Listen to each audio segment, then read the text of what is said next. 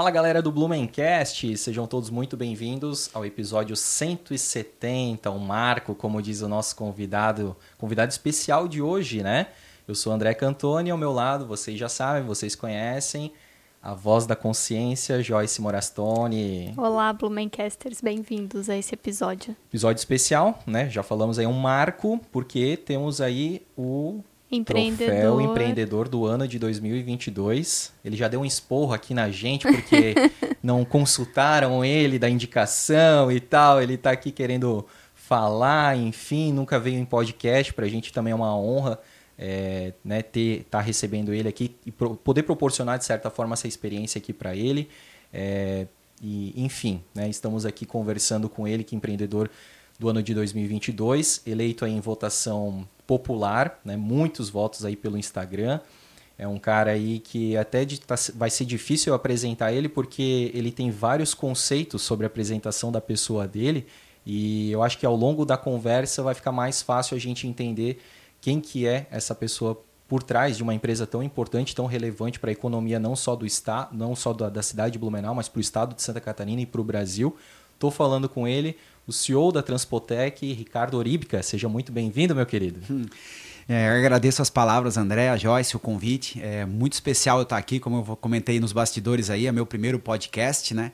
É, é uma honra estar aqui, né? Estar aqui à frente de vocês, acompanho o trabalho sei um pouco já dos capivaras, do, de todo o programa. Sabe mesmo. E, e, acho que vai ser uma grande oportunidade de eu trazer, né, de fato, um pouco mais da, da Transpotec. Eu brincar contigo que falar do Ricardo é difícil sem falar da Transpotec, né? Uhum. Então acho que eu vou poder trazer um pouco dessa, desse contexto todo aí para vocês e para os ouvintes. Legal. E para quem está acompanhando a gente é difícil realmente, né, como eu falei, te apresentar porque tu tens alguns conceitos, né, que não é, talvez não expressem, não reproduzam aquilo que, que se tem muitas vezes por aí nas redes sociais, daquele empreendedor heróico, né?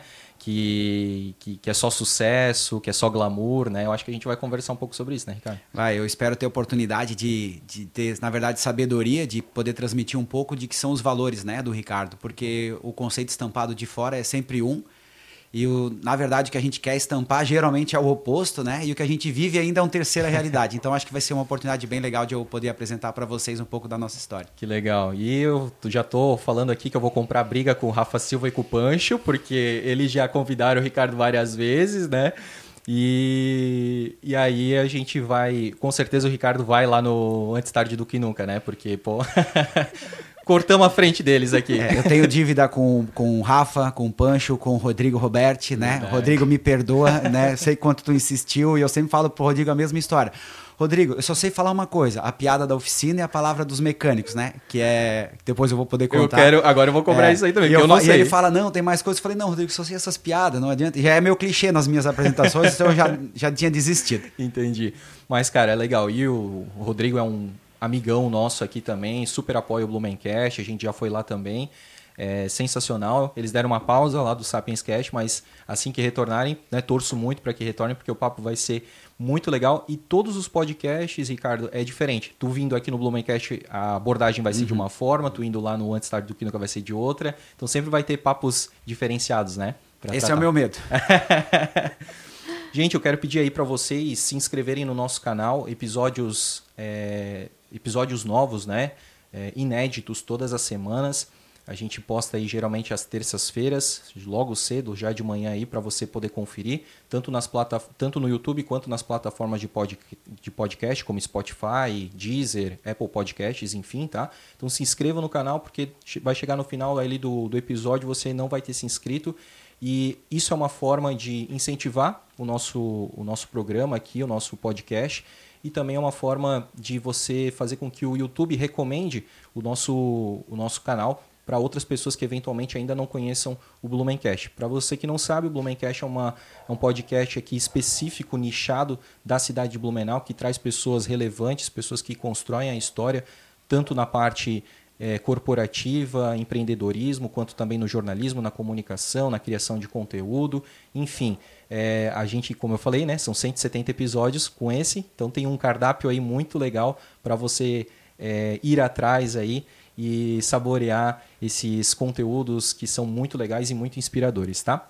É, Pedir também para vocês seguirem o arroba Blumencast, lá tem muito conteúdo sobre a história de Blumenau, a gente faz, coloca várias curiosidades lá, trocamos muitas ideias também pelos stories, a gente mostra um pouquinho aqui da nossa vida pessoal, né Joyce? Uhum, isso aí. Tem várias coisas, né? Os nossos gatos, a casa, o estúdio, as nossas novas aquisições aqui também do estúdio, para deixar vocês sempre por dentro, é uma relação bem próxima que a gente tem aí com os nossos seguidores.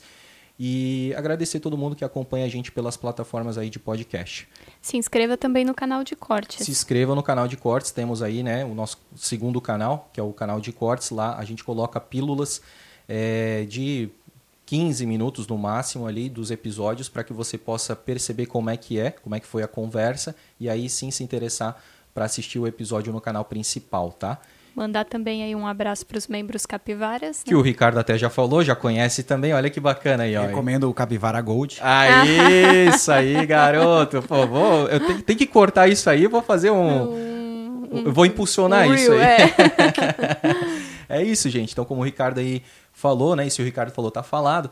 É, seja membro do Blumencast aqui, é uma forma de você apoiar mensalmente o, o nosso canal. Assim, inclusive, a gente está aqui com dois microfones novos. O Ricardo vai dar, tá estreando aqui esse, esse microfone. É, tivemos o nosso primeiro microfone que também foi um, um, um, investimento aí feito né, já pelos primeiros capivaras e agora que por mais 170 episódios ele possa nos proporcionar ótimas conversas, ótimas histórias aí. E você pode né, escolher aí entre uma das, das duas modalidades. Você recebe aí possibilidades de sorteio de brindes, vai entrar no nosso grupo exclusivo do, do WhatsApp, vai receber com antecedência a agenda do mês todo aí dos nossos convidados, pode participar aqui dos bastidores, acompanhar uma gravação do Blumencast e a gente também é, se reúne vez ou outra aí para trocar ideia, para se conhecer, para fazer vários momentos de lazer juntos aí, fortalecendo essa comunidade do Blumencast aí, tá certo? Isso. Isso, e os nossos patrocinadores. Nossos patrocinadores. A gente está que nem a colinha do Faustão aqui, ó, na, na caneta. Agradecer muito, então, a Premier Soft, que inclusive o Ricardo conhece os meninos da conheço, Premier Soft, conheço. né? O, João o, é primo da minha esposa. Ah, bacana. Então tem um parentesco ali. São, Legal. são parentes. JP que agora está lá em Santa Mônica. É, na Califórnia. Na Califórnia, isso aí. Sim, sim. Que legal, minha, cara. Minha esposa acompanha bastante. Mandar um abraço que com certeza eles estarão ouvindo, né? Então são fenomenais os São meninos. fenomenais, né? Tu tava lá também na, na... tive a oportunidade de ser convidado para a inauguração, da nova da base. Nova. É, são são fora do quadrado. Que legal, que massa mesmo. Então mandar um abraço aí pro Rodrigo, pro JP e dizer para quem ainda não conhece a Premier Soft que é uma desenvolvedora de software de é, alto gabarito aqui não só na cidade de Blumenau, mas no Brasil inteiro já está com, com uma outra sede nos Estados Unidos. Então, se você quiser desenvolver qualquer tipo de aplicativo, software web, ou está precisando dentro do seu time de um profissional de TI, é, eles alocam é, esse, esse profissional aí para você. Assim como o Ricardo aluga empilhadeiras, né? Eles alugam os profissionais de TI, tá certo? É, temos também aí a Lavô Blumenau, que é uma grande parceira nossa, também pioneira aqui na cidade, a primeira lavanderia de autoatendimento da cidade. É, o primeiro endereço fica ali na Avenida Martin Luther, anexa ao posto Meta Linear. E o segundo endereço lá na República Argentina, anexa ao posto GG. É fantástico, tá? É muito barato, economia de tempo e de dinheiro, os produtos são inclusos. Ainda mais agora que a gente está no momento aí de chuva, vai começar o frio. Estamos entrando naquele período, né? Exatamente, né? Então, tá uma baita dica aí para você conhecer os serviços da Lavô Blumenau, tá? Porto Madeiro, né? Estofados, sofás, é, colchões também. Fica ali na frente do Norte Shopping, na marginal da, da rodovia BR-470. Se disser que viu pelo Blumencast, cara, eles têm um, um, um, showroom enorme, tá? É gigante, com várias opções lá. Você vai poder é, sentar, pular, enfim, e fazer uma ótima negociação. E se disser que viu pelo Blumencast, tem 7% de desconto, tá? Fantástico também. E a RSU Energia, né? Então, se você quer economizar aí na energia elétrica, fala com a RSU que eles vão poder instalar para vocês os painéis solares, painéis fotovoltaicos e com isso aí garantir um payback, né, um retorno rápido aí é, desse investimento para você. Fala lá com a Josi da RSU Energia que ela vai poder ir até a sua casa, vai ver a questão aí de onde o sol nasce, onde o sol se põe, tudo isso aí é, é importante na hora de passar um orçamento mais correto para você, quantas placas vai precisar usar, etc. Certo, Joyce? Isso aí. Vamos que vamos? Bora. Então vamos lá, Ricardo. Ai, ai, Ricardo ai, que tá ansioso para começar. tô. Quem me conhece um pouco sabe que eu tô muito ansioso. Não, e eu, eu tinha oferecido café para ele, ele falou: "Não, Não, café não, não. Imagina se tomasse café, né?" É, mas Aí eu tô me livrando, tô me livrando. Te agradecer de novo, então, pra gente começar. Trouxe umas lembrancinhas pra você. que legal. Vamos ver, então, tô curioso aí. Vamos ver. A gente sabe que vocês gostam de café, tu já Aí, falou. ó. então Diferente do, do Ricardo, que tá diminuindo, eu tô parece que só aumentando. Então a gente trouxe um, um café, a gente é apaixonado por café lá na empresa também, a gente é café lovers, né? Aham. E, então eu trouxe uma canequinha pra tu deixar aqui Olha, de lembrança. linda. Deixa Tem a nossa mostrar aqui. empilhadeirazinha. Deixa eu mostrar aqui em, em primeiro plano aqui pra Joyce tá pegando, né? A gente empilha, empilha café de máquina lá. Estudos comprovam que beber café pode prolongar a vida. e a gente carregando o café, né? Ah, é, que show. Muito legal. Sei Boa. que tu faz academia também, eu te acompanho na internet, sei que tu é todo fitness aí, então a gente Tentamos. trouxe uma camisa dry fit exclusiva da Transpotec pra Olha, ti. cara, igual essa aqui que tu Só tá que usando preta. só que preta. É, a laranja eu tento lindona, cara. conservar as pessoas de um presente meio de grego, né? que Só eu gosto. É bom pra correr à noite, né? É bom, é Sinalizar, bom né? escorrer à noite, se esconder no gelo. Agora na época de gelada, de geada. Olha só. Mas é bem, Linda, bem gostosa Com fazer certeza usarei bastante, tá? Eu acho E- que tu acertou no tamanho também, tá? também. É, e um Ó, bonezinho. isso aqui a gente vai falar depois, né? Vai, isso aí é um, para nós um dos maiores orgulhos da, da empresa foi. E, e é uma história bacana como, como a gente recebeu a. E a gente trouxe um bonezinho também da Oh, Transpotec aqui para. Aí tu lindo. pode ou deixar aí ou usar. É Bordadão aqui, ó, caprichado mesmo. É, nosso Legal. bonezinho. Pois vamos fazer na foto oficial, tu usando do Blumencast ou usando a Transpotec. Vamos sim. Fechou. Muito obrigado aí pelos presentes, Legal. Ricardo, de coração mesmo. E vamos começar do começo, né? A Vamos. ideia é a gente entender aí, né, é, como que começou tudo até os tempos atuais. É, conversar devagar, cada Uhum. um colocar um ponto aí que é importante a gente ter essa troca, que é o que o nosso espectador gosta, né? Uhum. É, de participar desse papo. Mas a nossa pergunta clássica é se tu nasceu em Blumenau. Tu Uhum. nasceu em Blumenau? Não, na verdade eu nasci em Rio do Sul Ah, em sim. 1982 e aí meus pais tiveram a enchente de 83. Né? Eu nasci em outubro, então a enchente foi logo no início do ano de 83. E aí meus pais vieram a Blumenau para fugir da enchente. Eles moravam num- num- numa, numa, numa área residencial lá que afetou bastante. Em Rio do Sul. Rio do Sul. Então eu vim de colo ainda, né? Com menos de um ano para cá. E eles tomaram enchente de 83 aqui, né? Pois e é. 4. Mas daí não, a gente não saiu mais. Então eu sou natural de Rio do Sul, mas né, Blumenau já desde por- o primeiro ano de idade. Sim. E onde é que teus pais se estabeleceram? Em que bairro? Qual que era a região que tu morava? Os meus, meus pais, a gente tem a origem ucraniana, Aham. né? Os Eu ia meu- te perguntar do teu Sim, sobrenome. Meu sobrenome é ucraniano. Os meus tios, a gente tem uma relação muito forte com tios ainda que mantêm a língua, tiveram a oportunidade de residir lá. É, a gente tem uma ligação cristã muito grande. Eu tenho um tio padre, duas tia freira. Então todos com a, todos católicos ortodoxos, então mais ucranianos. E, e em Blumenau aqui, meus pais então vieram da, dessa região ucraniana de Santa Catarina de Itaiópolis, né, região dos poloneses, ucranianos. E aí vieram para Rio do Sul, tiveram morando lá. E aqui moraram na escola, escola agrícola. E da escola agrícola teve mais um outro bairro que eu não lembro qual foi. E aonde eu realmente cresci, né? E passei a minha maior infância lá, dos quatro anos que eu lembro até, até os meus 19 que eu saí, foi na Rua Bahia. Na Rua Bahia? É, Que, bairro Salto, Salto Weisbach? Salto Weisbach. Aham. É, era no meio ali da altura da Rua Bahia, na altura de hoje, onde fica a fábrica da Sense ali. Ah, É, sim. a gente morava numa rua transversal ali. ali. Foi ali que eu me criei, foi ali que eu tive né, a minha infância, meus amigos, foi dali que eu parti para minha escola. Que legal. Então essa é a minha maior, a minha referência é Sim. a Rua Mendesá 288. Olha só, é verdade. E eu, tu falou escola agrícola, né? Embora tu não, não tenha as lembranças, né, da, da escola agrícola em si, eu morei também ali na escola agrícola, onde do lado do Sedup ali, né, Uhum, numa rua ali. E também Dr. Hugo Straub, já que a gente né, cita as ruas e tal, muito legal. Cara, tu deve, eh, só fazendo um parênteses assim, deve estar vivendo um baque. Tu tens alguns familiares na Ucrânia ainda ou não? Só a origem mesmo, com essa guerra? Ah, familiares próximos a gente não tem. Os- as minhas tias que tiveram a particularidade de trabalhar lá já voltaram. O meu tio né, sente mais porque ele mantém uma igreja nos Estados Unidos somente para ucraniano. Então, muitos parentes eh, convivem lá e, né, e, e- e co- eh, fazem a comunhão lá. Eu tive a oportunidade de ano passado estar na Páscoa com ele lá, né, convivendo. Então assim foi foi realmente um momento muito estranho porque a igreja estava cheia e 100% de americanos vindos, né, ou com famílias lá. Mas eu graças a Deus não tenho hoje parentes lá, Uhum. né? E a única ligação literalmente que a gente tem com a Ucrânia são os nossos costumes que, que transcende né, os nossos ancestrais. Uhum. A gente é. Se vai estudar um ucraniano e um polonês, a gente é igualzinho, né? Ah, é? Igual tu falar hoje com ah, o cara é italiano. Ah, é, vem da raça, né? Uhum. E, e uma das características nossas é que a gente é muito trabalhador, né? E é, é, é a cultura deles trabalhar para se alimentar. A gente é trabalhador aqui também. E a gente e... faz até um paralelo até infelizmente com a guerra, né? A gente percebe, poxa, olha o tamanho da Rússia e olha só o tamanho da Ucrânia, é. como o pessoal é, é aguerrido. Raçudo, é Exatamente, raçudo, cara, enfrenta mesmo, né?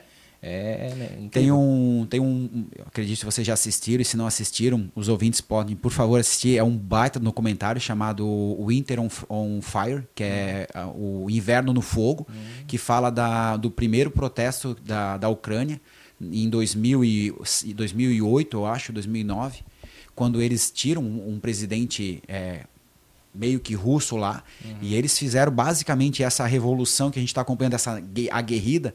Os estudantes é, ficaram 90 dias no inverno com chuva sendo metralhado pelo próprio governo. É um baita de um episódio, é um documentário uhum. com, baseado em fatos reais. É uma hora e meia, é um único filme. Uhum. Um no baita, Netflix? No Netflix. É. é, o Inter É um baita de um filme. E olhar esse filme, olhar o que eles estão fazendo hoje, eles não vão desistir. É, ah. é um pouco do nosso. A gente não desiste. Tá no sangue isso aí. Tá no sangue. E eu não sei se isso tem. Deve ter também com, com ucraniano, assim, mas é, significa alguma coisa, Uríbica?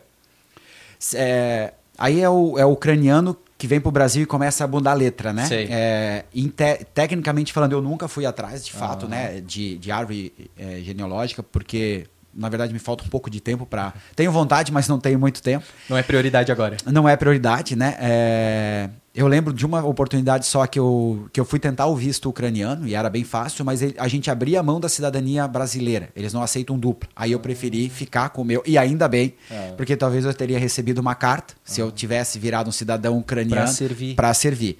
Né? Então, assim, às vezes a gente quer fazer umas coisas, ah, tal, tem que tomar um pouco de cuidado. É, aí eu, a gente pensa assim, por que, que não dá certo? É, por que, que né? Aí... Né Para abrir mão, não. Se tivesse duplo, ok, né? Que eu vejo muita gente faz duplo visto é, da Europa tal. E a, e a Ucrânia está ali na Europa, Euroásia, né? Então Isso. é um país europeu, mas, enfim, não deu certo. Uhum. E. Que bom que não é, deu. Que bom que não deu. Então, assim, a, a, nossa árvore é meia, meia estruturada, mas eu, eu acredito, pelo pouco que eu estudei, que o nosso sobrenome na Ucrânia não tem um O. É Ripka, ah. que significa algo a ver com peixe. Mas não sei ao fundo, né? Uhum. Aí aqui tem o O, uhum. que dá, eles não reconhecem. Até tive uma oportunidade, faz duas, três semanas eu conheci é, dois russos numa viagem que eu tava. E aí, primeiro, quando eles se apresentaram no russo, eu já. É automático, né? Eu sou brasileiro, não tem, mas já. Já fica já, tipo assim, cara. Mais armado, assim, mais é, escamado. Não, não, não foi legal o primeiro dia, uhum. né? A gente conviveu por quatro dias é, nessa viagem e tal. E aí, no segundo dia, eu perguntei, né? E, pô, como é que vocês pensam e tal? Daí acaba sendo, né? A gente não pode julgar, né? Eles é, não estavam mais na, na Ucrânia já por seis meses de não concordar com. Morava em Moscou, né? É, enfim, um monte de coisas. E eles saíram, né? E eles ficaram até vermelhos, assim, preocupados, com raiva daquela situação. E aí eu pude pensar assim, né, meu, né, tem que cuidar com o pré-julgamento do russo. Sim. Né? Existem, sei lá, 150 russos doidos Exatamente. Não 6 milhões de russos doidos. Exatamente. É, ali a gente percebe, né? Tem várias matérias que, que mostram né, que os russos são não, contra são essa guerra. São, mas ali, lá eles né? não podem nem falar. Né? Exatamente, né? né? Tem todo um regime, né? E esse enredo do russo, para te falar que daí eu fiquei amigo deles, eu e a minha esposa começamos a conversar mais, daí a gente começou a falar um pouco, tinha pegado algumas palavras de língua, porque a nossa língua é muito parecida lá. Ah. Daí eu consegui aprender bem a falar Feliz Páscoa em, hum. em ucraniano, que a língua é muito parecida, me ensinaram. E aí lá eu perguntei do meu sobrenome e falaram, cara, lá não tem isso, ó. Com o RIP que eu conheço. Pra tu entender que existe algumas acrescento sim, de palavras sim. aqui. E que tem alguma coisa a ver com peixe. Talvez um pescador, é. alguma coisa assim é, nesse sentido. Assim como o, alemão é o Fischer, né? Do, do sim, alemão é isso. pescador é, é Pode remeter a alguma profissão, mas não é Pode. cravado isso, Pode né? Ser. Eu não fui a fundo. Perfeito, cara. E aí vamos voltar então um pouquinho. Vamos. Quer dizer, na verdade, vamos avançar, porque a gente estava lá nos teus antepassados, né? Sim, sim. É bem do início, né? Tu pediu, começar do início. a gente estava lá na, na raiz do, do, do sobrenome do Ricardo. É, indo um pouquinho então para frente, né, para tua vida, enfim. É, tu, tu, estudou aonde? Lá no, no, bairro Salto? Como é que foi isso? Eu tive a minha formação é, acadêmica, né? Tirando o jardim de infância, eu fiz na frente da tua antiga casa, ali no, Santa Isabel, no Princesa Isabel, mas é, não era ali, ficava na entrada da Coronel Ferguson. Então eu tenho umas lembranças bem marcantes assim da minha, da minha creche, o ensino básico, né? Que foi no Princesa Isabel. E aí eu estudei toda a minha graduação foi no Machado de Assis, uhum. né? Estudei de primeira a oitava série no Machadão, né?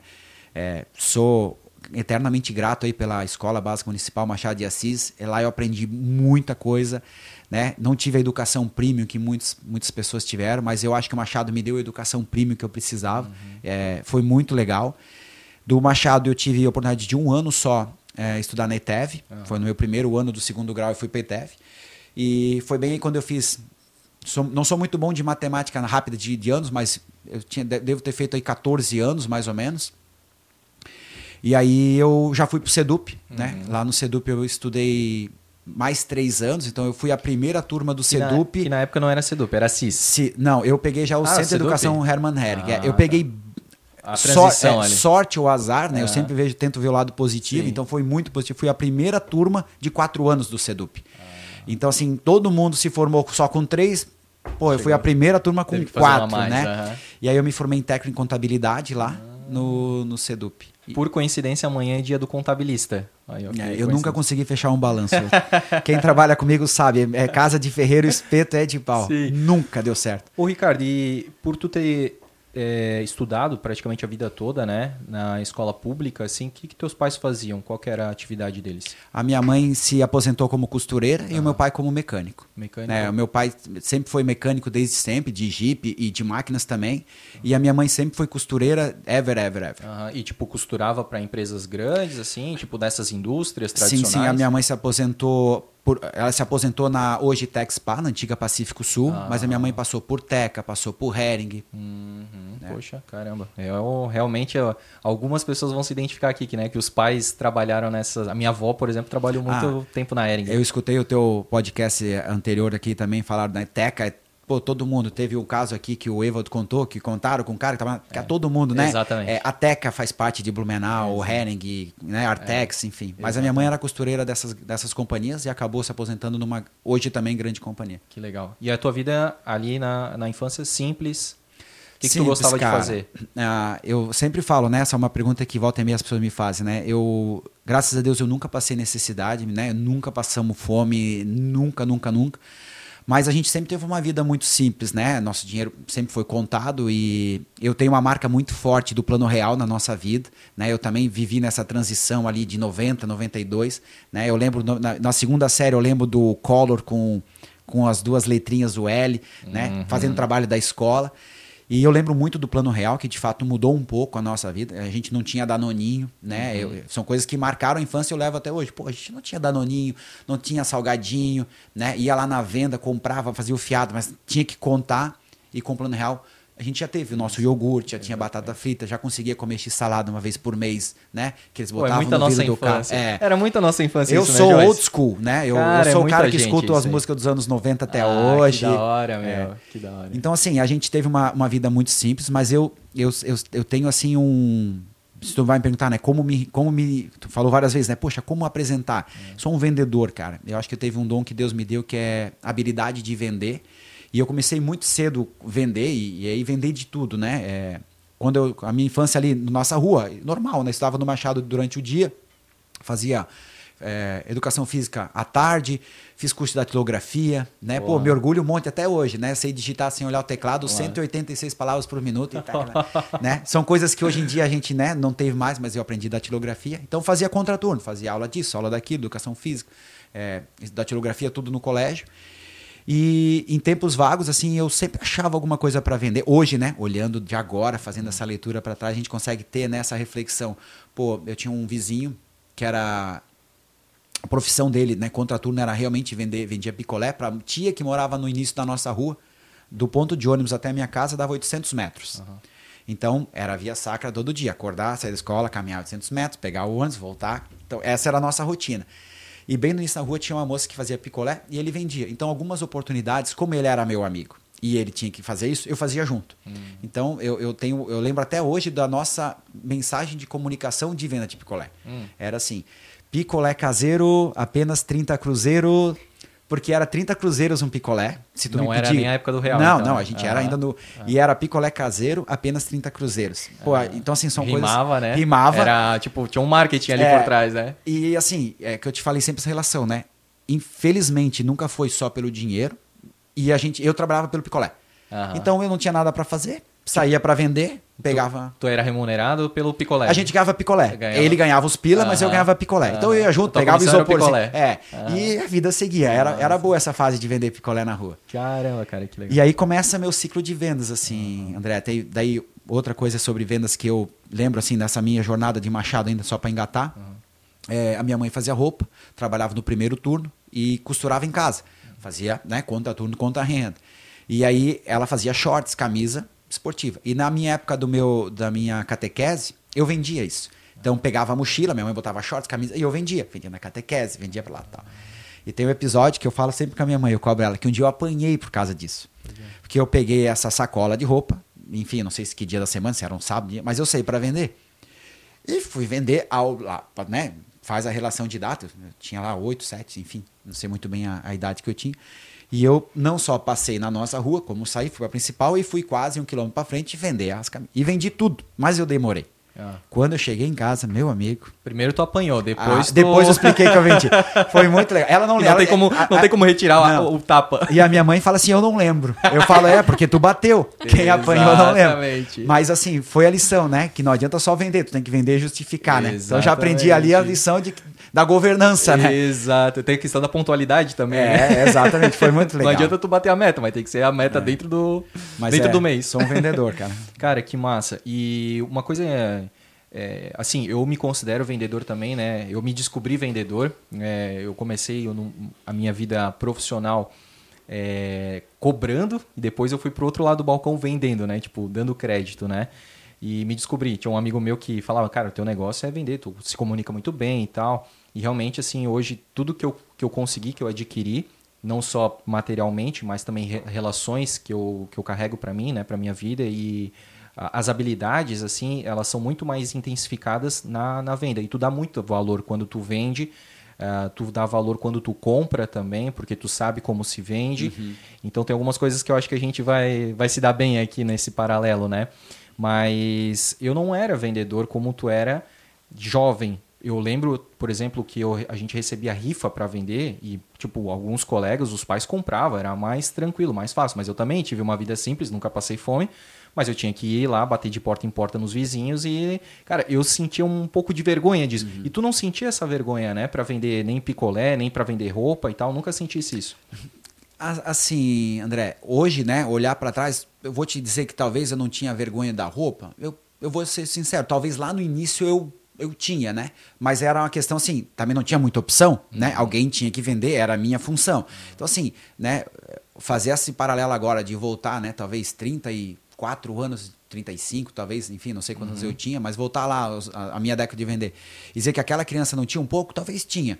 Mas eu fazia muito bem. Com vergonha ou não, eu ia e vendia, né? Então, assim, é, eu acho que, que são fases que a gente vai passar, vai aprender e vai valer a lição final que aquilo vai te ensinar, né? Exatamente. Então, assim, acho que vendia bem. Se tinha vergonha ou não, eu nem lembro. Mas vendia, funcionava. Sim. Mas eu sempre fui muito carudo, isso eu posso te falar, É. assim, né? Tipo, cara, a vergonha vem depois. Primeiro tu tem que sofrer pra depois estar envergonhado. Engraçado que é meio impossível a gente não traçar também um paralelo aqui com grandes eh, figuras do Brasil, do empreendedorismo que começaram a vender desde cedo, né? E para mim sempre vem a figura emblemática do Silvio Santos, né? Desde jovem vendendo, pe- pegando coisas de casa para vender, né? Os, os pais ficavam meio desconfiados e tal. Depois ele da- dava o dinheiro e conseguia pegar de volta, né? Hipote- Hipotecava, né? E não sei se tu já chegou a traçar esse paralelo. Eu acho que tem alguma coisa nesse sentido, assim, porque grandes empreendedores, eh, depois investidores, eles acabam tendo uma veia muito mais comercial do que, por exemplo, sacadas de, sei lá, de tecnologia, de marketing e tudo mais, né? O, o- acho que o vendedor, ele, ele consegue ter essa, essa escola, esse background de uma forma muito mais simplificada, porque o tempo todo a gente está vendendo alguma coisa. O tempo todo a gente está vendendo uma ideia, a gente está vendendo um conceito, a gente está vendendo um produto, um serviço, né? É, eu posso te falar assim, de afirmar categoricamente que a venda é uma arte mesmo e tudo, a, a venda está presente em todo lugar. É, eu acho que em alguns outros, fazendo esse paralelo né, de gestão de grandes corporações, só vendedor daí não serve mais. Aí eu acho que o vendedor habilidoso, sábio, ele vai conseguir emendar as suas seus pontos fracos daí para o êxito do, da venda maior, uhum. né? Porque assim, o objetivo, falo principalmente pela minha filosofia, é vender e entregar o melhor. Eu só vendo o que eu acredito. Então, se eu compro, eu vendo. Eu, eu, me sinto muito seguro. E chega algum momento em que para tu escalar essa tua venda, e é venda, tu precisa de outras coisas. E que você não é bom. Porque um vendedor é bom vendedor. Talvez ele não. Né, de novo, não tem nada de errado em um vendedor ser um bom vendedor e não ser um bom comprador. Uhum. Até porque se tu né, tá vendo ali o cara se esforçando, putz, cara, eu sei como é difícil. Então, assim, Isso. você não é um bom comprador. Você está sendo um bom vendedor recíproco ao profissional. Exato. Então eu acho que existe sim muito paralelo e, e caras muito sábios, né? O Silvio Santos é um exemplo categórico, né, de, de, sabedoria. O Luciano, né, o Luciano ah. Hang, um baita de um vendedor nato, né, vendedor nato, mas que tem um background gigantesco, né, sábio também de ter pessoas certas no lugar certo. Então uhum. eu acho uhum. que quando você tem pequenos negócios ou pequenas visões, Flávio Augusto, né, só ah, esse é o aqui. vendedor. Porra, que rei, sensacional, né? cara. Não, e o Flávio Augusto é de uma sabedoria de coração e, e, e ímpar, né? Tá uhum. acima da Porra, até arrepia, cara. É. Porque a o Flávio é Augusto é um cara que eu acompanho bastante. Esse é um tema que eu te falei, cuido porque o Flávio Augusto é muito cristão e, e é temas para que gera muito impacto, né? Uhum. É, mas eu acho que quando você é pequenininho, umzinho, dois, três, quinze, vendedor é a, é a vida. É. Né? Seja a tua profissão, que tu falou, você é um vendedor aqui. Né? A gente uhum. precisa vender o plano Capivara Gold de, de 7,99 ali. Exatamente. É venda. E quando você está numa grande cooperação, ou média, ou né, que nem a nossa, que é pequena para média ali, só vendedor já não adianta. Mas é vender. Uhum. Né? E é um, um, depois lá quando a gente chegar na empresa, eu vou uhum. te falar, mas é o que eu vendo todo dia, meu time. A gente é. só tá aqui porque tem problema lá na ponta. Perfeito. Porque não precisa de financeiro se não tiver a venda. Uhum. Né? O, a origem de todo problema está na venda de um recebimento, de um cliente insatisfeito, de uma oportunidade, de um desabafo. Cara, é porque tu vendeu, né? Tá lá na pontinha. Exatamente. E é isso é, é a venda. É, é tudo começa por ali, né? Tem que ter venda é. para ter problema. E, exatamente, tem, né? E alguns, não sei se tu, tu percebe isso dentro da empresa, eu acredito que não, até porque também vamos falar aí sobre o GPTW, né? Tem uma harmonia muito grande, acredito, mas nas empresas que eu trabalhei a gente sempre percebe que o, o comercial, é, ele, as, alguns alguns diretores até falam, né, pô, comercial coração, só que isso acaba causando um certo desconforto de outras áreas, né, porque algumas áreas são uma área suporte, uma área uhum. que apoia o comercial, né, mas aí também tá a questão de cada um saber o seu valor dentro daque, daquela posição, né, é, porque eu já trabalhei em, que, em, empresas que o comercial era, digamos, mal visto exatamente porque ele era muito elogiado. Distanciado pelo... do, do chão de fábrica. Exatamente, é. né? Mas, São culturas. Exatamente.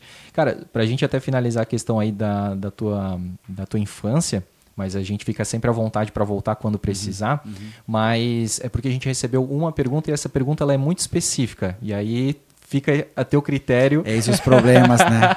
de não ser repassado antes da.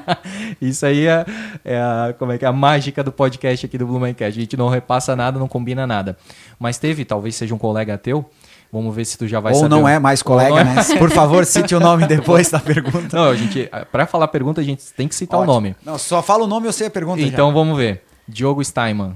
Meu alemão, cara. Conheço o Diogo Steinman, alemãozão. Estamos junto no Machado, no Sedup. É isso aí, ele fez uma pergunta. Manda a pergunta do Ele perguntou, já para adiantar essa questão, qual que é, por que o apelido Travado? Cara, que alemão sem vergonha, cara. Eu não tá, faço ó, ideia. Eu fiquei vermelho já.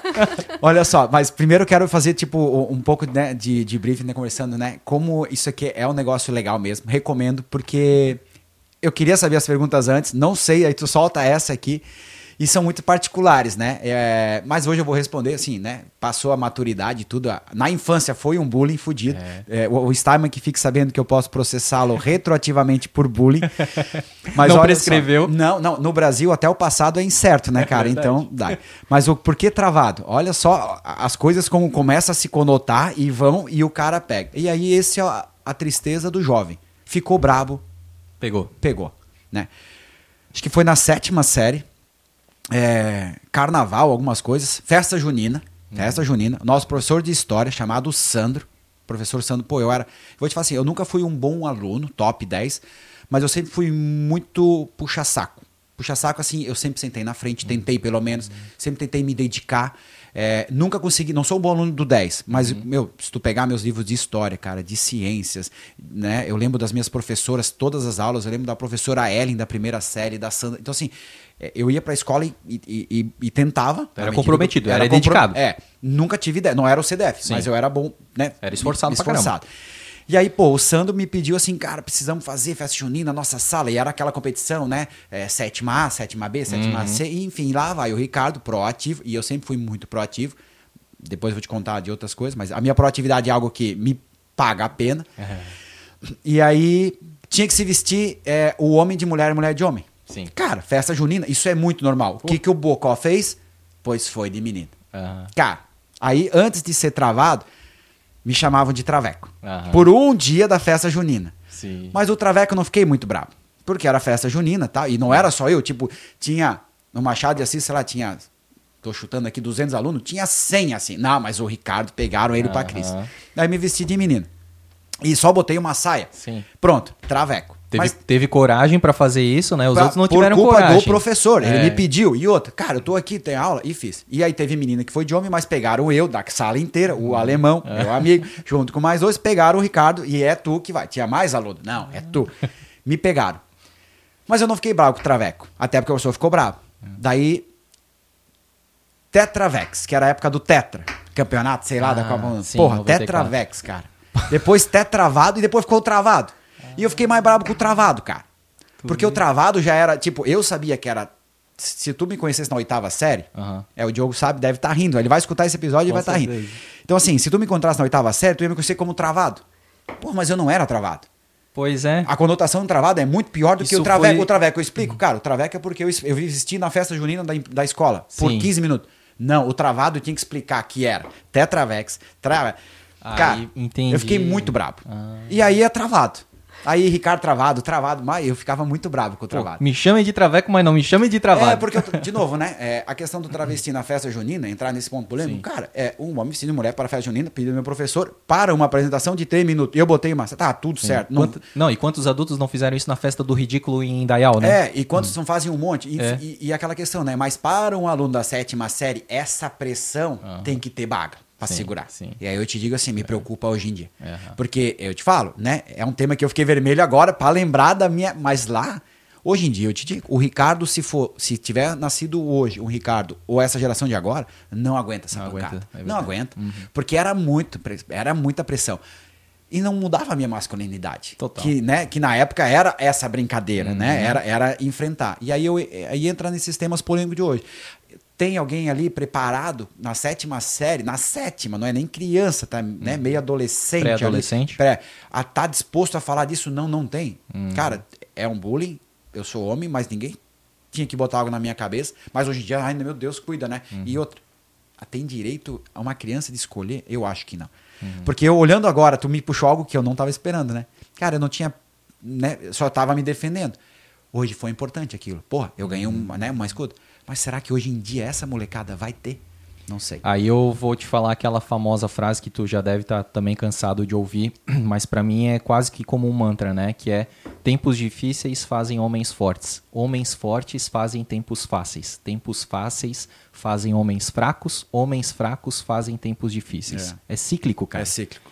Infelizmente, eu concordo contigo do jeito que o negócio anda, a gente né, tem percebido. Infelizmente, a gente vai ter daqui a um tempo, talvez, uns tempos bem difíceis aí, quando essas crianças que não estão sendo. Eu não, estou aqui defendendo que o bullying é uma ferramenta, não, né? Não. Mas a gente entende porque é, tanto a Joyce também já sofreu isso, né? Já tem algumas histórias aí, eu também já sofri. Todo mundo da nossa geração, Sim. da nossa época, sofreu isso, mas a gente não se vitimizou. A Sim. gente percebe. A gente tem isso como um combustível. Pô, Sim. eu vou lá, vou mostrar meu valor, eu vou, eu vou passar por, por cima disso e tudo mais, né? E a gente realmente ficou mais forte, né?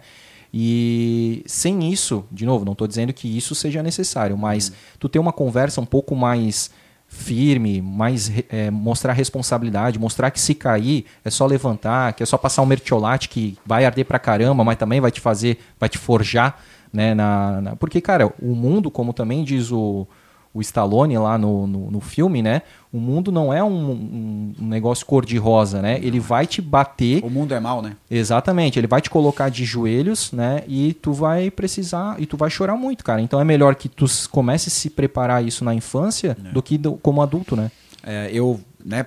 Esse é um assunto que complicado, mas acho que eu não complexo. tenho capacidade de nem de julgar se é Sim. certo ou errado, se hoje se isso fez mal ou não, né? Posso olhar como eu quero ver o que foi para mim uhum. só e não posso, né? Como tu falou, eu não posso dizer se os caras fizeram certo ou errado, se isso machuca uma criança ou não, se isso é bom ou não, né? Não tenho estudo para isso. Acho que o excesso de conhecimento também torna o mundo muito chato, que é o que a gente está vendo hoje, é muito conhecimento, é, então muito, hora, hora muito... ovo pode, hora ovo não pode, é. então cara, não, e para muito... de estudar o ovo. Exatamente. E muito especialista pronto, né? É, é, é. especialista de tudo, né? Aí aquele negócio, né? As pessoas vêm à guerra, fica perito em guerra. Aí vem uh, alguma coisa sobre nutrição, o cara vira perito em nutricionista, é, é né? É, Aí assim. faz uma obra em Blumenau, o cara vira engenheiro. É, vem assim. É complicado, cara. Mas então tá, tá respondido é, aí. E para mim foi muito bom, para encerrar assim. É, eu acho que de todo esse exemplo ali eu sempre Sim. tentei colher, né? É, talvez sem saber, as coisas boas para trás. Então, Justo. Diogão, tu não tô bravo contigo, Massa, um abraço aí pro Diogo e obrigado pela pergunta, cara. O Diogo fez a pergunta para saber se ele tava bravo com ele ou não. Isso, exatamente. não, tô, não. Aí respondi sem saber. Telefone sem fio, mas esse aqui é direto. É, ó, mas dá, só para te deixar mais tranquilo, das perguntas mais difíceis, essa era a mais ah, difícil, tá? É, essa, essa. mas é, de novo, né? Sim. São algo que. E vai ressurgir. Eu tenho um monte de amigo do Machado ainda, mas vai ressurgir de novo esses caras tudo. Ô, Ricardo, e aí, né, tu falou do Sedup, aí tu se formou quatro anos depois, né? Naquela transição ali, técnico em contabilidade. contabilidade. E aí é ali que tu começa a trabalhar em algum lugar? Tu já tinha. Bom, Não. tu já trabalhava, né? Uhum. Como vendia picolé, uhum. vendia as roupas da tua mãe, né? Uhum. Mas assim, digamos, fichado, né? Como se Não, cara, a minha carreira profissional é, é muito legal. Eu passei acho que por quatro empresas na minha vida. Uhum. É, tive muitas portas fechadas, né? Principalmente na contabilidade, algo legal assim para dividir, né? Principalmente de deixar uma mensagem aqui. Eu, eu lembro como fosse hoje assim as duas entrevistas que eu não fui admitido na contabilidade. E talvez eu teria sido, e eu teria sido tão infeliz, porque é, é back office, eu não consigo, né? Não sou um cara organizado de back office. E que me geraram continuar seguindo, né? Sem saber o, o trajeto que eu, que eu acabei seguindo. Uhum. Então acho que é esse imediatismo que tu falou, né? De engenheiro de obra pronta, de, de, de sábio para tudo, é o imediatismo que se vende e que se quer comprar. Uhum. Que a gente estava abordando um pouquinho antes, né? Uhum. Porque se eu imaginasse o tamanho da dificuldade que eu teria, né? Recusando, estava trilhado, né? Eu sou um cara que acredito muito no destino que Deus dá para nós, o caminho e principalmente a missão, né? E, e aí tem um milhão de parábolas, né? A, aquela que a gente nunca vai ter a cruz que a gente não consiga carregar, de que quanto maior é te dado, mais é exigido. Então assim, uhum. pô, a gente, eu fui recusado nessas oportunidades de estágio de contabilidade por um propósito. Mas te falar um pouco do meu trabalho. Comecei a trabalhar com 14 anos, de verdade. Uhum. Né? Assim que meus pais tiveram que me tirar do, do da ITEV para ir pro Sedup, eu fiquei triste. Uhum. Fiquei triste porque, pô, a ITEV era realmente uma escola na época bem boa. Muitos amigos meus foram para a ITEV, uhum. né? E eu queria ter me formado em processamento de dados. Uhum. Na ITEV tinha, né? Uhum. E aí entra né, a, mão de divina lá, orquestrando e, e, e, forjando as pessoas, que eu acredito foi a forma que ele me encontrou. E meus pais tiveram que me tirar. Acho que a minha mãe acabou se aposentando. A gente teve algum problema financeiro.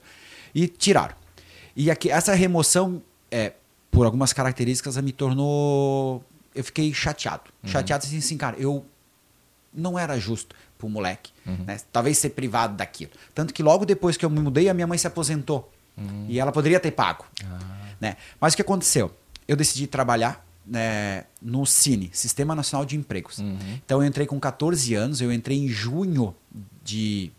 Eu sou péssimo de ano quando eu tinha 14 anos, no, em junho. Se alguém fizer a conta ah, é, todo mundo é ruim de matemática. É, eu nasci aqui. em 82, 14 anos dá mais 10, daria 92, 96. Tá. 96 eu entrei no Cine, 95 ali, ganhando 90 reais por mês, trabalhava só à tarde. E eu gastava para pegar o ônibus, doce, né? Estudava é, ainda, ainda, a ITEV que me deu esse emprego. Uhum. eu sabia que eu ia sair, eu saía da ITEV de manhã, pegava ônibus e ia pro Cine à tarde. Onde é que era o Cine mesmo nessa O Cine época? ficava exatamente na rua Itajaí, número 1. Uhum. Né, aquele bem na esquina ali onde é. Que vai ali pra rua 15, quase é, de frente 15, pra rua 15. É 15 cassete, era a delegacia do trabalho ali. Isso, ali. Uhum. Era junto à delegacia do trabalho. Então ali era o Cine. Então eu trabalhava todo dia de tarde ali. É, fazendo o cadastro das pessoas que precisavam de emprego para dentro do sistema, para evoluir e tudo mais. Uhum.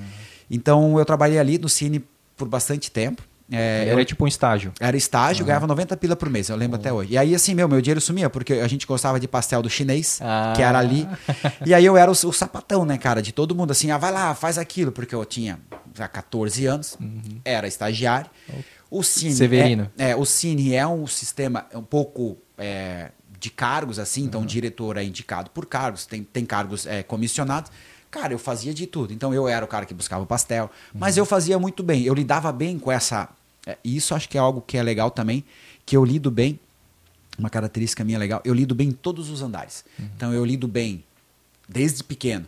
Se me botar com um monte de. Ah, eu tinha lá o nosso presidente do Cine, a, a uhum. diretora do trabalho. Tal. Eu lidava bem com aquele povo, mesmo sendo um moleque de 14 tu anos. sabe se portar de acordo com o ambiente. É, então assim, cara, tu, tu, mandou, eu fazia. Uhum. Né? Eu, nem questionava. Porque, cara, eu né, me coloco no lugar. Eu sou um estagiário, tô aqui ganhando 90 pila por mês. Eu vou lá buscar o tal do uhum. pastel. Não é a minha função, uhum. mas eu vou. Então buscava pastel, fazia essas coisas.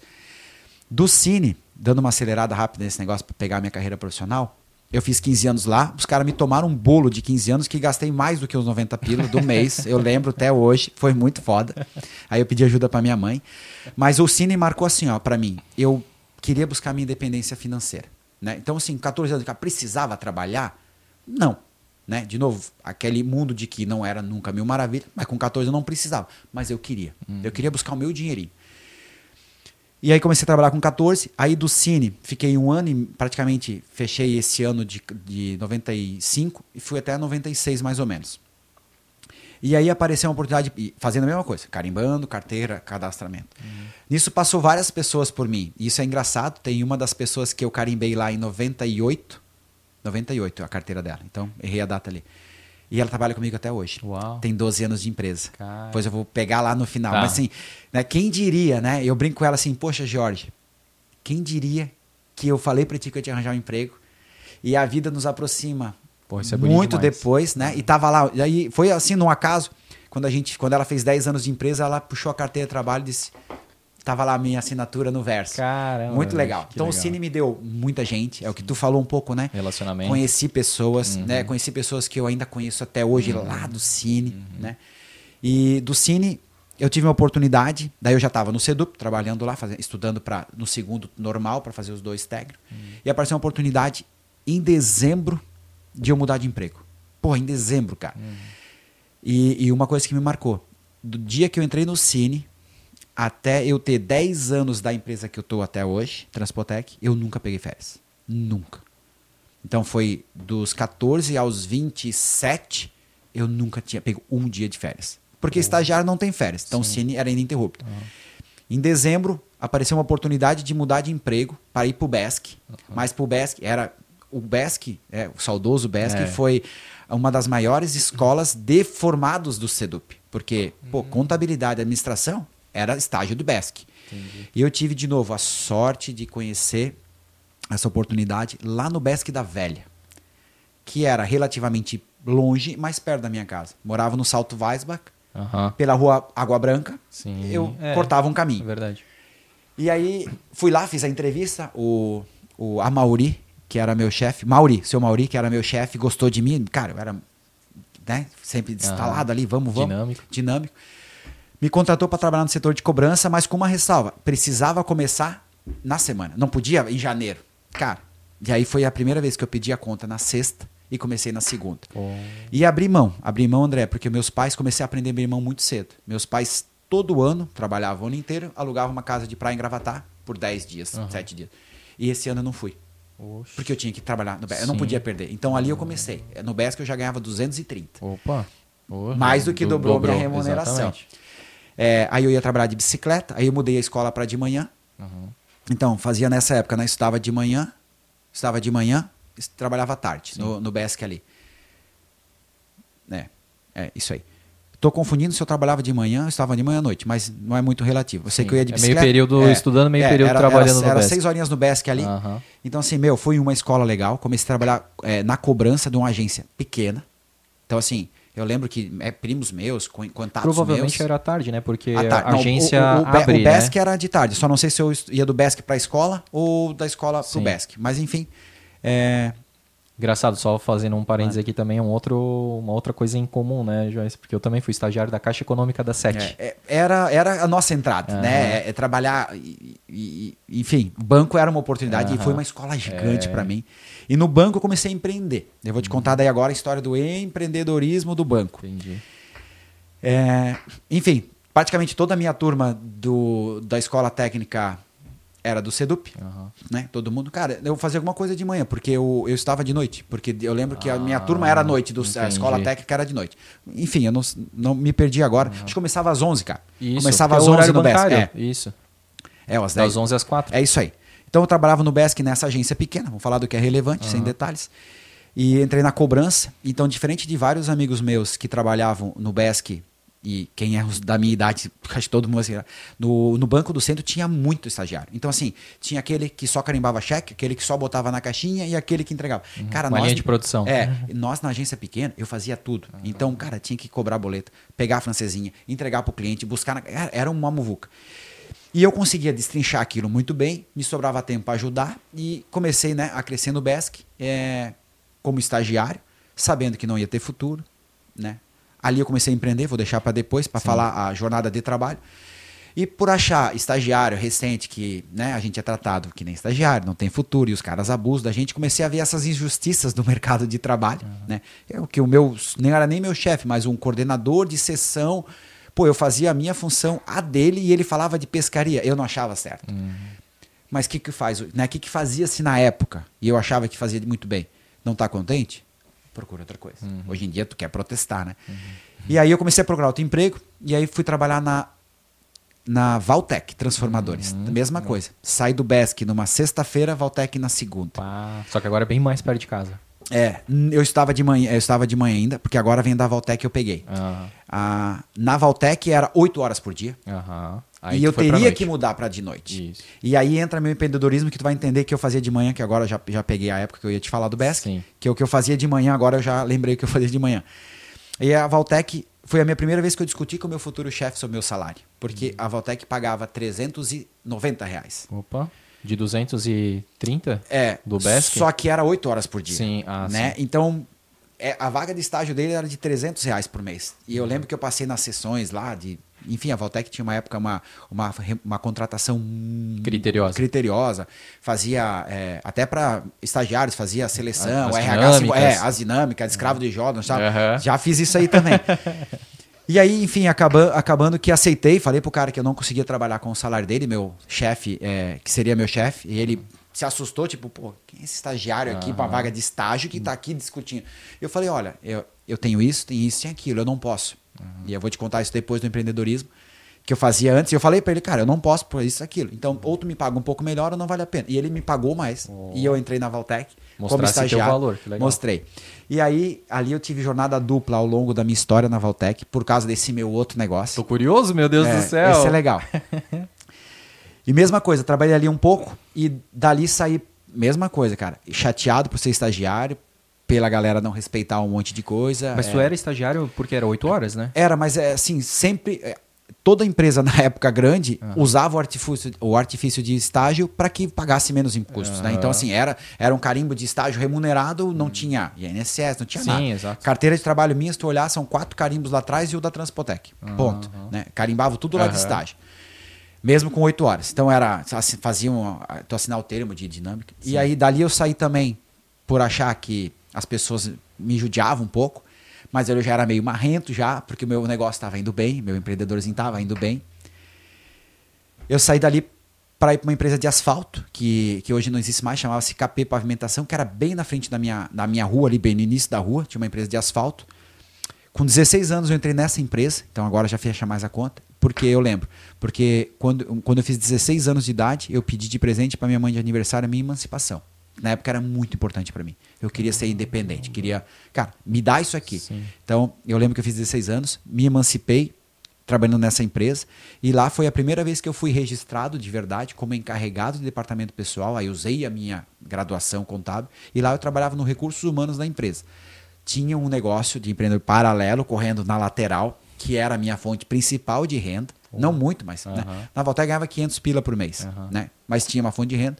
E na Valtec eu trabalhei dois anos, fato importante, acho legal, te, curiosidade da Valtec. A minha formatura é de segundo grau é uma empresa de asfalto, obra, é, chove, terraplenagem, não tem obra, salário atrasado. A gente convivia com dois a três meses de salário atrasado. Eu me mantinha, meu negócio corria em paralelo, que eu vou te contar depois, mas não para todo mundo. E na minha formatura, o salário estava atrasado 60 dias, de todos os funcionários. E muitos trabalham na obra, no chão de fábrica. Uhum. É, piloto, é, motorista de fibroacabadora, motorista de rolo compactador, caminhoneiro, é, rasteleiro, né? Uhum. Que são profissões, cara, fodida, tá? É, e salário atrasado. E eles foram, a empresa ficava no início da rua, 800 metros da minha casa. E eles foram querer bater no meu pai nesse dia da minha formatura, hum. porque achava que meu pai era o dono da empresa. Putz. De tão leal que eu era. Eu era um cara muito leal. Né? A lealdade é uma característica minha muito forte. Hum. Eu segurava os rojão dele, eu era, eu era DP. Uhum. Né? Não tinha salário. Cara, e, e, e, tem que ter obra, o raceleiro tem que ir pra obra. E era um. Cara, e ali eu comecei a. Cara, tinha que fazer esse cara ir pra obra. Uhum. É convencimento, uhum. né? Tipo, cara, não adianta tu não ir. Daí mesmo que nós não vamos, barco mesmo. E foi, foi, foi. E eles queriam dinheiro aquele dia. Cara, eu, eu lembro que eu chamei meu pai, fiz ele aparecer. Eu falei, cara, esse é meu pai. Não é o tal. Uhum. E aí se acalmaram e foram embora. Mas olha só, né, esse vínculo de peito de aço que eu botei com 16 anos na frente do meu chefe, sabe? É, foi muito legal. Com certeza, cara. Pô, aí tu já mostra, bom, valores, né? Como tu falou aí, né? Lealdade, mas é, que também vão te forjando, né? Forjando, Essas, cara. Esses conflitos, né? Cara, é, é, realmente tu sempre sai um homem mais, mais sai forte. E né? aprende. Tem duas formas, né, André? Tu podes aprender com erro, com acertos ou com erros. Uhum. Tu pode aprender. Se tu sair cortar o teu braço agora e doer, eu vou ver a tua cara de dor, uhum. eu vou aprender. Isso. Tu pode aprender com erro alheio. É. Não precisa tu vivenciar é, aquilo. e a dor. Daí eu posso, é. não, ah, eu vou cortar também, porque eu, não, cara, eu vi a tua dor, então eu não preciso repetir, né? Exatamente. né? Sempre então a gente sempre eu sempre consegui, né, me forjar. Uhum. Eu podia ter desistido, dois meses de salário atrasado. Vou te falar do meu negócio para ela rodando bem, mas eu pensei assim, eu a minha meta é a minha independência. Uhum. Esse aqui é garantido, o meu negócio não era. Então eu ficava ali batendo garantido, batendo garantido. Cara, e engraçado, né? Porque não que eu queira, né, jamais isso, acho que cada um tem uma vida, né, cada um tem a sua história, mas a gente, de certa forma, se inspira, embora seja um pouco contrário a essa coisa, né, de, de, de inspiração, mas é, bons exemplos, assim como tu falou agora, né, que a gente pode aprender pela dor alheia, né, também a gente pode aprender pelo exemplo positivo alheio, né? E, e aí eu fico traçando paralelos da minha vida com a tua, assim, por isso que eu falei, né, na, guardadas as proporções, né? Nada impede também que lá na frente a gente também, né, daqui a 20 anos a gente possa estar falando mais do Blumencast, né, de uma forma mais é, ainda mais relevante.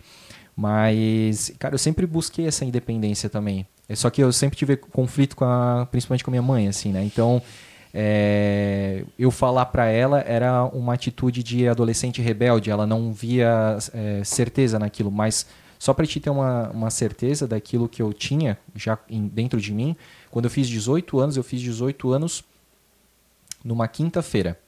No sábado eu estava me mudando para minha kitnet, para minha casa é de aluguel. Demais, né? Eu sempre fui pela liberdade, autonomia, independência, sabe? Tipo, cara, a responsabilidade é minha, né? Então, achei muito legal que tu falou disso. E tu conseguiu mesmo? Teus pais te deram a. Sim, o meu presente na segunda-feira foi. Já no meu aniversário foi no sábado, na segunda-feira eu, eu peguei a minha emancipação. Caramba, cara. Eu, é, é, raro a gente falar com alguém que foi ante, emancipado, é, cara. E não, e assim, se tu olhar, né? É, é tudo tem né, propósito, porquê, e, e, e só para. Eu gosto muito. De, eu sou um cara que aprendo muito com os outros. Tenho esse discernimento, a gente falou antes, né? De nem tudo que está lá é um bom exemplo. Eu tenho uma frase, André, quero deixar aqui já que tem a ver com exemplo, que é muito importante para todo mundo, né? Cuidado com o canto da sereia. Uhum. Porque a sereia canta. Né? Vai cantar para ti, vai cantar para mim. Tu não tem ideia da quantidade de sereia que canta. E não tô falando de sereia, ah, fiz, né? O melhor negócio do sim, mundo. Sim, Ricardo, sim. eu tenho o. Oportunidade. É, cara, se você tiver a galinha dos ovos de ouro, não necessariamente tu vai vender. Mas também não é essa reflexão não é válida. Por quê? Porque se você tem uma boa ideia e tu precisa de alguém para te apoiar, como eu tive várias âncoras, uhum. o cara também tem que escutar. Mas assim, é, eu já consigo discernir o oportunismo, Hum. da extrema necessidade, com excesso de ganho, com a realmente. Porque assim, negócio bom tem todo dia para todo mundo. E ele não vai deixar de existir amanhã. Né? Então, assim, a minha história né, é, foi muito copiada em, em erros ou acertos de pessoas, ou as que eu buscava. Nem sempre foram as melhores opções, é fato, né? Aprendi, caí muito, né? A gente estava falando dos bastidores, né?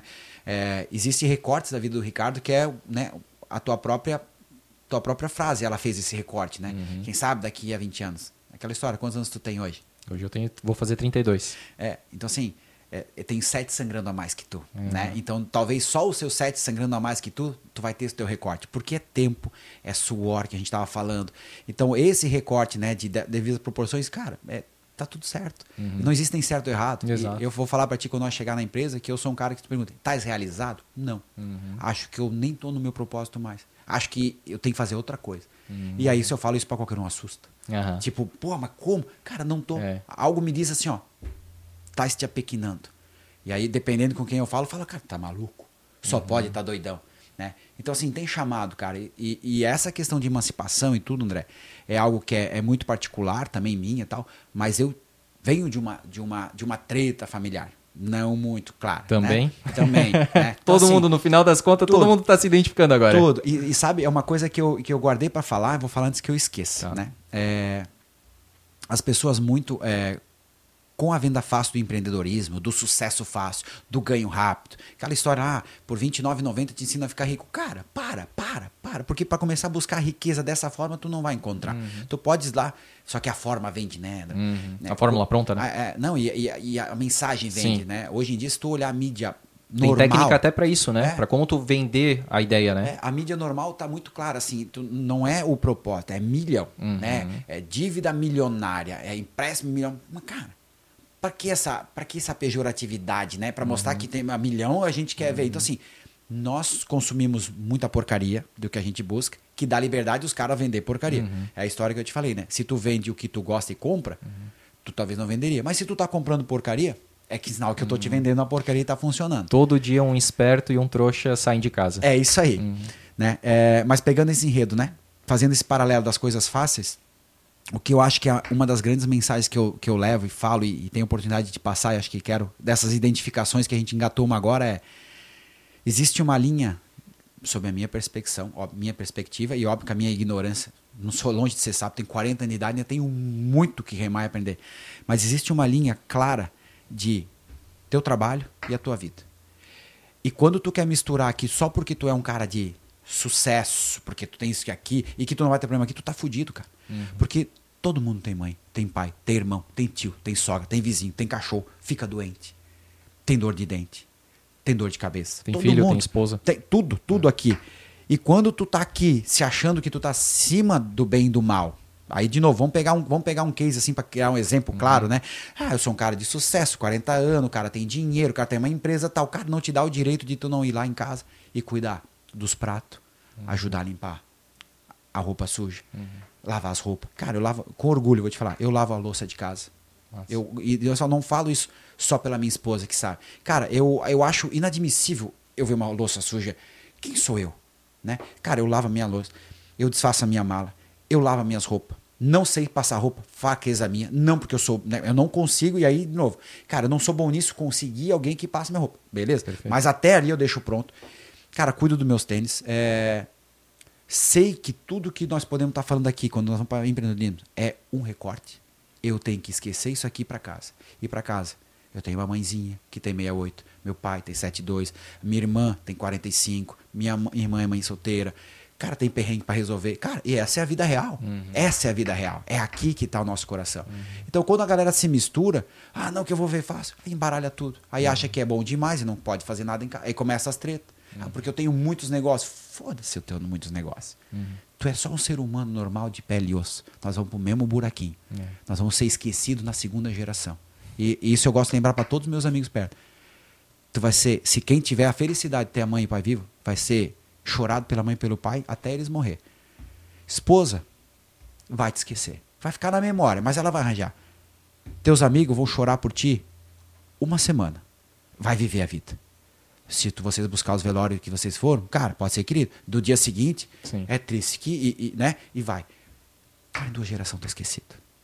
Então, assim, se não é para fazer algo bom aqui, nessa base, ah, mas a gente usa as ferramentas, empreender, gerar emprego, tudo certo. Mas a gente tem, falo pela minha empresa, tem que ter propósito. Uhum. Só valor, só dinheiro não é, é propósito.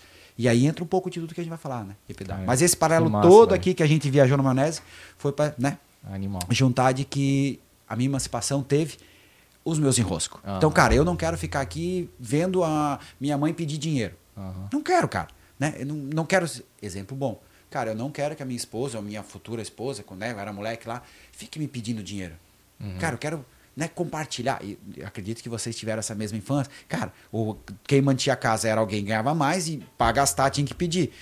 Eu não gostava daquilo. Hum. Então fui buscar, cara, eu não quero ter que pedir, e muito menos, exemplo bom, não quero que alguém que vive comigo me peça dinheiro. Hum. Né? Tipo assim, cara, eu mando por quê? Porque era a vida do meu avô, uhum. foi dos meus pais. Era antigamente, cara. Exatamente. Manda quem pode, obedece quem tem juízo. Exatamente. E esses, relacion... e esses comportamentos vão só sendo espelhados por eles, né? Só reproduzidos. Reproduzido até e entra aquilo que eu te falei, até que alguém quebre essa, é, esse, essa, essa corrente. E, e, e, tente fazer de um lado bom, porque Exato. de novo posso cabrar, posso Sim. protestar, cara. Eu só quis fazer diferente. Uhum. A minha, vou estar tá certo, né? Eu não sei. Uhum. Mas é o que eu escolhi. E aí foi porque eu me emancipei, para tu entender porque eu engate.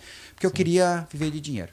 Cara, que interessante. E aí, isso que é legal, né? Porque tu já conseguiu dizer aqui que tu queria ter dinheiro, tu queria ter essa independência, mas talvez, e aí tu vai me dizer isso, né? Ao longo, talvez tu possa, de certa forma, ter se perdido pelo dinheiro, alguma coisa assim mas tu tá buscando isso, né, de volta, porque tu percebeu que chega um momento que, digamos assim, ter um milhão ou ter 10 milhões é a mesma coisa. É, isso eu vi num filme, né? O que, que um milhão compra que 10 milhões não compra, né? É claro que a, a, a quantia sim, hoje é, é, diferente. Mas, mas eu te entendi. Mas é, é isso, né? Tu começa a perceber, porque no início, quando tu não tem, aquele negócio da infância porra, eu não tinha um Kinder Ovo, é né? eu não isso, tinha cara. um chips, eu não podia. A, a, gente conversa direto sobre a infância, eu sou muito nostálgico, tu viu eu aí também. os meus brinquedinhos, sim, sim, eu né? então, você. eu sou um quase assim, né?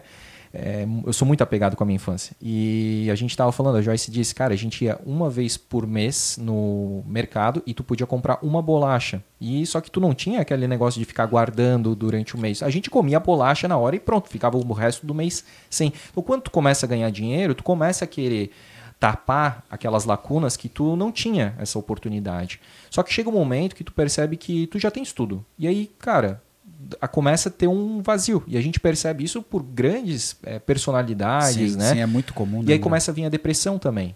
Então, aí a questão às vezes da falta de propósito, que tu já citou aqui algumas vezes, né? Então, eu acho que é muito isso. Chega um momento que tu já se provou para si, pô, já tenho independência financeira, realmente tenho um, um case de sucesso aqui, mas tem coisas que tu não consegue ser CEO, tipo, da tua família. Né? Porque são pessoas independentes, elas não são contratadas. Amores tu já nasceu naquilo ali. valores, paixões diferentes. Exatamente. Muita Porque coisa. tu contrata alguém na tua empresa já com aquele cargo, com aquela pré-definição, ó, tu vai fazer isso, isso aqui, a empresa funciona assim. E se não tiver disponível daquela forma, tu consegue desligar ela, né? E tenta achar um outro profissional para ocupar uhum. aquela vaga. Família não tem isso. Não tem e não te dá direito de achar que tu é o chefe, porque é. tu não é, é família. É muito é, louco. Exatamente, é muito louco. Por isso que a família muitas vezes traz a gente para essa realidade, porque às vezes a gente se acostuma muitas vezes com a empresa ou com amigos também, que a gente consegue Sim. reciclar amigos. Sim. E aí, pô, tá tudo bem, meus amigos, e o meu empreendimento tá indo bem, só que a família sempre vai ser aquele escopo. Não tem como Sim, mudar. O teu não. pai sempre vai ser teu e pai, é... tua mãe sempre é tua mãe, com aqueles problemas, com aquelas Sim. ideias. E eu tenho fé, André, que a gente é escolhido para estar tá na família, a gente tá para aprender tudo. Então, assim, cara, não adianta se espernear, bater, hum. né? De novo, eu tenho meus enrolhos, minhas... todo mundo tem é. o seu passado e tal. Mas é a nossa escola, cara. É, eu te falo assim, ó, eu é a melhor lugar que eu podia estar, é onde eu estava. Uhum. Porque tudo, de novo, né? Tudo é pilar de o que tu enxerga. Eu só levei as coisas boas. Tive exemplo bom e ruim o tempo todo. Tu tens todo dia, na escola a gente tem, no trabalho, cara, todo dia. Uhum. Mas tu pode escolher repetir uhum. ou mudar. Exato. É um aprendizado. Né? Então, cara, eu, eu, eu acho que né, um pouco do que tu falou aqui de, de misturar, de valores e tal, eu acho que é, é esse que eu te falei. Na família aqui, Cara, tu é ser humano, tu não é ninguém, tu é pó, pó vai voltar.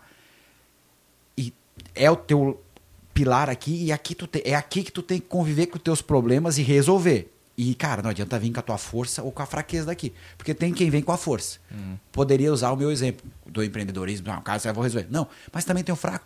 Ai, porque eu tô fudido lá. Cara, esse não é o teu problema. Aqui, ah, porque eu... Esquece, cara. Separa. E, e só concordando contigo, de fato, com o que tu falou de, de, de valores e chega no momento que tu, tu perde né, a referência e fica triste. Eu acho que o poder embebeda. E o maior risco, e eu faço oração todo dia, André, eu peço a Deus sabedoria para não embebedar. Porque embebeda. Né? Eu imagino. E aí é, tem milhões de cases, nós podemos ficar aqui um dia falando né, do o que foi o Michael Jackson. Porra, cara, né? Chorão, é, a Amy. Cara, um monte, né? Um monte de caras fenomenais, né? É, coração aqui não estava quebrantado como humano, né? Mas enfim, né? É algo muito mais. Um dia, um segundo podcast meu de profecias aqui, a gente vem falar de. Cara, que massa. É, é sensacional. Assim, bom, e aí eu quero saber, então, Do qual era o teu negócio aí, Tá. né? Então, para fechar ali daí nessa empresa de asfalto e tal, chegamos no momento, só para eu dar enredo na- de finalizar e falar do empreendimento. Cara, eu- daí o que aconteceu? Terminei meu curso técnico de segundo grau, trabalhando nessa empresa de asfalto e tal. E, mesmo estudando em escola municipal e fazendo curso técnico de quatro anos, sem história, cara, dois anos, contabilidade, estatística, nada de base. Eu passei em dois vestibulares, André. Eu passei eh, no vestibular de comércio exterior na, na época da Selv. Eu nem sei se chamava Selv. A Selvi. Já era? É, Começou a, Selv, A né? Selvi, aham. É, a. A Joyce chama até hoje de a Selvi. É. A gente passa ali, ela não consegue chamar Uni a. É a É, a. É, sou Aí já entrega a época. Nós idade. estamos em casa. Nós estamos em casa. E aí, eu passei também em direito na Univale. E isso mudou a minha vida, o direito. Porque eu sempre quis ser juiz. Era um desejo meu de criança, assim, ser juiz. Até agora voltando nostalgia, né? É, vou pular essa parte que é muito nostálgica, muito tempo. E aí, esse, essa oportunidade de eu realmente estudar lá, eu precisava pagar a minha inscrição. Eu tinha dinheiro para fazer a minha matrícula. Só que meu salário estava quatro meses atrasado. Quatro. Tava todo mundo com dois, eu com quatro. Por quê? Porque o Bobcó aqui era o peito de aço. Sim. Chega, eu fazia isso, André. Por Deus, tá no céu. Meu, chefe, vamos pagar o cara. Eu, porque eu me resolvia. Eu tinha minha renda Aham. desse meu Sim, brick um paralelo. step ali. E aí eu dava pros caras. Uhum. Por quê? E Porque até pra tu, talvez, dizer pro, pros caras, né? Pô, tô pra- dando do meu. Isso, aqui pra convencer os caras, né? Olha Mas aqui, eu tu tá vai 4, ente- o teu tá 2, Tu, então... vai, é, tu vai entender que depois o que eu dava voltava. Aham. Era muito louco. Meu brick era bom. Eu, eu ganhava uns pila legal. E aí eu cheguei na situação de que eu fui pedir pra esse cara, que eu fui peito de aço, que eles queriam bater lá, tal, toda aquela. Eu blindei o cara, ele ia viajar, eu era procurador da empresa dele com 17 anos, cara. 16 ali, eu, eu respondia pela empresa do cara. Ele tinha parente, ele dava pra mim a caneta. Eu só queria 300 e. Era 380 reais. Tipo assim, eu tinha quatro salários atrasados, que dava, né, vamos fazer uma conta aí, quatro vezes, 3.200 reais atrasado, já ganhava 800 pila na época, era 800 pila meu salário. E nessa última empresa, então eu fui crescendo bastantinho, assim. E eu só queria 300. E ele não me deu, cara. E eu te falo, eu sou o cara muito leal, mas eu sou um cara muito certo. Tipo, ali foi birra, foi birra. Ele, ele foi no limite comigo. E aquilo ali foi algo que quebrou o cristal. E quebrou, acabou. Acabou. Daí o que, que eu fiz? Voltei pra casa e fiz uma análise, minha, minha primeiro business plan real.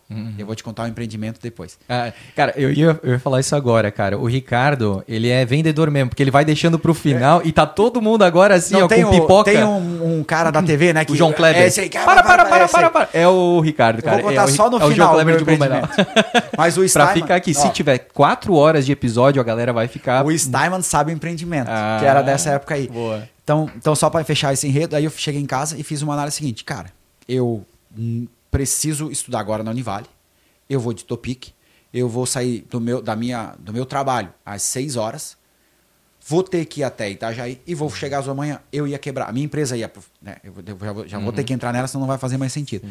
Então eu não podia, eu não ia mais conseguir manter o meu negócio por causa da faculdade, era impossível.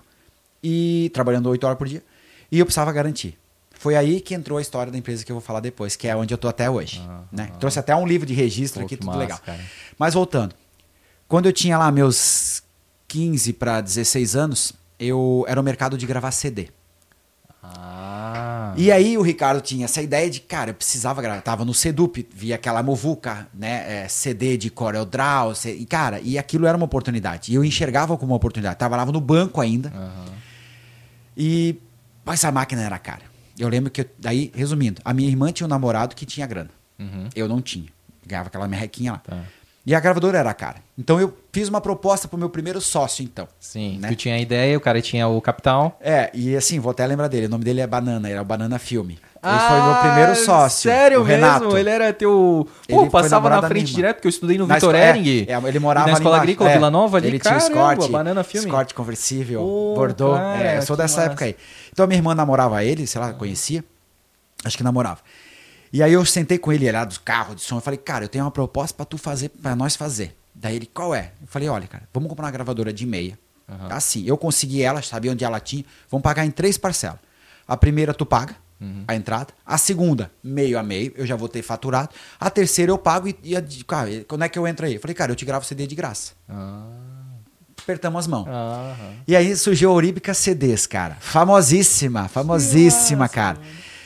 E André, isso me custou. me deu muito aprendizado, me custou muita coisa. Ah. Cara, eu comecei a gravar CD que nem água. Mas que nem água. E assim, aí eu fazia seleção internacional. Era, eu sou da época do, da internet de escada, é, o Inamp, o, download, Meu download. casal, o Emule. É, tinha que o- baixar as músicas por emule. Isso. Enfim, eu sou da, Vinha um monte de vírus junto. Pra resumir essa época, Uhum. mas eu gravei tanto, criei uma marca, criei uma identidade, comecei a, Olímpica ven- CD. Aham, comecei a vender CD com capinha, era novidade. Então fazia capinha no, no Power Down, Ah. entregava para impressão, imprimia na na Zoom, gráfica digital, vinha, cortava, cara, eu fazia um baita trabalho. Aí comecei a vender, vender CD para empresas de carro, na época o som automotivo Blumenau era muito forte. Sim. Então tinha HV Som, Diffne, Stetson, essas empresas Pitbull. É, a Pitbull é bem depois. Bem depois, é. pô, tá. É, Não, Mas só- HV eu lembro. HV Som. Aham. Então, assim, na Diffne e na HV Som, eu vendia de 20 em 20. Então, eu fazia uma seleção com 20 gaúchas, Aham. 20 técnico, 20 é, Pagode, axé, sertanejo.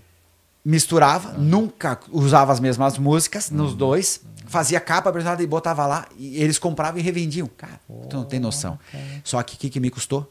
Aí, aí eu gravava CD de manhã no Besc, Aham. Vendia no Besc, vendia pra, Aham. eu vendia para cliente ali no caixa ali, porque eu falava, vendia, vendia, chegava em casa, gravava CD, na, fazia a escola, gravava CD a noite inteira. Quantas, quantos CDs gravavam na, na Eu só gravadora? tinha uma gravadora, na época era, era pioneira, 4x a velocidade, então um CD demorava, cara, um CD de uma hora demorava 29 minutos em 4x, Ah, meia hora. Era um por vez. Um por vez. Nossa. E aí tinha que. Meu, cara, André, tu não tem noção. Eu acordava de meia e meia hora por dois anos. Trocava CD. E a Diffne agora, 10, 20.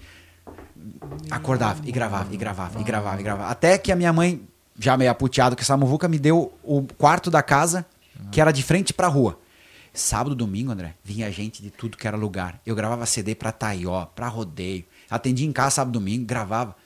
Contar um episódio, eu já contei pra minha esposa, vou contar aqui. Eu tinha uma namoradinha na época, 16 anos, e um dia nós, né, ela desolada com aquilo, porque era o foco, eu determinado, eu era, eu vou fazer minha independência. Ela falou, ah, eu tô o CD. E a gente terminou o relacionamento. Verdade, terminamos o relacionamento porque não dava. Eu tava, né? E, e vendia, vendia, cara. Tu lembra a- qual que era o valor que tu vendia? o CD? eu vendi, eu comprava CD, sei onde comprava, quanto pagava, fazia, cara, eu comprava CD na época por 12, 13 reais, vendia perto de 30 reais, né, mas fazia capinha, meu CD era caprichado. Sim, era caprichado. Então se tu pagava um pouquinho mais, 35, eu gravava em 1x pra ti, porque não pulava no teu carro. Ah. Então, cara, eu era, eu era o, o, o mex- era metido ali. E com isso eu fui fazendo muito, muito, muito, muito, mas muito CD. Então, assim, pra tu ter uma ideia, referência, né? Eu faturava no, no Besc 230, Uhum. mas eu ganhava 3 mil. Porra. Cara, me coloca lá com 15 anos. Né? Sim. E eu guardava tudo, tudo, guardava, guardava. É. E só investia. Mais CD, mais CD, mudava a marca do CD, investimento. Pá, pá, pá. Fazia, fazia, fazia. Eu tinha um baúzinho lá que eu enfiava o dinheiro, não tinha conta. Aí, há 16 anos, emancipei. Aí- Minha conta é desde 2000, e- desde 2000. Que é Eu abri 16 minha anos. conta no banco. A minha conta no Banco do Brasil é 6-X. Pô. Cara, sou velho no banco lá. Aham. Então, assim, é, precisava, né? Cara, precisava movimentar dinheiro, entrava. Enfim, ah, com isso veio muita coisa. Voltou cheque meu, é. É, Meu passado também me condenava. Mas, enfim, eu empreendia. E o engraçado é que eu fiz o paralelo com o Silvio Santos e tu era um camelô, Não, eu cara. era um camelô. Eu vivia no camelô. Meu Deus do céu, cara. Compra- Pra comprar CD virgem. Pra comprar CD virgem, não, e Sim. me ajuda, pagava vista e desconto. Era, comprava bem, pra vender bem. Aham, aham. E aí, né, esse então. E outra coisa, só te Manda, cortando, manda. mas assim, ó, é como que tu, de novo, a veia do vendedor e do empreendedor, né? Tu foi- começou a agregar valor, porque tu não queria ser igual. Tu queria, pô, já apresentar com uma capinha diferente, Sim. personalizada. É, gerar valor ao, ao, gerar ao CD, valor. porque senão era só um CD pirata. Exato. E a questão também de pontos de venda. Deus livre, você preso. Esse já prescreveu. Já. Mas aí tu perceber pontos de venda, cara, que tinham tudo a ver. Não, tudo com... a ver. Som, cara, oh, eu vou te falar assim, ó, se buscar fotos nossas da época, que era, né, tu é da, da nossa geração, ah. Gravatar, aquela rua lá que eles enfiavam carro de som, aquilo era tudo CD meu gravado, né? Tudo, cara, era muito CD. Gaveson, Diffne, tinha mais uma outra loja de som que comprava menos. Meus amigos gravavam CD. Tata Som era da época, não? já era, essa era mais... Data Som Tata, era? Tata. Não. É. Eu, eu, acho que assim, tinha... tinha era, meu, a gente viveu uma época muito gostosa, né, cara? Tinha a briga da, da, dessa loja de som Isso, com aquela ali. Era tipo equipe aí, mesmo, é, né? a gente nem, nem se falava com... Era muito legal. Mas eu flutuava com CDs e meu negócio era vender CD. Ah. E aí, pegando paralelo com o meu trabalho na empresa de asfalto, que eu estava atrasado, eu vendia muito CD para meus funcionários. Ah. Muito. Então eu pagava o salário deles. Para eles terem para te pagar. De, cara, André, era assim, ó. Eu, eu era recurso humano. Então eu dava pro cara, ah, 850 pila, tu comprou quatro. é muito engraçado, mas eu não tenho vergonha disso. Eu ganhava muito. Então, assim, eu ia embora do, do, do, dia do pagamento, o meu pagamento era 800 eu não recebia. Mas eu levava embora, tipo, 2,500 para casa dos caras. E eles, sério, eles trabalhavam para pagar CD, cara. Porque eu era tão bom de vender que saiu uma música e eu era assim, ó, já fazia arte. Cara, né, essa música eu não gravava na tua seleção. Ah, essa, aí, né, cara, se tu fosse lá e pedisse, tal, mas se ah, não, essa, essa, tu tinha que gravar depois, é volume 2. Olha só, cara. Então, eu fiz muito CD. E eu tive que parar de gravar, agora tu vai entender o enredo, porque eu passei na faculdade uhum. e eu ia perder a noite, e cara, das duas uma, trabalhar durante o dia. Sim. Pra ganhar meus 800 pila ali. Eu tinha que receber, porque eu não ia mais ter meus 2 mil e pouco, 3 mil. Não ia mais ter. Eu não ia mais gravar CD. Por causa a... do tempo para estudar? É, porque eu seria o. Não, eu seria... a minha Topic é Univale, eu passei. Sim. Então é, eu saio de Blumenau, chego lá, eu chegava em casa às duas da manhã. E não Sim. dá, né? Uhum. Eu queria estudar. Sim eu te falei, eu nunca fui muito bom, mas também não era um avacalhado. E ainda mais para direito, né? Que, pô, tu precisa ter lê, muita cabeça lê, ali. Lê. Isso. Mas eu não me dou bom com isso aí também. Aí não, acabei não me formando. Sim. Mas, mas chegasse a fazer quantos semestres? Eu fiz seis semestres pô, de direito. Muito já. É, mas parei do. Vou te contar isso na Transpotec tá. agora. A gente já tá chegando nela. Nossa. Foi, tá indo longe, né? Olha, tu, tá gostoso. olhou, tá bom, né? Tá bom, tá, tá ótimo. Eu, pra, pra mim, tá. Fechou. E aí, eu tinha que parar. Então, assim, pô, foi, olha a reflexão que eu tive que fazer ali, né? Com 17 anos. Cara, a minha empresa que mais dá dinheiro vai fechar. Propósito. Eu quero me formar eu hum. quero ter um canudo. Eu quero ser alguém na Prioridade vida. mudou. É, e, e, o CD, cara, não é a minha profissão, hum, né? Eu tô, é, o, é, o, meu bico. Uhum. Era a maior fonte de renda. Sim. Mas olha só, eu fui pelo fixo. Uhum. Eu tenho que arranjar um emprego fixo que me dê meu dinheiro para eu pagar. Era 280 pila, era barato na época. Eu tinha que pagar a minha faculdade. Eu queria pagar. Uhum. É, tudo, então, assim, como é que o Ricardo fez inglês? Dinheiro do CD. Como é que tu era independente? Dinheiro do CD. Não era dos 90, 200, era do meu CD. Uhum. E no final, só pra ter, esqueci de fechar com o Renato Banana. Uhum. Que eu devo até ele o meu primeiro empreendimento. Eu, no quinto mês, comprei a parte dele e, e não gravei mais CD de gás pra ele. Daí ele comprava CD meu. Ele tem que me perdoar meu por isso. Meu Deus, cara, que loucura. Louco, mano. louco. E aí, no final das contas, né, acabando um pouco dessa muvuca de empreendimento, que eu fui parar numa entrevista de emprego na empresa que eu tô hoje. Pois é, cara. E aí, como é que foi isso? Cara, trouxe até um negócio legal para mostrar para ti né, aqui. cara, isso. Como é que é um fichário? Que trouxe um fichário, que é a nossa ficha de registro. Meu. E aí, no dia 12 de março de 2001, André, isso aqui é muito massa, é um arquivo meu. Eu tive a oportunidade de, de ser contratado na Transpotec como auxiliar administrativo. Tive um downgrade de salário, né? Eu ganhava 800 não em dia, fui para 500 em dia. E, e, na época eu fui falar com o meu chefe para ele me contratar. Posso mostrar? Pode, pode, muito legal. Tem, tem algum. Não, não faz mal. Tranquilo? Deixa eu mostrar aqui, olha só. É... Não, a foto mesmo, é, até aproximar o, o, aqui. Olha como, só, de Como diz a minha esposa, o tempo me fez bem. É. o tempo só, me fez cara, bem. Que louco, cara. Que bacana demais isso aqui. E aí, Porra. essa é a minha relíquia até hoje. Tu vê que ela não está encerrada. É verdade. E aí, eu sentei na entrevista de emprego tal. O meu objetivo era um, André. É, eu fui ser entrevistado por um cara, que eu né, devo de novo basicamente, né, minha vida de gratidão, de oportunidades, que acho que todo cara novo, empreendedor, precisa de uma oportunidade, né? Ninguém nasce. Salvo se tu nasce herdeiro, Isso. o resto tu tem que te agarrar nas oportunidades. Então eu fui pedir emprego para esse meu chefe, que foi meu chefe há muito tempo, numa empresa que ele tinha muito forte, muito grande. E ele acabou me colocando na Transpotec, porque eu conhecia. Aí tu vai me perguntar, pô, tu conhecia a Transpotec? Sim, o meu pai trabalhava lá. Teu pai trabalhava na Transpotec? Meu pai, quando, meu pai trabalhava na Transpotec, e é uma empresa que tem bastante tempo de história, é, altos e baixos. Uhum. É, dá um livro, cara, né? É, várias pessoas, assim, a minha história é muito engraçada. Dá- no final do dia, assim, se eu ficar velho e for interessante, ainda vou escrever, que tem muito detalhe. Mas, coincidentemente ou não, é uma empresa que foi criada em 92 por dois caras é, muito fortes. Eram, eram diretores de uma empresa de tabaco aqui de Blumenau. E foi a época da te- terceirização. Vou tentar resumir essa história, Sim. porque é- eu consigo contar detalhes, né? Mas eles terceirizaram e criaram uma empresa para trabalhar principalmente para Souza Cruz. E um dos sócios tocava um negócio e o outro tocava a Transpotec. E o meu pai foi convidado como mecânico da Souza Cruz, seis de profissão, para ser o mecânico dessa empresa. E assim ele foi. E essa empresa passou por altos e baixos, como todas, e ela estava em 2001 sendo fechada, liquidada. Então eu fui pedir emprego, né? Cara, na época meu pai procurava já emprego. Foi bem a época que eu, em 2001 foi quando eu saí de casa, fui morar sozinho. Nessa época eu estava já com meus 19, entrei com 17 anos, eu fazendo 18, quase indo embora de casa. né? Mas eu escutava meu negócio, cara, empreendendo, gravando CD, vamos, vamos, vamos. Não tinha tempo de muita família ali. Vamos, vamos, vamos, vamos ganhar dinheiro, vamos sair de casa, vamos ser independente, vamos ter futuro. Porque o meu pai estava numa empresa ruim, bem mal das pernas. Essa empresa literalmente ia fechar, ela vendeu todas as operações para um outro cara em Blumenau e eles mantinham dois mecânicos só, um deles o meu pai e mais um outro mecânico, para não encerrar ainda as operações, porque tinha que liquidar alguns contratos. E eu fui pedir emprego para esse cara, que ele tinha uma empresa muito grande. E eu sou muito grato a esse cara. Mas vou te falar assim, ó, tudo, todo dia é um aprendizado, mas tudo que eu aprendi hoje, seja do lado bom ou ruim, esse cara me ensinou muita coisa de um jeito ruim muitas coisas, mas eu aprendi, principalmente assim, ó, cara, como não repetir. Mas, cara, eu aprendi. Foi o melhor professor do mundo. Eu aprendi coisas boas e coisas muito ruins. Eu só não replico a ruim. É um puta um aprendizado. Porque tu sabe, isso aqui, cara, isso aqui dói e machuca. Então eu não vou. Mas foi uma escola. Eu tinha espaço nas costas para levar a pancada. E aí eu fui lá dizer, como eu tava aqui, cara, eu lembro, eu fui lá pedir emprego, 17 anos, né, todo empolgado, meu salário atrasado, gravando CD, passei na faculdade. Ele assim, vou te dar um emprego. Como assim? Assim nós estávamos. Aham. Fechou? Na Transpotec. Eu falei, cara, não quero. Na hora, eu já era meio, né, proativo. Como tu não quer?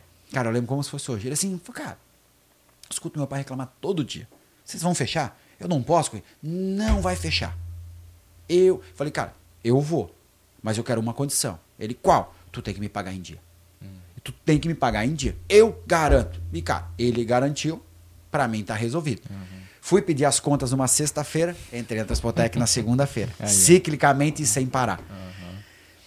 E aí foi a minha primeira grande loucura, cara. Eu trabalhar junto com meu pai. Meu pai é mecânico. 10, 12, 2001 para 92, nove anos na empresa já. A empresa tinha crescido, quebrando. As experiências dele, né? Por um cara com, com baixa escolaridade, visão dele, sem oportunidade nenhuma. Mas eu, meu salário. E de novo, André, eu não sou melhor que ninguém. Eu só fiz, eu falo, os caras eram muito ruins, porque eu só fiz nada, eu só fiz o certo. É, a primeira coisa, contei o estoque, aí entrou a contabilidade, contei o estoque, tinha um furo fudido no estoque, os caras vendiam estoque, sei lá. Parei de roubar.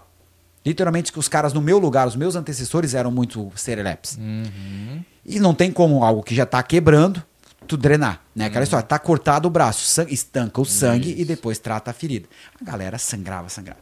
O que eu fiz? Parei de roubar. Nada mais do que isso. Sem meritocracia nenhuma.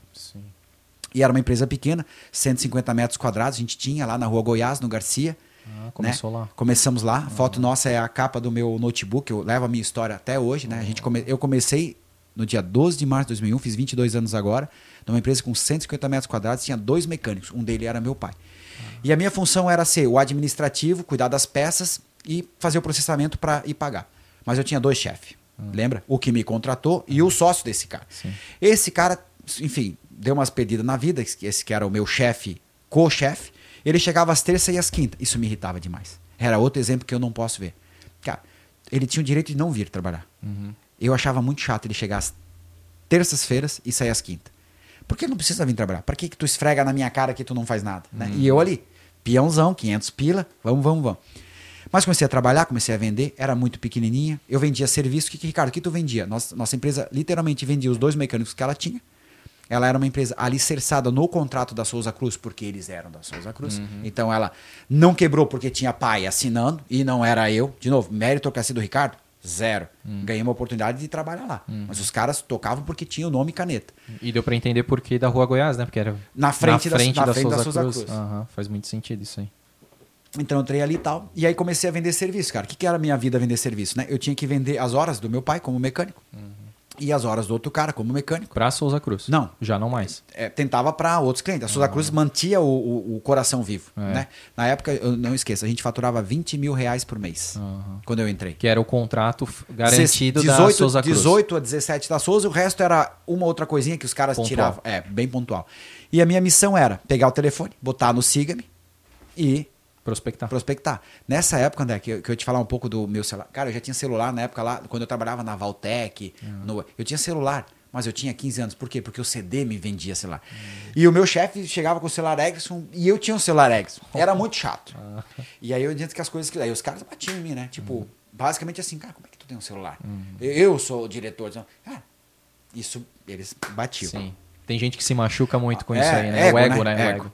Enfim, daí acabei é, tendo que vender essas horas, botar o telefone no Siga-me. Essa foi o meu início da Transpotec. E vendia, saía fazer visita. Ia na VEG, ia tentar buscar. A empresa, quando ela teve essa background, essa queda muito grande, muitos mecânicos viraram empreendedores na época e tinham empresas maiores que a própria Transpotec. Então, assim, o nosso principal concorrente de serviço na época eram dois mecânicos que saíram da Transpotec na época de quase quebrar. E tinha uma empresa com oito funcionários. Cara, a gente só tinha dois mecânicos. Eu entrei.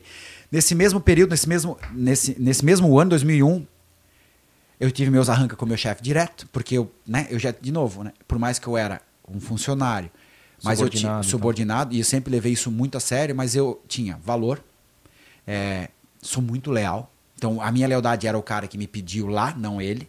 Né? Era o meu chefe, era lá a lealdade. E eu não aceito o desaforo é, quando ele não é justo. Né? De novo, tu pode me bater se eu sou estagiário, tu bate. Que eu te falei lá do meu chefe que fazia, eu fazia o dele, ele falava de pesca. Ali tu abusou. Cara, eu faço o teu, mas faz outra coisa pela Exato, entidade. exato. Não fica com os pés na mesa. E aí eu tive um enrosco com esses caras, comportamento, tá? Um dia eu lembro que ele me ligou, André. E como é que tá aí, tipo, sexta-feira? Meu, assim, ó, quente, eu sou um cara com sangue quente. Eu assim, cara, por que tu liga? Vem aqui olhar. Nossa, ele ficou possesso. Ele falou, porra, não pode falar assim comigo, a empresa é minha.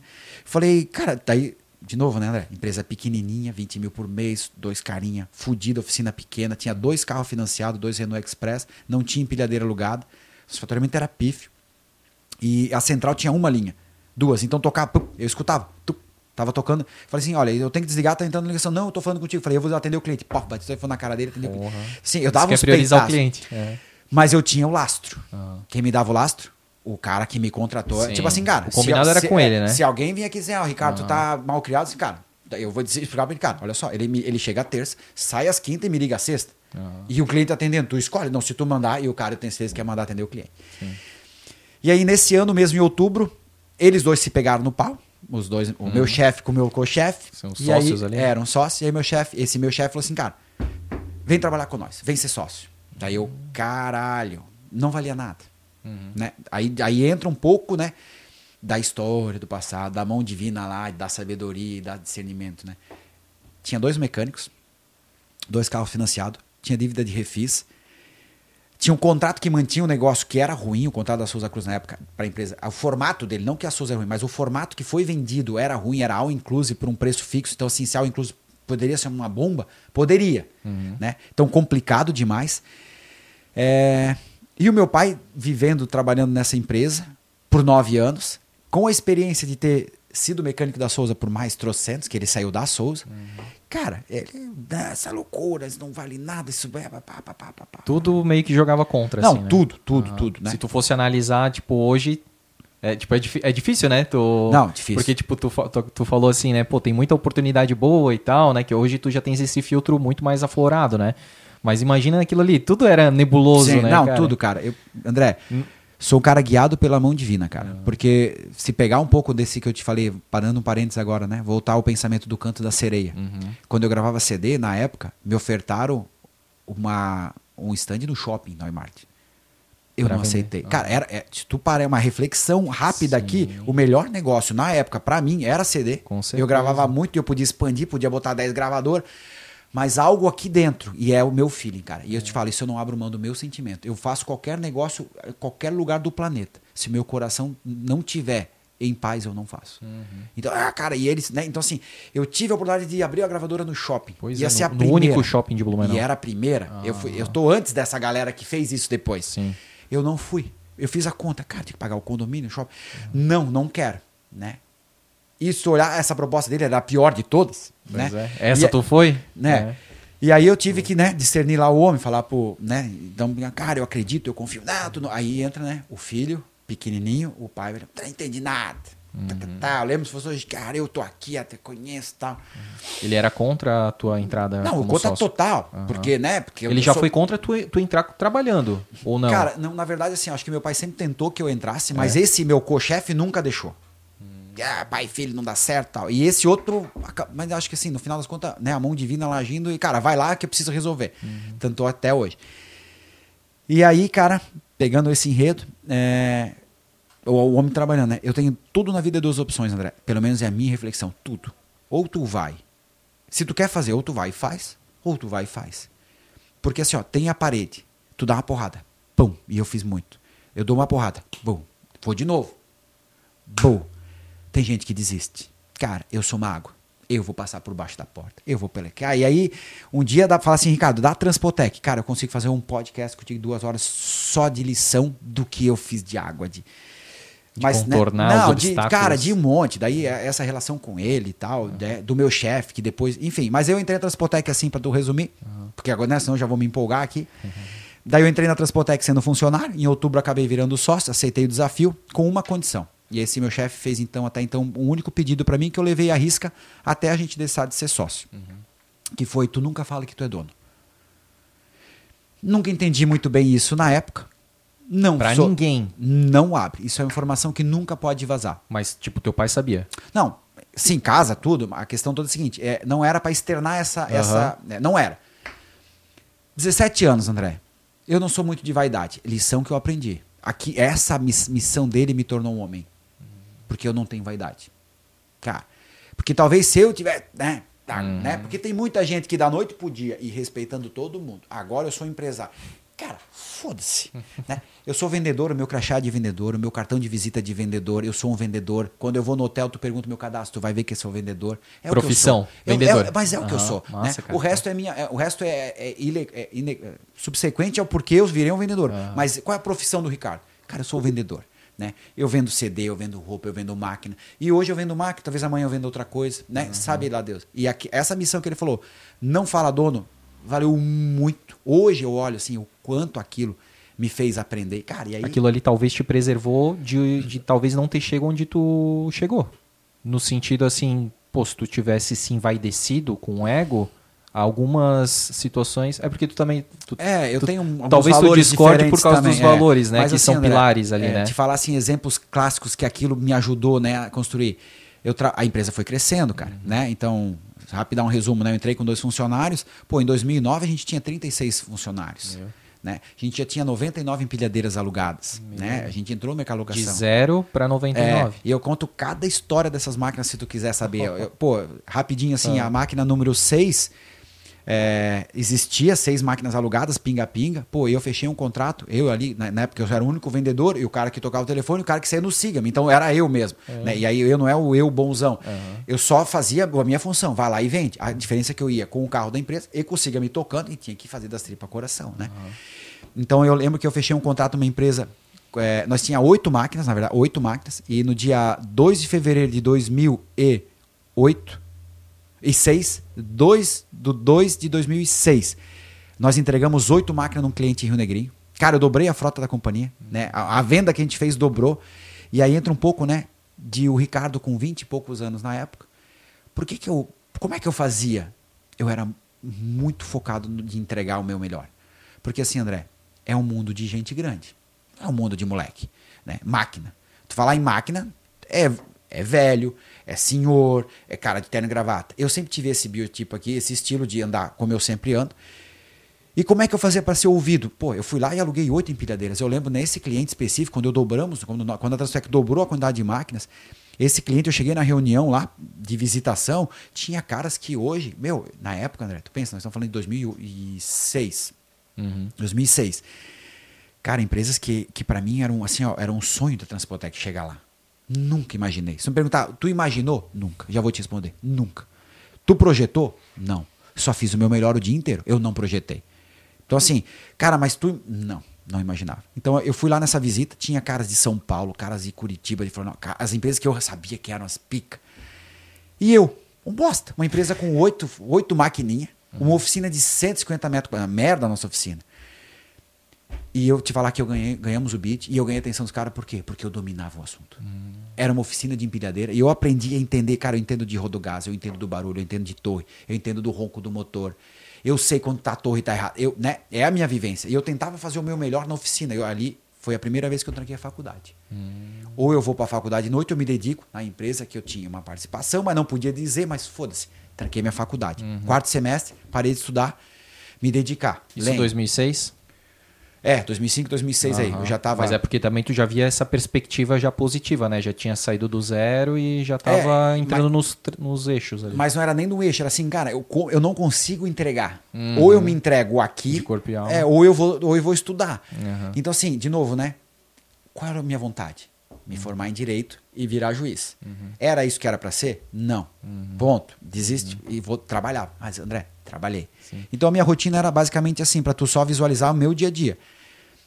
Das seis da manhã até as sete da noite, era na oficina, gerando o negócio, vendendo telefone, tocando e o bicho pegando, era sozinho ali, uhum. e ligando e fazendo visita durante o dia. Fazia o quê? Final do dia, todo final do dia, nós já tinha mais mecânico, ali, estamos falando agora 2005, né? Mas a rotina foi igual até então. Cara, nós, já, nós vendíamos oito mecânicos já em, 2000 e, em 2009, nós tínhamos oito mecânicos externos. Uhum. Né? Tinha dois, foi para oito. Mas tinha mecânico contratado em vários clientes. Então, assim, tinha 36 funcionários no total, põe uns, 10, uns 7 administrativos, o resto técnico, uhum. puro. Então, eu sou da base técnica. Uhum. Então, eu vendia esses caras o dia inteiro, era a missão: vender, vender, vender, vender gente, vender serviço, vender peça, vender. Uhum. Final do dia, fazer o quê? Fechava o computador, puxava um pendrive, pegava, levava meu notebook para casa, passava a noite inteira processando para preparar o faturamento do dia seguinte. Então, o que, que eu fazia durante segunda a sexta? Venda, venda, venda, venda, muvuca, muvuca, muvuca, o dia a dia. Sábado todo, de 2001 até 2009. Todo sábado, não é de ver, todo. Eu levava o pendrive e aí eu ia para casa, para minha casa, visitava minha mãe, visitava, não importa. Eu levava uma pastinha, meus amigos até hoje. Tem pergunta de alguns amigos meus, vão lembrar da minha pastinha. Eu tinha uma pastinha, uma caixinha. Era ordem de serviço manual, então eu jogava toda semana as ordens de serviço na, na mão, toda. Final de semana, deixava pronto. Pendrive ali, porque eu comandava o negócio. Uhum. Pendrive, prrr, deixava o S pronto, pronto, frente de caixa. Segundo, domingo à noite ia para a empresa e prrr, só imprimia nota. Uhum. Segunda-feira, venda, venda. Então não fazia, não era o ciclo completo. Uhum. Não era assim. Tu eu usava, compre... digamos, Cara, é, como a gente costuma falar, né? Tu usava o, o, o descanso para trabalhar daí, né? Porque tinha que faturar. Mas, de novo, né? Mas é, tu descansava quebrando pedra. É isso aí. Uhum. Porque eu podia escolher na época, então, né, como a gente tinha limitação de recursos, era a minha função. Ele tinha um negócio, meu sócio tinha um negócio dele lá que era o pica. Não se incomodava com a gente. Eu tinha duas opções, cara. Ou batia na porta, bom, ou eu ia água. Uhum. O que, que, eu fazia? Cara, eu vou deixar tudo pronto para faturar isso só no final de semana. Então uhum. eu preparava o S, preparava os orçamentos e mandava, disparava. Sim. Então, assim, é, era bizarro, André. A, a, quem trabalha comigo, eu tenho caras que estão comigo há 20 anos, há 19, há 18, 17. É, meus e-mails minha caixa de e-mail disparava só de madrugada. Porque de noite eu preparava os restos, mandava o orçamento, aí de manhã cedo ligava. Era loucura. Uhum. Então eu trabalhei, me dediquei, é o recorte. É. Me dediquei muito, mas era difícil. Uhum. Era. Mas é o que eu tinha. Podia desistir? Podia. Voltando só ao assunto do, desse cliente lá, eu lembro que daí foi lá, eu conhecia e eu falava com propriedade, dominava o assunto, deixava muito seguro, porque era a minha única virtude, cara. Eu tenho que dominar o que eu faço. Falar com segurança. Muita segurança. Então, cara, e nosso case era oficina, porque nós éramos uma oficina. Uhum. E locação era um negócio novo nosso. Uhum. Então, oficina, oficina, oficina. E aí, a gente foi para a final da disputa e eles exigiram uma visita técnica. Uhum. Cara, e aí entra de novo, né, a, a, a sabedoria, o dome lá de cima da, da, articulação. Cara, a nossa empresa era muito feia, André. Muito feia. Eu tenho fotos que eu uso, tanto de apresentação e tal, depois eu até te mostro uma. Cara, pensa numa empresa de 150 metros quadrados, que sai de dois mecânicos externos e dois carros, para 36 caras externos e um monte de clientinho externo. Uhum. Então a gente já tinha oito mecânicos, né, já era grandinha, mas uns 150 metros quadrados continuava. Uhum. Então, cara, era ali dentro, porta para dentro e, e, vamos trabalhar. Uhum. E aí o que, que eu fiz? A gente tinha muita operação bonita fora, porque a gente foi, sempre foi muito caprichoso. Fora. eu tenho que te entregar o melhor produto. Cara, se eu vou fazer isso aqui no domingo, não é problema teu. E aí o que eu fiz? Eu peguei os clientes em Rio Negrinho, levei eles até a Itajaí, numa operação grande que a gente tem de, de clientes, e levei eles na Souza Cruz, uhum. que a nossa oficina era linda, limpinha, cinco estrelas tal. Que ficava, como eu te falei, a 12 metros da Transpotec. Ou seja, vim falando, falando, cara, eu, meu, metralhei o ouvido desses caras, eu, se lembrar de mim até hoje, eles devem estar surdos. E aí, André, olha que louco. Eu não podia levar eles na Transpotec. Não podia. Eu ia perder o cliente. Caramba. Era certo que eu ia perder o cliente. O que, que eu fiz? Falei, cara, agora nós temos duas opções. Ou a gente vai visitar a empresa, que é um pouco longe, ou a gente. Eu vi o que eu precisava. E voltamos para casa. Levei eles de volta. Hum. Sem ver a Transpotec. Ufa, Ganhei quase. o negócio. Né? Depois vieram me ver e falaram, como? E aí, isso é para como nós confiamos em vocês. Eu falei, cara, porque a gente é bom. Ah. E isso levou muitos anos, né? A gente, eu tenho muitas histórias dessas de que a gente teve que é, mostrava os nossos trabalhos sem mostrar a nossa casa para muito uhum. cliente, que era a nossa Mas forma é, de por cima laços e rendas, por Deus, Deus que def... por baixo Deus que defende. É, era bem isso. Mas isso é um pouquinho, né, então Cara, da, da nossa rotina. Né? E uma coisa que tu, enquanto tu estava conversando, é, falando, né, explicando aí dessa desse início da trajetória na Transpotec e dos primeiros clientes grandes que tu disse, né, não, que não fazia ideia, tu tu tava fazendo o teu melhor mas tu não fazia ideia que tu ia fechar com eles. Tu queria, mas tu não Sim. fazia ideia, né? Tu não, tu, tu, tu não projetava isso, né? É, uma coisa que eu percebo muito assim é a questão de estar preparado. Hoje em dia as pessoas, generalizando, claro, né? É, elas esperam uma oportunidade acontecer para dizer, se, é sempre condicionando. Sim, se sim, acontecer, sim. eu vou me preparar, eu vou me dedicar para isso. Não, cara, se Não. prepara antes para quando a oportunidade vir, você tá preparado, que era o que acontecia, é o que aconteceu com vocês lá no início. É, vocês tinham se tu principalmente, né, se preparou, estancou a sangria ali, é, começou a, a, contratar, ligando bastante, recebendo as ligações, naquela né, loucurada mesmo, workaholic. É, loucura. E e aí, quando as, as empresas estavam procurando por uma empresa que tinha essa possibilidade de atendê-los, tu estava preparado. E não assim, ah, se a fulana de tal da empresa é, me é, querer, aí eu vou correr atrás de contratar é. gente e tudo mais. Né? Então, é. sempre está é, preparado. Né? É difícil demais hoje falar né, do novo mundo, mas eu te falo, André, é, acho que um pouco da minha percepção que tu pôde ver de todo o meu trabalho, eu sempre me dediquei muito com amor ao meu trabalho. Não importa qual foi. Lá no Cine, uhum. no Besc, na Valtec, na de asfalto a ponto de, né, de achar que eu tenho uma relação, um vínculo parental.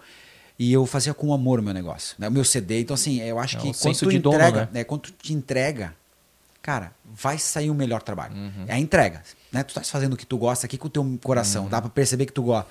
É, é, diferente, né? Quando tu faz, ah, estou fazendo. Então, assim, não era porque eu era dono, porque eu não falava, porque eu já fazia isso antes também. Uhum. Né? E, e isso é legal, né? Muita gente acha assim, as visões que as pessoas têm de mim que são equivocadas que, que a Transpotec, que eu sou herdeiro, que meu pai sempre fundou. Cara, não. Né? Eu entrei numa empresa funcionário e que também era ele funcionário e que não tem nada a ver com a nossa história. Né? Uhum. Ah, Ricardo, tu quer com isso ser valorizado? Não, só quero dizer para vocês. Essa é a história. É, que essa é a história, né? E que não é porque, ah, tu é dono, porque todo mundo julga, né, André? Uhum. Ah, é tudo sair é lindo, porque se eu contar a história da empresa agora, assim, ah, mas é porque tu é dono. Não era. Uhum. É, eu não era dono da empresa de asfalto e os caras acharam que eu era dono e batiam, queriam bater no meu pai na minha formatura. Pois é. Né? É, no BESC, que eu fazia tudo para os três executivos, então assim, cara, é porque eu é dono. Uhum. Porque eu fazia com paixão. Uhum. Assim, cara, o que, que tem que se entregar? Faz com amor. Ah, mas eu não gosto disso. Cara, então ou procura outra coisa já, ou uhum. faz com amor até achar outra coisa. Mas faz com amor. Uhum. Porque a entrega é diferente. Uhum. Então, mas, é um... aí, mas aí eu até quero fazer uma provocação aqui. É, ouvindo, lendo Cortella também, a gente leu juntos, né, Joyce? É aquele porque fazemos o que, o fazemos, que fazemos, né? Uhum. E aí fala muito isso, porque hoje em dia muitas profissões elas estão muito romantizadas. O próprio empreendedorismo está romantizado. É romantizado Pô, puro. Caramba, Qualquer um quer empreender é... achando que é, não, agora eu vou dar uma diminuída, eu vou empreender. Cara, tá fudido, velho. Exatamente. É, é ao contrário. Olha, olha o perrengue, velho. É o perrengue. E, e aí, cara, tu enfrentar a desconfiança da família, dos amigos, ninguém te apoia, do mercado e tudo, até tu fazer um nome, cara, isso demora bastante. E aí tá romantizado. E aí as pessoas, quando vão tentar empreender numa coisa, ah, eu gosto disso aqui, vou me encontrar, se eu trabalhar com isso aqui, nunca mais vou ter que trabalhar, né? Aquele negócio, né? Do tipo, vou... Cara, mas tem coisas, tem atividades dentro da tua atividade mãe, da tua atividade principal, que são chatas. Não dá pra daí... Por isso que eu quero te provocar tem coisas, deve ter coisas é, ou tinham coisas, talvez hoje tu já tenha delegado isso, as coisas chatas, mas que tu não gostava de fazer. Tu fazia bem feito, porque tu era competente, tu era responsável, tu sabia que tinha que ser feito, mas eram coisas que tu não gostava. Talvez, digamos, vender, ficar na frente a frente com o cliente, que dá aquela adrenalina que a gente conhece bem como é que é, de, de pegar o sim, do cara dizer assim, tá fechado, negócio fechado, quando o cara te dava aquele negócio assim, tipo, cara, eu só fecho contigo se tu fizer aquela coisa maluca. E aí tu sabia que dava para fazer, mas tu tinha que fazer um, um como é que é assim, um, fazer uma, um, um joguinho, Drama. um draminha ali, um teatrinho, e depois tu tá fechado e tal, e a pessoa acha, pô, ganhei, né, hum. exprimi um monte e tal. Cara, quem trabalha com venda sabe disso. Eu tô vendo aqui o brilho no teu olho Não, e no teu sorriso. Tô tu sabe o que, que é? Tem uma frase que diz assim, né? Ouvir eu te amo é muito legal, mas pode faturar, oh. cara. Dá um arrepio assim na alma, né? Um pode faturar. É, é verdade. Nossa. É gostoso demais, cara. A gente. E aí, cara, o que, que acontece com isso? Mas tem as coisas ruins, né? Por tem, exemplo, tem. talvez passar pedido no final de semana, no sábado, é, é, fazer essas coisas mais burocráticas e tal. Eu, eu tô usando agora de exemplo o podcast. Cara, eu amo fazer isso aqui, ó. Conversar, trocar, olhar olho no olho me inspirar com as histórias das pessoas que vêm aqui. Cara, como é gostoso. Talvez poucas pessoas tenham essa, essa oportunidade, porque até as pessoas que trabalham na TV às vezes fazem alguns entrevistados por obrigação. Eu tenho a oportunidade de escolher os meus convidados, sabe? Eu não faço isso por obrigação, é muito gostoso isso. E a gente né, é, tem um trabalho que a gente gosta bastante. Em casa, conforto né, do lar, tem uma, uma qualidade de vida. E só que tem coisas que eu não gosto por exemplo, editar vídeo né, lá é meio chato de fazer. Sim, eu acredito. E aí toma tempo, e, é, e é aquele negócio que tu Quer fala. fazer bem feito? Quer fazer bem feito, demora muito mais. Sei aí bem. tu vê, de repente, uma outra pessoa que faz uma coisa mais mal feita, mas não sei por que ela tá melhor que tu, ou tem mais seguidores, ou enfim, tu começa a se comparar. Não deve fazer. Não. Mas o cara pode comprar e aí Exato. tu tá se matando. É tu tá forte. tá comparando banana com maçã. É, isso aí. E isso tudo, aquele negócio da rede social, né? É. Que tu tava Shadow. falando muito isso aí. E só que assim, cara, tem coisas que, que tu precisa fazer e, e, eu comparei a nossa hoje, né, a nossa atividade com a tua atividade, porque tu falou assim, eu sei fazer tudo hoje. Tu sabe só pelo ouvido, saber às vezes que problema que tem na empilhadeira, tu sabe todas as partes técnicas da, né, da, do, teu, do teu trabalho. E para mim hoje isso é importante. Se lá para frente eu tiver a oportunidade, eu acredito que eu vá ter, de contratar pessoas para fazer a edição de vídeo que, por exemplo, para mim é chata e, per e, perde tempo. Eu gostaria de estar tá criando conteúdo bruto para alguém editar e aí a gente publicar. É, eu vou fazer, mas eu eu tenho a experiência. Ele não vai te enrolar. Ele não vai me enrolar. Perfeito, cara. É isso. Então, é isso. Eu acho que é um caminho importante a seguir. E não, tipo, chegar, montar a empresa e falar, não, eu vou contratar aqui o RH, eu vou contratar esse cara técnico, eu vou contratar o cara de marketing. Eu vou. Não, eu deixa eu ser o meu marketing, o meu RH, o meu contador e tal, para que depois tu tenha experiência e as pessoas não te enrolem. É, é isso aqui dá um, mais uma matéria, né? Só esse tema, né? É, como é gostoso falar de coisas assim que são amplas. Porque entra um pouco daí de todo esse enredo, né, André? Quem não quer ter alguém para fazer qualquer coisa? É ótimo. Só que aí entra a paixão e o teu valor. Porque eu te falo, a maior, a maior virtude que a gente busca na empresa hoje é pessoas que se adequam aos valores da companhia, que são os nossos valores. Se tu é bom, cara, se tu tem os nossos valores, o resto eu vou te ensinar. Uhum. Que é o que eu te falei, a gente sabe, alguém sabe fazer. É, mas, de novo, né, não dá hoje nem para julgar o cara que consegue ter tudo, porque seria ótimo ter. Só que vai ficar com a cara de cada um talvez não com a paixão de cada um. Então é muito complexo. Uhum. Mas pra gente ali na, na época, é, foi o que tinha que fazer. Uhum. Né? Não era nem opção de escolha, né, André? Que nem a gravação de CD. Era o meu valor, eu queria entregar um produto diferente. É óbvio que era um saco fazer as caixinhas. Mas eu, né? Vou contratar? De novo, aí a continha da padaria, né, André? Uhum. Dá para contratar, mas eu tô disposto a pagar? Não tô. Então, né? Sacrifício. Tem uma parábola na Bíblia que fala, né? É, há tempo para plantar, há tempo de colher. Perfeito. Tem que escolher o teu momento. E tem que estar tá alinhado. Aqui e a família. Não adianta uhum. tu alinhar aqui e lá, né? Até o Flávio Augusto postou essa semana essa, exatamente essa questão. Cara, um cara reclamando lá para ele de que tava difícil, a família não tava apoiando. Cara, tu tá conversando desse propósito aqui com esse propósito aqui, se a família tá entendendo o seguinte, cara, nós temos que plantar, a família tem que plantar. Hum. E vão plantar. Não adianta tu querer colher sem plantar, cara, de novo, né? É, enfim. E tem o, o tempo, né? Porque tem isso que, é, é, uma coisa que tu não consegue. Tu pode se dedicar, tu pode trabalhar, tu pode é, é, procurar é, se aperfeiçoar tecnicamente, tudo. E aí tu começa. Se tu não tiver uma fé, e eu comungo dessa, dessa tua crença, em Deus, assim, que às vezes a gente não entende o porquê das coisas, mas depois lá a gente É, vai entender tudo, a gente vai interpretar muito isso, porque, ah, pô, eu tô fazendo tudo certo, eu tô fazendo com qualidade, tô fazendo é, o que precisa ser feito, tô, tô criando os meus diferenciais, tô conseguindo transmitir os meus diferenciais e a porra do, do resultado não acontece, tu começa a se, a se questionar, tu começa a saber, será que isso aqui é pra mim? Pô, por que, que Deus... A gente se revolta até Sim. com Deus, né? E aí, porque aquele negócio da comparação, concorrente e tudo mais.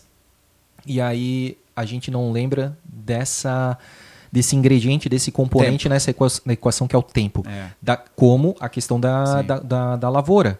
Tu planta, tu faz a- o arado lá, tudo, daí tu coloca a semente e tu tem que esperar, Exatamente. cara. Não, Espera. o tempo é o Senhor, né? Exato. É, André, assim, é, é fácil, né? Agora olhar para trás aqui com vocês, dar esse remember da história, mas eu, eu acabei. é, a gente acabou não se tornando mais sócio, eu com um cara que me contratou, que Sim. foi meu professor em 2010. Uhum. Mas se eu passar e olhar, né, esse perrengue para trás, e eu tive vários, eu podia fazer um, aqui um podcast de perrengue, assim, aqueles é, de exemplos de coisas e tal. Mas tudo foi um momento, cara. Eu te falo, se eu tivesse desistido lá, e eu tive momentos para desistir nesse negócio, né? Eu tava te falando das máquinas aí na, na 8, que a gente entregou 8. Dois anos depois a gente tinha 36, eu entreguei mais 36. Então, assim, ó, eram dobrados e tal. E, teve vários momentos de que eu fui testado no limite para desistir, André. Dentro, dentro ali daquele convívio, né? Rolo e confusão. Mas é tempo. Aí te fala, por que tu esperou? Eu não sei. Eu te falo, eu sou um cara abençoado. Porque não foi porque eu queria também, porque a vontade de mandar a merda é tem, tá? Tem. E, tô- e, cara, ah, eu tenho. Tenha. É normal. Só que, de novo, né? Propósito. Cara, eu não vou me fraquejar. E toda vez que eu tinha que tomar a decisão de parar, não aguentava mais, eu fazia essa reflexão. Se eu parar agora, eu sou covarde.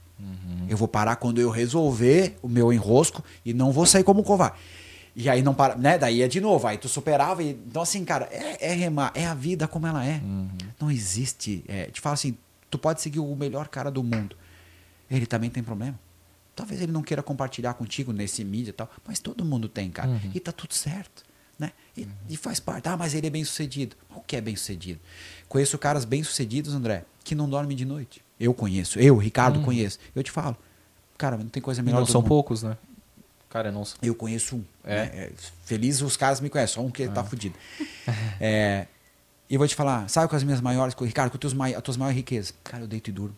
Pô, meus pais estão vivos, né? Eu, cara, eu acredito muito lá de cima no Criador. E eu- então, o resto é consequência? Claro que é. Vou te dizer que não é bom? Uhum, Vou dizer, é bom. claro. Eu vou te falar assim uma coisa, talvez a, a mais louca de explicar, mas é o que tu fez lá atrás, eu vou buscar. Qual a diferença de um milhão ou um monte de milhão? Conforto. Uhum. Só conforto. Não vai resolver a tua saúde. Não vai resolver a tua família. Não vai resolver se tu não vai lá pedir desculpa pra tua mãe, pro teu irmão, pro teu cachorro. Não vai resolver a briga com o teu. Não vai resolver um milhão, dez milhão, cara. E não adianta tu mandar dois milhão pro cara. Porque ele vai dizer assim, não quero. E tu vai ficar puto. Porque tu mandou dinheiro pra tua família ela disse, não quero dinheiro do André. Ah, Dinheiro é nada. Então, assim, a diferença do milhão, dos 10 milhões, é conforto. Porque viajar tu também pode. Eu posso, todo mundo pode, qualquer um. Tem o que faz de mochila, Uhum. tem o que faz de carona, tem o que faz de executivo. Mas ele vai lá e faz o quê? Vê a criação.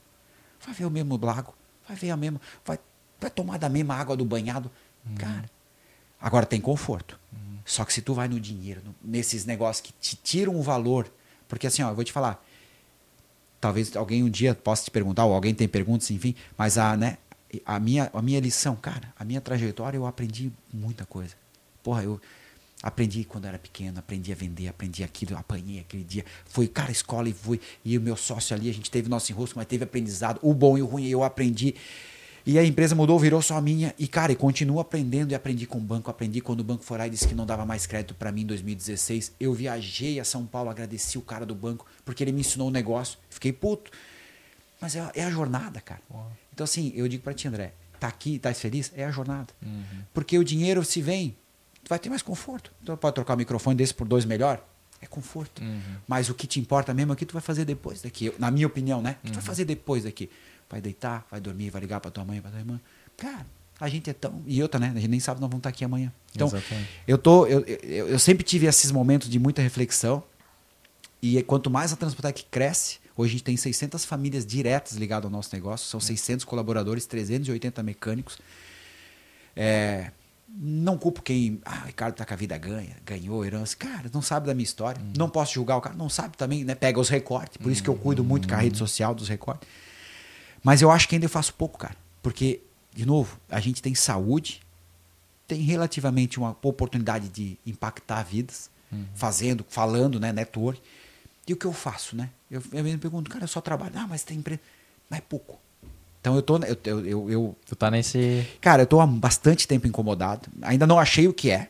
Perguntar, ah, tu achou? Não. Mas de novo, é o que tu tava falando, né, André? Eu não vou parar de trabalhar pra achar propósito. Cara, eu vou fazer o que eu sei fazer até encontrá-lo. Porque, de novo, tem muita gente, não, eu não tô feliz aqui.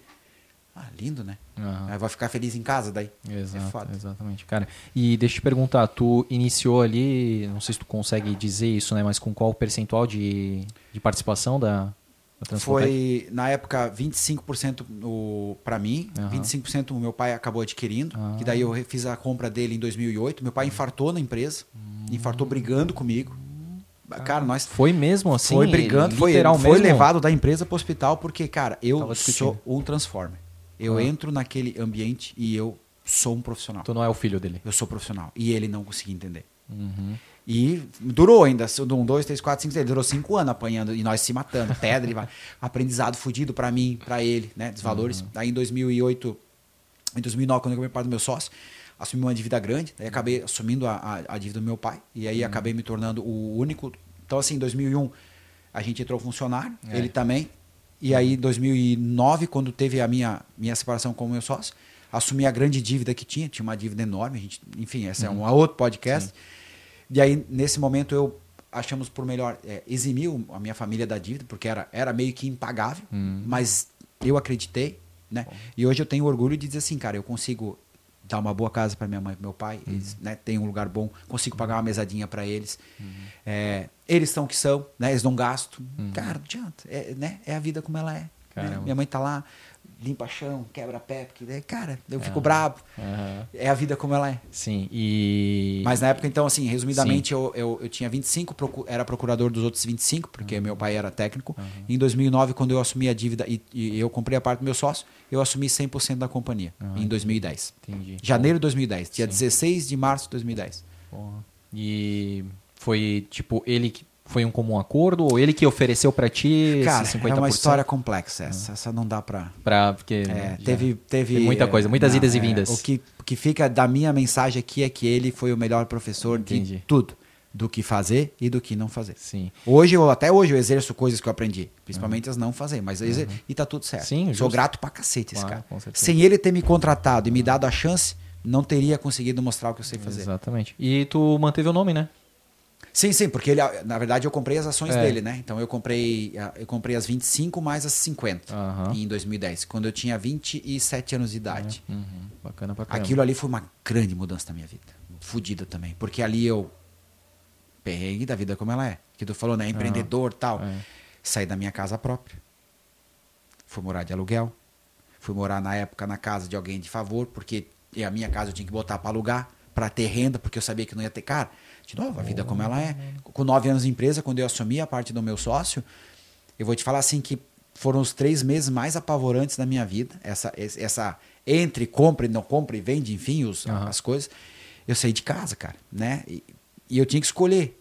E eu vou te falar uma coisa que é o motivo que eu comprei. Eu não tinha, assim, matematicamente eu não tinha condições de comprar. Uhum. Matematicamente eu não tinha. Eu queria vender. Eu tinha ofertado o valor X, ele achava caro. Eu ofereci é, três quartos do valor, ele achava caro. Cheguei a botar um quarto no valor na mesa, ele achava caro. Eu acabei comprando dele pelo quarto cheio, quarto, o valor inicial. Ele não vendeu pelo desconto, ele vendeu cheio. E eu, tá, né, eu tenho muito amor ao negócio, tinha muito paixão. Ninguém sabia que eu era dono, era uma das coisas que me deixaram legal. Esqueci de continuar essa parte, que me aprendi muito. Por quê? Porque a empresa foi crescendo e foi contratando gente. E as pessoas me tinham não como dono, como amigo de trabalho, como um colega de trabalho, o confessionário. E o mais importante que eu aprendi muito, André, eu também fui puxado do tapete por caras que achavam que eu era um funcionário. Então eu vivi na pele o meu cara que eu contratei tentando tirar minha vaga. Eu era dono. Ele não sabia, coitado. Caralho, velho. É tipo aqueles. Não tem os. os como é que é? Os donos secretos lá É, que vão nas empresas É, e é. tal lá. A vida como ela é. E assim, e, e aí eu ia desabravejava para, né, pro então meu ex-sócio e falava, calma, tenha maturidade. Cara, e aquilo foi uma escola fodida, porque a vontade de tu, de novo, Porra, tu, isso tu é dono, um- tu manda embora. Aham. Pô, isso deve ser um golpe forte, né, Mas, cara? cara, na- tu dono ele não faria. Aí começa, tu dono ele não faria. É. Então, assim, né, eu tava. Cara, então, assim, é um House of Cards que eu fui lidando, né, de entender a, a verdade. E- Só que eu não tinha a decisão da empresa, eu tinha a execução, mas não mandava. Né? Quem mandava era ela ele. Então, assim, é, muitas coisas passavam porque ele tinha uma filosofia, eu a minha. Então, quando a gente. é, essa filosofia ela não bateu mais de frente, a gente optou. Ele, eu queria vender, ele queria. Acabando, acabou vendendo. E aí, quando eu vi, cara, a primeira coisa que eu fiz na empresa, a primeira coisa que eu fiz no dia 16 de março de 2010, quarta-feira, pode olhar no calendário, às 13h30 que eu voltei, eu chamei todos os poucos que tinha e pedi desculpa. Porque eu tinha enganado todo mundo por muito tempo. Tinha funcionário ali de 3, 4 anos, 5. Eu não tinha mentido para esses caras. Então eu falei, cara, primeira coisa, eu quero pedir desculpa para todo mundo daqui. Vocês não sabiam que eu era dono. Então tudo que aconteceu, eu passei uma régua. Eu fiz. Muitos não conseguiram. Aquele amigo meu de trabalho, alguma coisa, algumas pessoas lá não conseguiam me ver como dono. Machucava, machucou eles. Porque eh, existia uma igualdade. E, de novo, a gente é igual. Eu nunca, nunca subi um degrau acima do que eu tenho que estar. É a igualdade. Mas o simples falar na cabeça das pessoas, algumas delas, não todas, que só que eu era o dono, então trabalhar para mim já não era concebível. Tipo assim, não é concebível o André, a, a Joyce trabalhar para mim. Não, não, não, calma lá. Não, mas eu sou o dono. Não, não, mas eh, tu nunca falou que tu era dono. Nós era funcionário igual. Não, não, não, eu sou o dono. Ah, não aceito. Assim, eu vivi isso. Caralho, Né? velho. Mas Tem faz uma parte. coisa que é, eu, eu de vez, é, algumas, algumas, alguns episódios eu já falei aqui. Tu quer mais água? Tem aqui. Depois a gente pega ali pra ti. Ah, Sou um camelo, tá? Tô muito água. Tamo junto. A gente tem ah, eu, eu lembro de ter ouvido um estudo que dizia assim, não sei se vou conseguir lembrar exatamente assim, mas era um estudo sobre ganhos, né? Então era assim, é, se tu ganhasse, digamos que tu ganhe mil e tu vai ganhar ah, é, 10 mil, mas o teu vizinho vai ganhar 20, as pessoas não, elas não gostariam, elas preferiam continuar ganhando mil e o teu vizinho ganhando mil também. É, As pessoas não querem a, a evolução, sucesso o alheio, sucesso né? da- É. das outras. É incrível, né? Elas É. preferem não prosperar do que que o outro prospere mais que elas, né? Eu é impressionante. Isso, tudo- isso tudo na pele que eu tô te contando, né? De, e tal. E, mas por que que eu voltei? Olha só, eu tava tentando, pensando, eu não queria, eu tinha medo, eu tinha vinte e poucos anos, eu teria que assumir a dívida inteira da companhia. Eu teria que livrar a minha família da dívida, porque, de novo, né? Não é justo, as minhas vontades, né? Cara, então assim, cara, eu tinha que resolver, eu tinha que assumir a dívida e tinha que liquidar a dívida do meu pai junto. Não, né? Aquela história, vamos junto. Não. Meu sonho, minha dor, não dos outros, né? E, cara, na época meu pai aposentado, já tinha casa de praia. Não, não podia fazer isso com ele, né? Seria uma sacanagem. Então, assumir as dívidas todas. E eu com o coração angustiado, assim, não consigo, tenho medo. E aí tive bons conselhos, né? Pessoas boas do meu lado. E aí Deus, de novo, me conduziu, André. Todo momento eu posso falar assim, cara, eu fui conduzido para tomar a melhor decisão. Graças a Deus eu fui sábio para enxergá-las, né? Porque tem gente que é conduzido e não enxerga. Mas eu encontrei o, meu, o nosso menino que está conosco até hoje, é o André. Cara, o André é o nosso cara número um. É o cara que está na empresa há 22 anos, é a referência da empresa, é a base, é, é o conforto, é a segurança, é um técnico que tem a confiança triple 20 da empresa, conhece toda a companhia. E eu, cara, eu, eu tinha ficado assim um- uns 45 dias sem contato com ninguém. Porque, de novo, o meu valor é diferente, né? Então, assim, imagina tu se alguém vir aqui chutar esse teu estúdio, tu vai ficar louco? Mas talvez pra um cara de fora, cara, um quebra. Não, não, calma, não enfia o pé. Valor. Cada parede tem o teu sangue aqui, né? E eu encontrei esse cara no shopping. Ele não é no shopping e eu não tinha nem saído de casa há 45 dias, mas fui pro shopping e encontrei ele, cara. Encontrei ele, olhou pra mim, olhei pra ele. Ele veio até meu encontro, né? Isso eu nunca vou esquecer. Ele olhou pra mim assim no olho. Eu não sei o que tá acontecendo, mas eu preciso te falar uma coisa. Eu, cara, aí meu coração já, porque assim, né? Como eu vou falar que tá, que eu tô lá com enrolo, que eu preciso resolver, que tá briga, que tem dívida, que tem que. Né? Era a minha, minha, minha aflição. Ele olhou assim: os humildes serão exaltados. Se tens humildade, volta. Precisamos de ti. Cara, dali. E só, falamos só essas palavras, André. Os humildes serão exaltados. Eu voltei para casa, peguei, tenho até hoje guardado. Só não trouxe, esqueci. Mas eu tenho meu papel número um. Fiz a conta da empresa num papel. Tá, tá, tá, tá, tá, tá, tá, tá, tá, tá, tá. Contas a, receber no lado e contas a pagar no outro. Eu ia ter que assumir a dívida, eu ia ter que assumir, né, resolver a, a questão de toda a sociedade, não só a minha parte, resolver da família, né? Ou seja, eu teria que pagar a minha conta a do que seria, no caso meu pai. Tinha dívida de refis, tinha um monte de dívida e tal, e tinha que pagar a sociedade de um único dinheiro que eu tinha, que seria da empresa. Fiz a conta, fechava no centavo. Voltei para casa, me ajoelhei, fiz uma, na casa que eu tava de favor, não era a minha, porque a minha já estava Tava alugada alugada, porque eu, precisa, receita. eu precisava ter dinheiro, porque eu sabia que eu ia enfrentar um perverso, mas eu já estava arranjando emprego, eu já tinha duas entrevistas feitas e estava garantido, assim, ó, eu fui contratado numa grande empresa em Joinville para ser gerente de uma filial, que eu teria que ter começado no dia 12, que era a segunda, e eu recusei daí porque eu acabei comprando a empresa que eu ia vender e tal, rolo, confusão, mas ali tem uma história legal. Mas eu não fiquei parado, eu já fui lá, já ia ter meu salário, tava tudo certo. Cara, eu só queria viver a minha vida e fazer o meu melhor. Dono ou não dono, dessa, da cor, foda-se. Não era isso que me motivava. Teve alguns enroscos que eu não quero falar lá de, de, dos últimos dias e tal. Mas resumindo a história, ele, eu fiz essa, essa conta, fiz a minha oração, disse, cara, me ajuda. E aceitei a proposta feita de o quarto cheio, né? E graças a Deus, cara, paguei religiosamente em dia 60 parcelas antecipadamente 10 dias. Fiz em 60 vezes, consegui pagar. E uma coisa muito engraçada, voltei, né? Então assumi a minha empresa dia 16 de março, que já era minha. Teve vários cases disso, cases loucos aqui, que não cabe agora, mas eu enfrentei perrengue de banco. Cara, imagina. Teve alguns perrengues chato para resolver, mas enfim, resolvi. E no quarto dia, seja na segunda anterior, depois dessa compra, eu me deparei com uma falha grave da minha equação ali, matemática de impulso. Eu esqueci de 40 mil reais de compra para gerar a venda. Eu não botei a despesa, eu botei a venda, mas não botei a compra. E faltou 40 mil. E, cara, e Deus de novo, eu indo pra Joinville num cliente, no carro, eu lembro que, cara, de novo, né, fazia muita oração, cara. Eu vou, porque eu não tava ali por mim. Sabe quando tu não, tipo assim, ó, cara, eu sou só uma máquina, servo, eu não é meu e não é pra mim. Então me faz o que fazer agora. Né? Tipo, eu não comprei por mim, eu comprei por ti, então me ajuda agora também, que aquela história falando como me ajuda. Cara, eu indo pra Joinville, ainda não vai acreditar. Lembra desse cliente que eu te falei de 2008, lá que, eu, Que 2006, ficou que vendo, eu, eu- 2006 que eu peguei a máquina, que, tal, que nós fechamos aquelas máquinas. Esses caras tocaram religiosamente o contrato até 2008, 9, que foi o ano dezembro de 2009 que a gente começou a conversar sobre a sociedade e em março eu comprei. Essa empresa acabou fechando, Re- cumpriu o contrato até o último dia até, e fechou.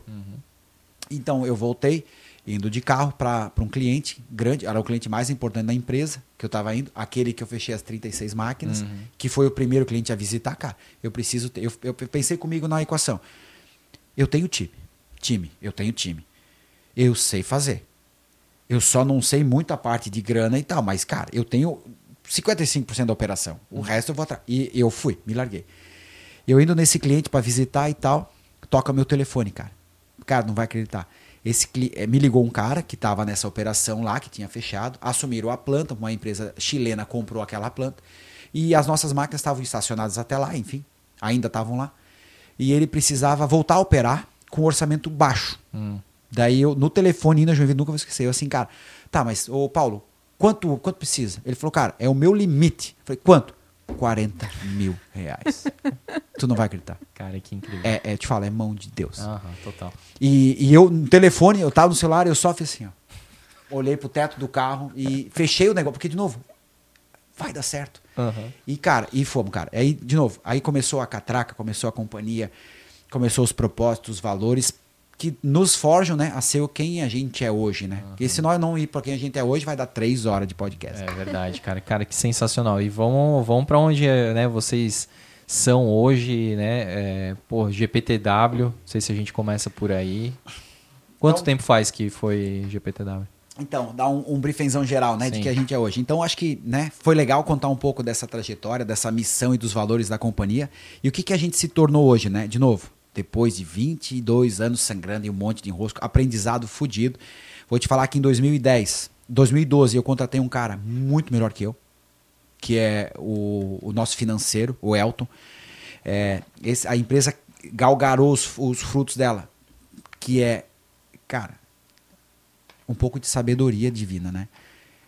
Ou tu quer ser bom e entregar um propósito, ou tu quer ser bom e aparecer. É as minhas percepções, né? Então, se tu quer bom propósito, esquece o aparecer. Propósito. Então, tem cara bom, traz. Se o cara é bom, se o cara é melhor que tu, parabéns, para, deu sorte, abraço o cara. Lustra o pé do cara. É o que eu faço, cara. Lustro, pago viagem e cuido. Porque, cara, sou melhor que eu. Eu quero que o cara ame a empresa. Não pode, ah, eu quero. Cara, de novo, quem tem que estar tá gravando podcast, esses caras não sou nem eu. Porque eu só corto, falo pros caras, eu só, só corto a faixa. não é nem justo. Né? Eu venho e corto a faixa, os caras, não, não, calma, tem, teve gente fodida lá. Então, eu contratei um cara fudido que me segurou no financeiro, que eu odeio. Uhum. Que é onde eu tive problema com meu sócio que é onde eu tive problema com a contabilidade. Depois que eu tô, cara, é, contabilidade, casa de ferreiro, espeto de pau, uhum. funciona, é verdade. Eu não gosto desse Mas negócio. errou ali nos 40 pau, né? Não. Se não, enganou, é, é, é ruim de falei, contabilidade. Nunca fechei um balanço, eu falei, é verdade. E o meu balanço errou. Esqueci o principal, despesa de, de revenda, né? E aí eu contratei esse cara, esse cara eu entreguei para ele, né? É, fomos se conhecendo e tivemos nossos enroscos, não foi uma relação fácil, que somos opostos completos, né? O Elton é completamente financeiro, metódico e seguro. Binário. Eu sou completamente é, audacioso, é, arrojado, arrojado é, maluco. Imediato. É, como diz o meu, meu. Agora eu tenho um sócio de novo, né? Meu sócio é é um louco furioso. Ele é argentino e fala, é um louco furioso. Então, assim, é, tem cara bom, e isso começamos a formar caras bons, né? A empresa foi buscando caras bons, começamos a treinar lá na ponta. Cara, minha função, eu nunca tive, a empresa nunca permitir esse separação de comercial. Para nós, o chão de fábrica é a base. Nossos mecânicos é o nosso patrimônio. É ele que arruma. É ele, ah, eu vendo, mas quem arruma é ele. E quem vai vender a segunda? Então, assim, nós, nosso coração pulsa por, por oficina. Né? Tem até a tatuagem aqui da nossa empilhadeira pulsando, ah, coração batendo. Então, a gente bate né, o coração pela oficina.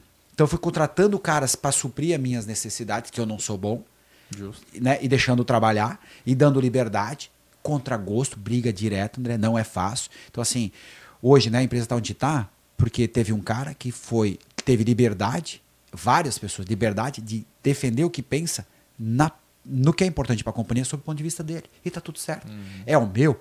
Não é, mas é o dele. E foi defendido.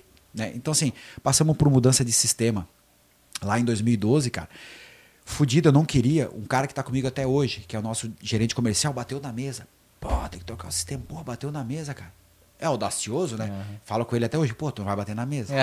Virou piada Hoje interna. ele não bate mais, né? Eu bato na mesa, eu dou um tapa nele. Mas assim, então assim, é, ele implantou o sistema. Uhum. E graças ao sistema que ele bateu na mesa que eu não queria, uhum. eu conheci esse financeiro que era o cara do sistema. Contratamos o cara. Então vai indo, né? Tá tarantulando. Então, o que, que a gente, né? É, e hoje a gente tem caras muito bons gerindo a companhia, muito bons executando a companhia, muito bons trabalhando na companhia, caras que estão tempo e, e, e, ganhando esse DNA, né? Mas, né, o que, que a gente é hoje, né? Sobre o GPTW. A gente tem 600 colaboradores hoje. A gente está em sete estados. Estamos também no Paraguai com a operação. Hum. É, sem clichê, a gente é uma das hoje maiores empresas de serviços do Brasil de manutenção de máquinas industriais. A gente tem 300 técnicos. Uhum. Né? Esses 300 técnicos, só para ter uma ideia, em horas vendíveis, a gente vende 50 mil horas técnicas por mês. Uhum. A gente tem a, a condição de vender, são 176 horas normais de, de trabalho, vezes 300. Então, a gente tem uma, uma, uma quantidade avassaladora de técnicos para poder explorar e entregando isso para clientes. É, de que forma, né? Mantendo aquela filosofia daquela empresinha. Eu tenho um carro oficina e eu vou trabalhar. Tinha dois Renault, a gente tem 280 carros. É. A gente não tinha nada, a gente tem oito caminhões hoje para transportar essas máquinas de clientes. Para quê, André? Uhum. Para entregar a melhor experiência, uhum. que é a experiência do CD, uhum. a capinha. Então, o que, que eu quero te entregar? Eu quero te entregar uma solução rápida, eficiente, com o meu caminhão, não tem que ligar para ninguém. Eu vou te... o meu caminhão eu sei que é o meu motorista. Eu sei que ele vai descer, ele vai buscar a tua máquina, ele vai observar, vai trazer de volta, vai botar aqui dentro de casa e tu vai ter a melhor experiência. Né? É, então a gente tem vários planos que nos deram depois do GPTW, né? A gente é ou coisas que nos orgulham um pouco, né, de valor, né, de que a gente entrega. Cara, a gente é parceiro do zoológico desde 2009. Então os elefantes e as girafas são nossas, desde, adotadas desde 2009. A gente era pequenininho, cara. Os elefantes e as girafas eram nossos. A gente tá no, na quarta turma do projeto Pescar, cara. Pô, eu vou te falar assim, pô, Ricardo, o que é o projeto é. Pescar? É. O projeto Pescar está é, tá aqui na Fundação Fritz Miller, na, na Dom Cabral. Esse projeto eu conheci lá em 2002, 2003, 2004, quando eu escutava essas grandes empresas falar do projeto Pescar. Né? Mas quem dirá um dia que a empresa que eu trabalho hoje né? Uhum. patrocina? Então a gente faz o contraturno escolar. Existe uma metodologia pronta do Pescar. Eles fazem toda uma verificação no âmbito familiar, tem que ser extremamente necessitado Então isso passa. Já tem até a Unesco aprovando, a ONU é, reconhece o trabalho deles. Então tenho uma metodologia pronta, Dom Cabral abraça esse projeto aqui em Blumenau. Então é selecionado crianças que precisam, né, a 16, 17, 18, a 15 a 17 anos contraturno escolar, que precisam, que tem uma necessidade. Então a gente paga o contraturno para esses caras. Então a gente está é, é, tá na quarta turma, a gente já formou quase 60 jovens, porque entra 30, mas não se forma. Sim. E lá eles têm que apresentar as notas, a frequência e tal. Então eles vêm para a Fundação Dom Cabral para ter aulas de, de contraturno, muito legal. E a gente está na quarta turma. Uhum. E isso leva para dentro da empresa. Por quê? Porque os padrinhos deles são funcionários, então a gente coloca para os nossos funcionários, cara, quem quer ser padrinho do pescar? Daí o time abraça as crianças do pescar. E a gente recontrata as crianças do pescar, é. como jovem aprendiz. Uhum. A gente é do a gente tem o programa do Paradesporto, que, cara, para nós é nosso, um dos nossos maiores orgulhos de verdade. Cara, são mais de 300 para-atletas em Blumenau, 32 modalidades, cara. Então, assim, que eu tô te falando para desporto é que eu, eu, eu não, não, sou pago e mando dinheiro para desporto. Cara, eu conheço para desporto, uhum. né? A gente gosta para desporto, a gente emprega as pessoas do para desporto. Uhum. Começou hoje a Márcia do vôlei sentado. Pô, eu bati ela hoje na empresa. Tu tá aqui? Conheço a Márcia do vôlei sentado. Nós já jogamos contra o vôlei sentado. Uhum. Tava lá ela hoje na empresa, então deu certo a vaga. Ela tava buscando a oportunidade. Nossa. Então assim, temos essa questão. Engraçado que ela já entrou em contato com a gente, a gente né, para a gente divulgar uhum. o vôlei sentado, é. para porque elas estavam precisando de mais pessoas, né, da, ah, do time, né, legal, mais atletas. Legal, é, é legal. demais. Então assim, legal. a gente está muito engajado com o paradesporto, com e, muito. E eu lembro também que a Gisele Quiroli também a elogiou Gisele... muito no, lá nos comentários, ela né, votou na Transpotec exatamente é por essa parceria aí. Mas a, a Gisele é, é, é, a nossa referência também Sim. aqui, então a gente tem esse, esse projeto que também leva para a Transpotec. É, a gente tem um projeto muito legal, André, que é, foi também numa reunião, do nada, assim, relatório de tal, né, questão de ESG, a gente tentando, né, ser uma empresa diferente. A gente aprende muito, cara. Copiamos tudo. A empresa é inovadora? Porra nenhuma. Uhum. Né? Não que, tem que ter aquela síndrome do impostor, tipo, ah, eu não vou copiar. Cara, não, cara, boas ideias têm eu, que ser copiadas, eu, colocadas. E eu falo isso pro meu cliente, né? A gente copia o cliente grande. Uhum. Então, assim, cara, por que, que a Transpotec faz a captação de água da chuva? Porque a gente copiou da Souza Cruz. Uhum. Por que, que a Transpotec buscou o pescar? Porque a gente viu na Volvo. Porque, Então, assim, cara, o meu cliente faz. Por que não posso fazer a minha parte? Né? Eu vou lá e falo para ele, cara, eu aprendi isso contigo. Então a gente vai captando do boas mercado. Ideias num relatório quantas mulheres tem na empresa tal. É, fizeram essa pergunta para mim. E aí veio a menina do RH, trouxe a, a Maiara. Ah, salva oficina, tantos por cento. Pô, essa salva oficina, eu não tinha me tocado. É, daí, daí salva oficina, ela assim, é, porque a oficina é só mecânico, né? E começamos, cara. Chamamos todo mundo, aí de novo, de dentro para fora. Nós não, é algo que, que dá conflito na Transpotec de, de valor e cultura, que é de dentro para fora. Uhum. Nós não empurramos nada água lá abaixo. Uhum. Não empurramos vamos, vamos convencer, porque se eu convenço, eu arrasto. Uhum. Né? Então, cara, não adianta eu sozinho bater. Uhum. Eu tenho que vir, eu tenho que te convencer, tu vem comigo. É, é, é um. É, é um parece, parece uma Cascata. Câmara de Deputados, assim, é um uhum. convencendo o outro uhum. pra gente ir. Então, cara, chamamos os mecânicos mais antigos e falamos, cara, vocês estão conosco, tá? Convencemos, cara. Porque, novo, quem vai treinar? Sim. Não ele. Uhum. Convencemos os caras, convencemos a gestão, preparamos a empresa, banheiro, tudo, né? Uhum. Preparamos a cultura, porque, de novo, acabou as piadinhas, uhum. e contratamos. Fizemos um projeto, entramos com três. Cara, a gente já tá, acho que com perto de 20 meninas já. Mulher pronta, com carro na mão, indo entregar, indo entregar serviço na ponta. Cara, parece bobeira. Mas a gente disruptiu o mercado aqui é, de máquina de locação. Não tem. Aí agora a galera copia. Legal, tá tudo certo, Sim, copia. É melhor, né? Mas é um né? exemplo positivo, né? né? E, e aí todo esse tipo de coisa fez a gente, é, ano passado, né, querer melhorar, querer dar mais qualidade de vida para o nosso time. São 600 pessoas, como eu te falei, são sete filiais. Não é igual, né? Ele fala assim, Ricardo, é tudo como tu quer? Não, André. Nunca vai ser. Eu abri mão, quando eu decidi comprar a empresa do meu sócio, uhum. eu abri mão naquele dia de que não ia ser uma empresa para o meu umbigo. Uhum. Ia ser uma empresa para o mercado. E isso dói. Dói. Tu acha que não dói? Eu vejo coisa que é errada todo dia.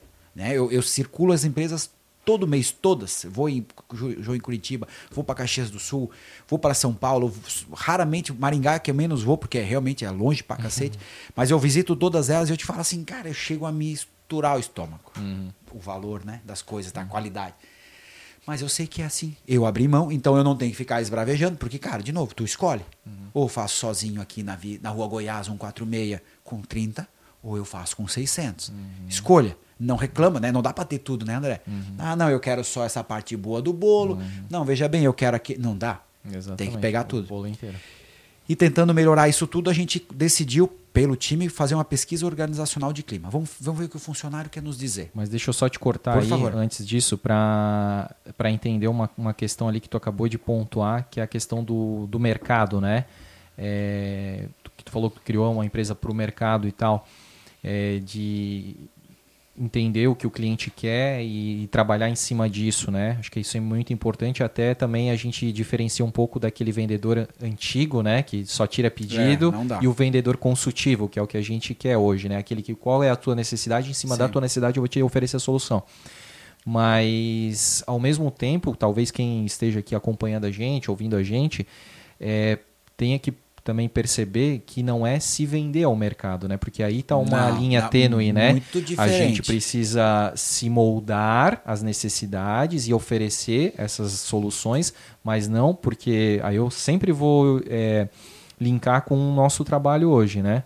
É, a gente já teve oportunidades de ganhar mais dinheiro, faturar mais, porque clientes quiseram empurrar para a gente, né, garganta abaixo, certas situações de, de, de publicidade, digamos assim. E aí a gente disse, aí é questão de valores. né? Valores. Aqui- Os valores são inegociáveis na nossa Inegociáveis, companhia. Exatamente. Então é só para deixar bem claro, Sim. né, que quando tu fala aí de é, passar para o mercado, né, de, de, de, digamos, engolir todo o resto, são as, as, as problemáticas e as É. necessidades impostas, Eu né? te falo principalmente o que, eu- que essa pressão que eu te falar é a vaidade, né? Porque o dono, ah, não, eu quero, cara, não dá pra ter tudo, né? Então, assim, não dá pro Ricardo ter ah, o estacionamento, o jeitinho que eu quero, o bolinho, cara, não dá. Né? São sete filiais é, e, e a gente quer igualar, né? É, é o direito igual. Então, assim, cara, então, cara, não dá pra ter bolo em tudo, então tira o bolo de todo mundo. Vamos, vamos, vamos. Então, assim, é a, é a- a vaidade, né? Não dá pra ter a vaidade do dono. Ah, novo, cara, tô aqui em Blumenau, feliz da vida. Mas, de novo, eu indico os meus meninos de Curitiba para ir no podcast Curitiba. Né? Porque, cara, você vai, vai, vai, vai, esquece o Ricardo, vai, né? toca, esque- para de vir no meu umbigo porque a gente quer crescer, é a vaidade. Então a gente buscou a, a ideia de fazer uma pesquisa de clima e veio né, o AGPTW, a gente relacionou. Tecnicamente eu queria só numa filial para a gente experimentar. Aí fui voto vencido e tá tudo bem, é a história do- da vaidade meus, meus gerentes, meus diretores, o gerente de RH, tudo falou assim, cara, é todo mundo, vamos enxergar? Tá, vamos enxergar. Cara, e veio o selo. Então, assim, é, tanto que quando me falaram, eu tive a reação mais absurda. Eles me falaram isso em, em dezembro do ano passado, que o nosso certificado é novembro, novembro. Aham. E ele me ligou, cara, conseguimos GP. E o meu, né, o nosso agente administrativo, que veio de uma empresa grande, que tentar uma outra visão, a gente busca cara diferente de nós, é melhor que nós. Cara, alguém vendedor mais um 10 5, vendedor tudo bem, a gente até quer. Mas um monte de coisa igual não faz, a, né? a unanimidade é burra, né? O, o que agrega é o diferente. Um monte de cenoura na sopa, fica sopa de cenoura. A gente quer uma canja. E ele, cara, cara, conseguimos GPTW. Tal. Até, nunca vou conseguir reparar esse dano que eu fiz pra ele. Eu falei assim, que? Amanhã nós falamos. E ele- Super cético. É, não, cético. Daí eu cheguei no outro dia, tava cacarejando. Eu falei, tu não conta pra ninguém. Daí eu cheguei lá assim, cara, que como é isso? Tá errado. Eu falei, tá errado. Ele falou, não tá, cara, e tal. E RH, como tá errado? E eu, não, não conto, porque assim, veio a sensação de dono, cara, a responsabilidade. O GPTW é um selo que a gente estampa com muito orgulho. Pô, a gente conseguiu estar na métrica na primeira sacada com. Aí eu vou te falar, né? Vender o meu peixe, a nossa dificuldade. Primeiro, 600 colaboradores descentralizados É. em sete filial, descentralizado em 80 cidades. Porque eu tenho um cara que não tem filial, ele mora lá em Itajaí, ele mora lá em Passo, Passo Fundo, ele mora lá em Cascavel, esse cara não tem filial, então ele é, um, né, é, é Ah. uma pessoa importante que foi consultado. Esses caras chegar numa conotação de que, cara, nós estamos felizes. É, Porque ele não tava vivencia dentro de uma sede Não, da o empresa, sangue né, laranja é- ele não é bate o ponto lá dentro, Isso. no pátio, no chão de fábrica. Ele não almoça com os outros eu colaboradores. trabalhando, batendo, né? Então, Exatamente. assim, Meu é muito diferente. E, e isso gerou pra mim, cara, é, tá errado, e fomos e brigamos. E no final das contas até perdemos o time, porque daí passamos a data de comemorar, nem comemoramos direito. Só que aí veio o senso de dono. Eu carrego na minha mochila ali, tá ali, cara. A, a minha prioridade no, no, pra mim, né? Como propósito de companhia trabalhar. Eu trabalho nos 10 principais problemas que eles relataram. Eu não, não trabalho nas virtudes. Então, assim, hoje eu trabalho. Cara, minha missão de executivo é como eu vou resolver os 10 maiores. E tem coisa fácil, tem coisa difícil, tem coisa barata, tem coisa cara. Não quer dizer que a coisa barata é a, a fácil, né? Tem coisa que é, não custa nada, mas é difícil. Então, assim, E eu te falo, é desafiador, porque agora é uma empresa de mercado, né? Então, assim, o que, que é empresa de mercado que eu te falo? A gente hoje não trabalha só por Ricardo, dono, né? A gente trabalha por Ricardo, é, que é um dos executivos mais apaixonados. A gente trabalha por uma relação bancária, a gente trabalha por uma relação com o fornecedor, a gente trabalha principalmente com a relação com o cliente. Então, cara, se o cliente tem uma demanda nova, seja ela de máquina, seja ela de produto em si, ou de valor, ou de gestão, ou de base para cá, nós vamos fazer. Né? Então, uhum. assim, cara, a gente é certificado. É, a gente tem, acho que processo de logística reversa de todos os nossos processos. A gente tem porque o cliente precisa. Eu passo os meus concorrentes, meu, uma várzea. Cara, tá tudo certo. Né? A gente se preocupa com qualquer cabine de pintura, de água, de tudo. Nem todo mundo é assim, mas eu não sou todo mundo. A nossa mãe falava, né? Exatamente. Então, assim, a gente. Essa história. Eu não sou todo mundo, cara. A gente quer ter uma cabine de pintura. Uhum. Então, hoje, para ter um, um, um, fechamento, cara, a gente é uma. É, despontadamente uma empresa que está em ascensão no mercado. É, com uma frota já grande hoje, a gente está com 2.400 máquinas alugadas. Né? Então, e até a gente não, não falou, para deixar bem. É, então, é, bom, tu ia falar exatamente isso, né? 2 mil máquinas alugadas, né? Porque daí é, aí tu me, me corrige se eu estiver errado. Basicamente, o, o, o, negócio da Transpotec é a locação dessas máquinas e a manutenção dessas. Não, dessas não, porque já está dentro, né? Mas manutenção de outras máquinas. De outras, exato. Nosso negócio hoje é tem. Isso? Exatamente. Tá. É 50, 49% do nosso negócio é locação. Perfeito. Os outros 49% são serviços para quem não quer alugar, para quem comprou, porque eu também vendo, né? Eu sou uma concessionária completa. Então eu vendo, eu alugo, eu arrumo, eu busco, eu faço tudo. Entendi. É, então eu presto esse serviço não só para minha marca, eu sou uma oficina geral, que a gente uhum. nunca deixou de ser o que a gente foi lá pequenininho. Uhum. A gente nasceu uma oficina. É. O mecânico sendo, a gente continua fazendo a mesma coisa. Só que numa cara, escala maior. É, numa escala repetidamente, óbvio, uhum. com mais tecnologia, Sim. cara. Hoje a gente tem coisas que nos orgulham, né? A gente tem um, o nosso mecânico hoje vai na ponta 100% digital, sem meus relatórios que eu digitava ah. lá em casa. Hoje em dia o cara vai com o sistema G4 na mão, eu abro o OS, eu termino, tu assina, tu já sabe o orçamento. Então, assim, cara, a gente está na frente disso, de novo, né? Eu faço isso repetidamente, querendo melhorar há 22 anos. Uhum. Não foi ontem uhum. e eu já errei muito. Tais perfeito? Não, tem tanta coisa para fazer, mas é uhum. é repetidamente fazendo o melhor trabalho o tempo todo para melhorar aquilo. E os outros 2% é transportadora e venda de máquina, que para nós é o nosso negócio muito pequeno, uhum. mas que a gente também tem. Então, basicamente, é o que a gente faz, né? Interessante, cara. E não sei se tu já percebeu isso, né? Mas tu começou como CD e teu futuro te levou para o CD. Que é o centro de distribuição é, onde é, ocorre Não deixa de ser, é verdade. Boa, nunca né? tinha feito essa reflexão. Nunca tinha feito? Essa é boa. Cara, tu começou lá é. Eu espero não morrer com isso, né? Quero fazer outra coisa. Mas por enquanto tá é. isso. Talvez seja um outro CD. A gente não é, sabe quais é. vão ser as palavras, né? É. Dessas iniciais, mas é interessante, né? E uma coisa legal da empresa foi, né? É, uma das coisas que vocês parafasearam no, quando fizeram lá a nossa enquete foi que né, todo esse preparo né, do nosso executivo de finanças fazer o melhor trabalho do mundo, liberdade de implantar sistema, de trazer ferramentas, de a gente foi auditado pela primeira vez em 2019, uma empresa que faturava pouco. Né? E que era a gente que era o gestor, uhum. né? Não tinha sócio, tinha nada, era a minha, mas ele falava assim, cara, precisamos auditar. Eu falava assim, pá, pra quê? Confia em mim, cara, é importante pra companhia. E ele me convencia, por que, que era importante. Então ele me convenceu, a gente auditou e tal. E aí veio 2020, veio a pandemia, né? Graças a Deus, cara, a gente passou a pandemia sem nenhuma baixa. Uhum. A gente estava preparado como empresa. Isso é uma coisa legal que a gente tem na Transpotec. É, e eu aprendi isso lá atrás com o meu antigo sócio, né? Empresa rica, patrão pobre. O Luciano hum. fala muito disso, né? Hum. Ele, é, ele, é um cara fenomenal, que é outro espelho que a gente tem que ter. Hum. Mas, cara, eu, eu vivo a mesma vida que eu sempre vivi. Ah, tenho talvez um carro um pouco melhor que conforto, eu tinha, né? Hoje, né? mas isso aí, proporcionalmente falando, digamos que tu é pobre. Cara, eu sou modesto, Sim. acho que é a palavra, né? Porque, Sim. de novo, é, o meu isso. foco é 100% na companhia. O meu Sim. foco hoje é na companhia, né? Uhum. Então, assim, cara, eu tenho um bom salário hoje para viver. Uhum. Tenho, né? Para viver dentro da minha... Cara, moro em Blumenau, moro aqui na, na escola agrícola agora. Uhum. Tenho os meus amigos mesmos de sempre, né? Não mudei muito meu relacionamento. Cara, vivo, almoço no mesmo lugar que de sempre, como no Green Life, vou ali na padaria do. Cara, eu sou blumenauense de verdade, uhum. então assim, né? Não, não é porque eu agora eu tenho uma, a visão de falar, não, agora ele só vai. Cara, eu faço a mesma só coisa. Elitizou, né? É. Não, tá. Mas né, me sinto bem fazendo isso, não faço para aparecer. propaganda para Green Life aqui, tu viu? Fiz, fiz. É. O pessoal é da Green boa, Life. É boa demais. É boa demais, tem que me indicar meu suco, não sei se podem fazer. Mas lá eu faço os briques direto, sempre brincando com os caras. É, eu vou no final do dia, eu vou contar o segredo, eles vão ficar putos. Tu vai no final do dia, perto das 10, aí tu compra três suco paga só dois. Porque ah. eles têm que. Ah, tem que eu só vou de embora. noite. Ah, É, tá vendo? Ó? tu não é não vou É, lá no horário de rush, eu vou de noite.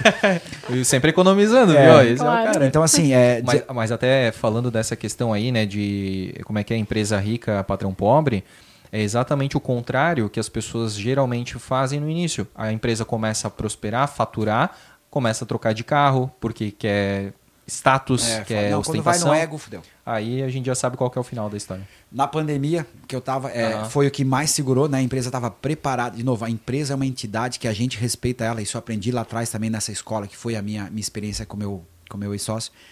Isso aqui é, uma, é, uma, é um negócio apartado desse mundo. Então, cara, isso aqui tem que ter vida, tem que ser, pode ficar doente. Cara, pode ser um monte de coisa. E, a- e isso foi religiosamente. Então, assim, o que era bom, eu implacável. E foi, fomos implacáveis. Veio a pandemia. A gente pagou todos os fornecedores em dia, cara. É nosso orgulho. Parece bobo. Não. Mas a gente não atrasou o pagamento de ninguém. Não posterguei título de ninguém. Mas tive que dar um monte de postergação, mas tá tudo certo. Não precisamos desligar ninguém, cara. E crescemos 25% na pandemia por estar preparado para entregar o que foi o movimento da intralogística. Verticalizou tudo e CD e online e isso explodiu e a gente tava no momento. Aí que, que a gente falou, não tava esperando o momento. Tava trabalhando suadamente 20 anos não que a pandemia foi bom, mas para o nosso negócio, com as dificuldades que a gente enfrentou, a gente cresceu, né? E cresceu sem desligar ninguém. Exatamente. É, porque assim, é, querendo ou não, é, a questão a, a pandemia não foi boa, né? Na questão da saúde, obviamente que não, mas todas as situações do mundo geram oportunidade, Tudo, geram possibilidades e é dessa oportunidade que a gente está falando. E tem que estar preparado, cara. Exatamente. Gerou uma necessidade, porque as pessoas foram para casa, começaram a pedir muito mais coisas pela internet, e aí precisava de uma logística muito mais preparada, robusta, e aí é onde os teus serviços entraram em ação ainda mais. É, eu vou usar um exemplo que tu deu no início, né? Que as pessoas querem se preparar se estão prontas. Não, a gente estava com uma empresa pronta, com capital para investir. A fábrica passou por perrengues. Nós salvamos, salvamos assim, né? Na nossa, de novo, salvar, pode dizer, mas a gente agiu comprando no momento que a fábrica mais precisava, então a gente ganhou um selinho, cara, obrigado, vocês. Então, assim, tinha dinheiro para comprar e, e- e se viramos na pandemia e conseguimos crescer, mantendo os empregos. E isso fez com que a gente ganhasse mais um selo de todas essas histórias, que foi o selo com o banco. E o banco nos apresentou o nosso atual sócio, que é a 20. E nisso, na, um mundo, tipo, totalmente favorável, o mar favorável. Nosso mar tava calmo, né? Que tu falou dos marinheiros, então vou usar a tua expressão. E aí vai para um comando de um cara disruptivo, né? É, inconformável sempre. Novo, não tem status quo para mim. Tipo, ah, tá bom, nunca tá bom. É, tipo, agora tá bom? Não tá bom. Gente, tá bom, tá, mas não tá. E eu quero destrinchar o que pode ser melhor. Essa é minha. Isso frustra, porque tu nunca tem fim e tu nunca chega. Então existe esse limbo que eu também tenho que melhorar e tenho que tratar. Eu- hoje eu falei com um amigo muito importante para mim, eu falei, cara, preciso de tratamento, cara. Porque não chega. Né? Porque quando tá aqui, Sim. sobe o nível da régua. Sim. E aí a gente acabou conhecendo nosso sócio numa oportunidade, 2020 ali, namorando e tal. E 21 eu acabei aceitando de novo o desafio, que para mim teve, né, prós e contras e tal. Mas foi é, pensando literalmente, cara, eu fiz, rezei muito, fiz muita oração, tive muita informação vindo, né, das minhas visões, assim, de, de, de percepção de que eu não poderia ser egoísta. Agora era egoísta se eu não fizesse. Que seria egoísmo da minha parte se eu não fizesse a ação, se eu não tivesse feito a transação. E olha que tu tinha uma uma como é que é uma situação anterior dificultosa, né? Difícil pra É, pra é analisar que- porque é é cara, é difícil difícil, tu né? confiar num próximo sócio sendo que hoje, pô, tu tava indo bem, tudo sim, certo sim, e tal. favorável. O mar favorável. É, exatamente. E aí, cara, surge uma pessoa nova na tua vida e aí tu, cara, É foda. Não foi fácil. né? Não, não foi E fácil. tipo, assim, a, a minha dúvida, porque eu já tive acho que três sociedades, né, Joyce? Acho que sim. É, eu tive três sociedades e assim, elas né, não, não tiveram êxito exatamente por essa questão de, de valores, eh, eventualmente de um não entender a posição do outro, né, o que cada um é bom trabalhar, um ficava cobrando o outro, enfim, N coisas. E, e aí isso, de certa forma, hoje me deixa um pouco mais... eh, Escaldado. isso. E aí eu penso de ti, assim, tu, o que que tu fez? Ou tipo assim, o banco te passou tanta confiança assim nesse cara, tipo, cara, esse cara aqui é foda pra caramba, ou tu precisou, digamos, pesquisar a vida do cara ou criar um relacionamento pra Entendi. pegar o feeling assim, tipo, Tá. cara, eu tô entrando nessa onda boa ou Entendi. não? Tá, então acho que eu vou conseguir tentar te expl- explicar um pouco esse movimento, né? Primeiro que o meu sócio é um banco. Eu, não, é, eu não tenho uma pessoa física. A física não faria. Ah, entendi, né? entendi, entendi. Então, agora. se fosse uma pessoa física na minha frente, eu te falo, teria que ser assim a.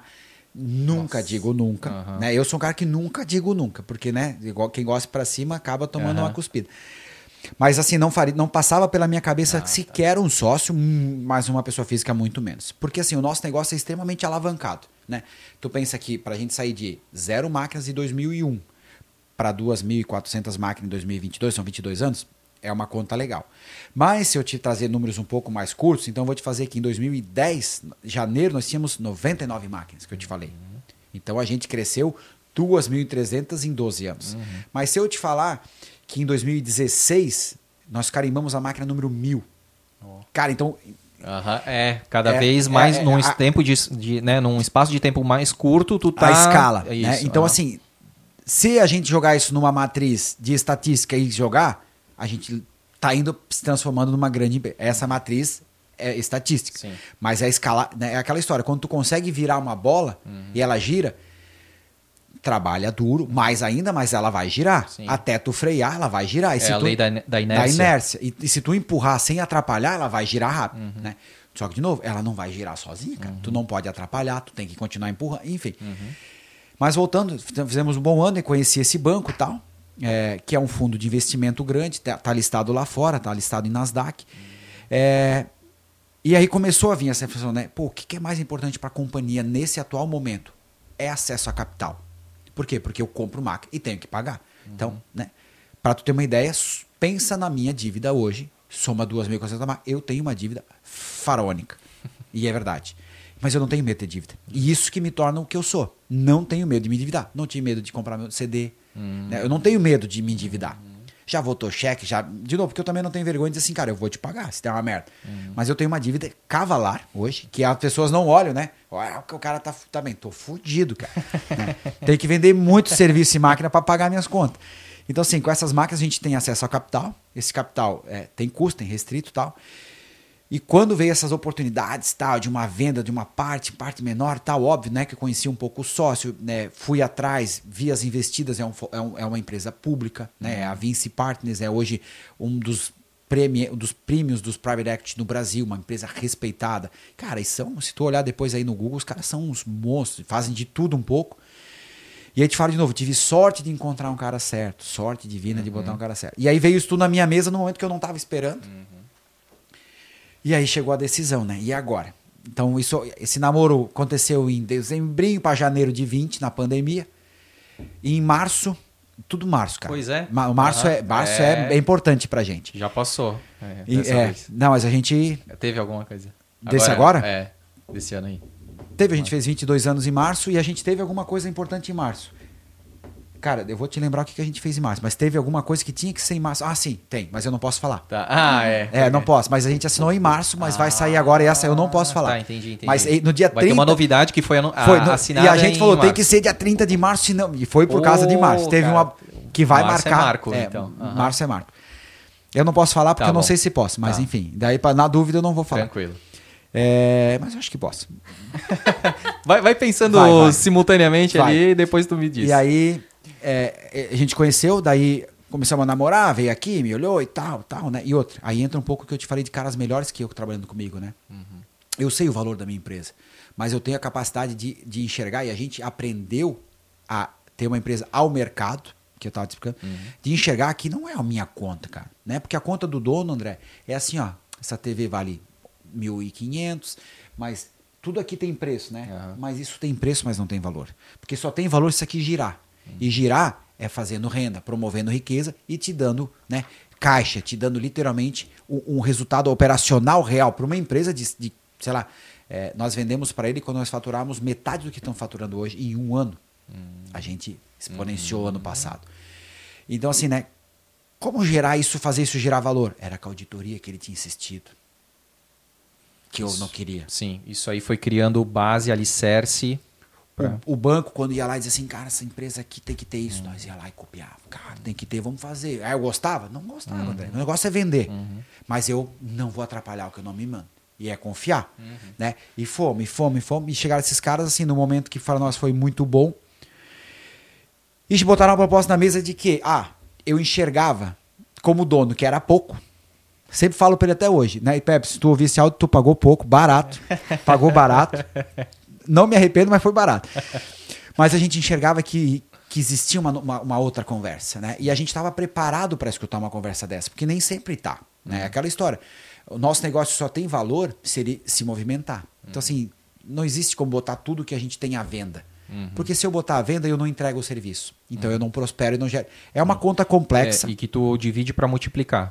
Tu abriu mão de uma parte da tua empresa para ganhar Teria mais. que ser essa vantagem, É. né? Então E, foi. e pelo, por esse ano já tem percebido que sim. Sim, sim. Claro que tu adquiriu máquinas e adquiriu É, não, dívidas, é, é, mas se tu mas for foi- falar de faturamento, Não, mas o capital deles foi muito importante para o crescimento. Então a gente fiz essa análise, veio a proposta tal. Em março eles autorizei eles em março de 21. 20 a pandemia, 21. Março de 21, cara, eu ainda não tô certo de que eu vou vender. Não tô. Mas venham olhar, porque eles vieram fazer a diligência. A expectativa deles era de levar 4 a 5 meses uma diligência completa. Cara, levaram 60 dias, André. Nossa empresa redonda, cara. E ali nós já ganhamos tipo um selo assim do orgulho, sabe? Pode não dar o negócio. E a gente tava assim, André. Nós não estamos indo para dar certo. Vamos fazer o que for melhor para a companhia. E tudo aqui é um aprendizado, cara, porque nós entrar com um cara desse, o fundo americano, dentro de casa, né? E nos dar que seja uma nota final, cara. Tá uma merda. A gente ganhou uma nota dos caras de graça. Os né? caras se interessaram por Não, alguma e- coisa. E vão dar uma resposta, né? Então eu, eu, eu excluí. eu, exclu- eu excluí a cláusula de multa e de existência. Não, não aceito.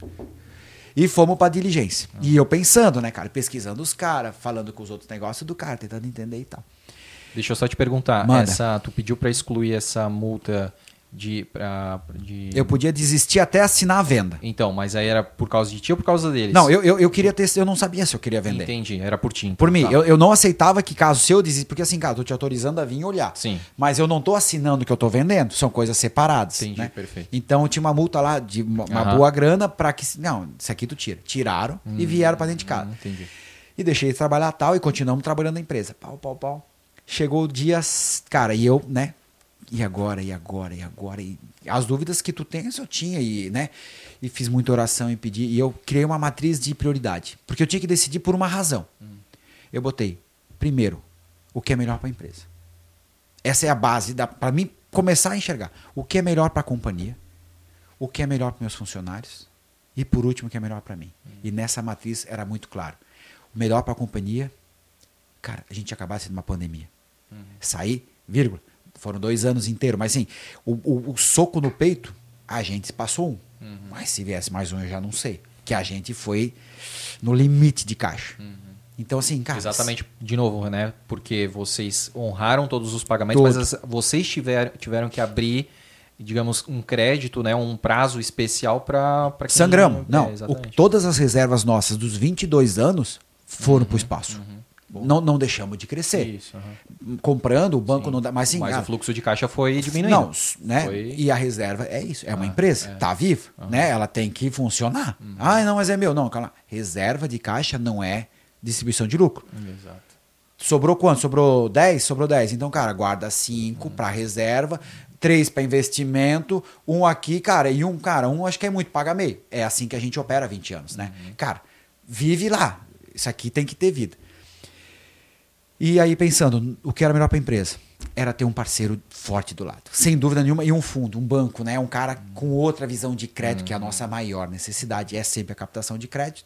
É um banco que fala com crédito. O banco vai. Só o banco entrando daria uma estrela a mais para nós, quem são eles e tal. Segundo, para funcionário. Cara, a gente sabia que ia melhorar a nossa governança. Gen- Gente de gestão, salários, é, a, a li- a lida, né, de lidar com o fundo, que tem uma, uma relação muito forte com o ISG, é nos trazer conhecimento, e aquela que eu te falei sempre, cultura da empresa. Vou aprender. Esses caras eu vou chupar. Tu imagina tu ser sócio de um banco. Cara, tu tem que aprender. Tu pode ser só um cuzão de ficar aqui do outro lado. Não, só eu, não. Ah, vamos aprender. E por último, meu, eu tava desconfortável. Vou te falar assim, eu, Ricardo, é desconfortável, porque eu tenho meu temperamento, eu tenho meu jeito, tenho minha liberdade. É, a minha liberdade não é libertinagem, é liberdade. Libertinagem, eu trabalho, diria assim, mais do que muitos colaboradores meus, eu trabalho mais que o dobro. Eu não consigo ter um bom, uma boa viagem de acima de 10 dias, 7 é o meu limite. É, então, assim, aquela história, né? Não adianta ter conforto, mas eu vou no conforto, mas eu sete dias eu tenho que voltar. Minha cabeça não consegue. Ah, mas vai viajar o mundo, vai como? né? Não dá, não dá. Ah, mas consegue, não dá. Então, assim, eu tenho as minhas liberdades, não, não é liberdade, mas liberdade, pô, eu, eu consigo me dar um feriado aqui para viajar, mas vou trabalhando, mas eu viajo e tal. Como eu vou lidar com sócio, né? E um fundo e tal. E principalmente o seguinte, né? Esses caras vão mexer no meu queijo. Né? Porque a empresa passa a ter um conselho. E aí entra de novo o que eu te falei nisso, né? O que eu quero pro futuro, né? Eu quero uma empresa que se eu morrer, ela sucumba ou não? Não. Ela não é minha, ela é de mercado. Então eu, dois contra um, eu aceitei. Aí apertei a mão dos caras dia 10 de agosto de 2021, né? Fizemos a transação. Eles compraram 40,5% da companhia. Continuei sócio majoritário. A empresa não mudou a gestão. Mas ganhamos, né? Ganhamos conhecimento, ganhamos relacionamento, ganhamos governança, ganhamos um aprendizado fodido, ganhamos um monte de briga, mas de novo, cada briga é um aprendizado que eu quis, né? É aquela história, dá vontade às vezes de nós se mandar tomar no cu. Eu acho que eles têm vontade de mandar eu tomar naquele lugar toda semana. Eu acredito, né? Eu falo pra eles, você tem vontade, né? Mas eu falo, assim, já termino assim, mas tu é especialista nisso, cara. Então tu tem que me aguentar, porque tu vive disso, né? Tu vive, tu me comprou e tu sabe que tu vai enfrentar tudo. E eu incomodo pouco. E eu também tenho vontade. Mas eu escolhi aprender. Escolhi ser questionado. Não é fácil. Mas a gente tem uma relação muito boa. Vou te falar assim, a 20. é, só, só posso te falar coisas positivas, porque, de novo, né? As ruins a gente aprende e, e pega para aprender. Mas a gente não pode falar, uma, é, foi a oportunidade certa, no momento certo. O mercado mudou. Se fosse hoje, não existiria o negócio, André. Né? Com o mercado é, com uma taxa de juros extremamente alta, essa, essa instabilidade. É, eu acho que é, eles são muito ativos, mas eles não devem ter feito negócio nos últimos mínimo um ano, eles não fizeram novos negócios. Então, assim, sabe aquele momento certo, da hora certa, e nós abraçamos e estava prontinho, mas a gente estava pronto. A gente não esperou ficar pronto. Não, vem aqui ver a gente. Se tu gostar, eu vou fazer. Não, pronto. Apostado, desafiado, lutado, e a gente está junto. A gente conseguiu, com graças à ajuda deles, principalmente né, a, a venda de ações ali, houve uma transferência de ações versus dinheiro só na companhia. Então, cara, continuo fudido, né? Continuo na mesma vida, mas a empresa melhorou. E ano passado, cara, isso é algo, algo bem interessante, mas, pô, a gente fez assim, a gente cresceu 83%, cara, num ano. Sim. Né? É muita É coisa. muita coisa. E investimentos em máquinas, equipamentos, em, em opor- muito escalonáveis. Né? E a gente tá só começando. A gente tem um ano de namoro, um ano de casamento com esses caras, pois né? é, né, cara? É, é, várias coisas enquanto tu falava assim ia pipocando aqui em mim. Não, mas é muito massa, cara, porque é muito é, é muito aprendizado assim, né, que a gente percebe e a tua paixão em falar é, é muito é, isso Palpável. é, é, e é muito trans, é, como é que é assim, quando é transmite, é muito contagiosa. É, eu, eu, eu tenho essa, essa virtude E- de me empolgar. Sim, a Joyce também conhece alguém assim, né? É. E, e tu tava falando, cara, uma coisa assim, né? Pô, de tu se juntar, além de tudo isso que tu falou, né, cara? é, e tu falou um pouco disso aqui também, que é a questão, assim, de, de se juntar com os caras bons, né? Também tem aquela frase, né? Se você quer... é, você é a média das pessoas com que você convive. É então aí. tu imagina, cara, os caras têm investimento em vários tipos de segmento e tal. Imagina o quanto que tu pode sugar, né, de, de, de aprendizado desses caras, né? Porra, é, é, é legal. um outro nível, né? É legal. E, porra, tinha mais uma coisa que, que eu queria falar, agora esqueci. assim. Enquanto tu vai buscar, eu vou te falar do outro nível, né? E essa sensação que a gente tem, André, eu falo pro meu time, e eu te falo assim, a gente ainda continua com um propósito. Eu, tenho muitas pessoas na Transpotec que vão se surpreender com as nossas ações um dia, né? A gente já fez um, um movimento legal agora, né? Algumas pessoas da empresa, quando eu vendi, eu dei o stock option, cara, então assim, pô, uma empresa de Blumenauzinha, de merda ali, da Rua Goiás, cara, eu tornei alguns dos meus executivos com possibilidade de participar do resultado da companhia em, em determinado futuro, se continuar conosco trabalhando. Legal. né, de abrir ações. Cara, olha só, fica comigo tanto tempo. Se for, nós fizer isso aqui, eu vou te dar uma quantia. Isso, claro, aberto, assinado e carimbado. É, isso não é muito comum, né? É, existe muito ah, do meu. Cara, para mim, e ainda tem muitas coisas que eu quero fazer desse sentido dentro da companhia. Uhum. Combinado com o fundo antes deles entrar, cara, Sim. eu quero ter esse range de liberdade. Uhum. Para quê? Eu quero dar. E o quanto que o, esse funcionário, né, esse colaborador aí, que com certeza ele é muito estratégico para ti, ele se sentiu prestigiado, ele se sentiu valorizado, né? Porra, o cara tá dando uma parte de uma empresa e, e aí é isso que é diferente, né? Olha como tu pegou a empresa e como tu tá é, entregando uma parte dessa empresa para esse, pô, digamos, hoje é muito mais fácil o cara aceitar aquilo, né? Se ele não aceitar ou não aceitou, tem os motivos dele, com certeza, aí é caso a caso. Uhum. Mas se a gente for comparar a situação ah, que tu pegou, porra, olha só o que, que tu tens que comprar, né? 50% do hum. cara, mais 25% do teu pai, com um monte de dívida, com pouca perspectiva e hoje, porra, com, né, faturando é, é muito diferente. e tal, é diferente, é mais fácil a é, decisão. A primeira que tu comprar, não, dá é outra, né? Então assim, cara, eu tô te dando a possibilidade de ganhar ser tal, é, já é, muito boa, verdade, porque não precisa pagar, é. né? Eu não vendi, eu ah, entreguei a condição da ação futura. E o mais legal nisso, cara, é que essa primeira leva foi uma, vou, como eu te falei, vou fazer mais, uhum. é, tem na minha cabeça, tá todo o plano já montado, ainda, né? É, por etapas, mas vai ter mais. É, porque são pessoas que estão muito tempo conosco também, né? E que ajudaram a construir. E de novo, né? Todo mundo ajuda todo dia. Só que também existe situações e situações, né? Então, assim, não quer dizer. O valor da nossa empresa para o diretor nosso de pós-venda, que é o, o menino lá que, que eu tirei de vendedor, tornei ele gerente e hoje ele é um diretor. O Elton, que é o nosso braço direito, o valor do Elton para mim e do mecânico novo de Maringá com isso ontem é o mesmo uhum. na empresa. A diferença é qual é a relevância nesse momento que a empresa tem que enxergar se o Elton não quiser mais trabalhar na Transpotec nesse momento.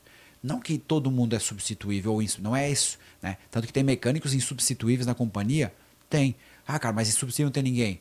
Cara, insubstituível não, mas igualável não tem. É, do jeito né? que ele faz, ninguém faz. É, então, assim, cara, tudo custa. Então, assim, a gente tem essa percepção e esses caras agora tem que continuar esse meu sonho. Porque eu também penso o seguinte, André, eu sou humano.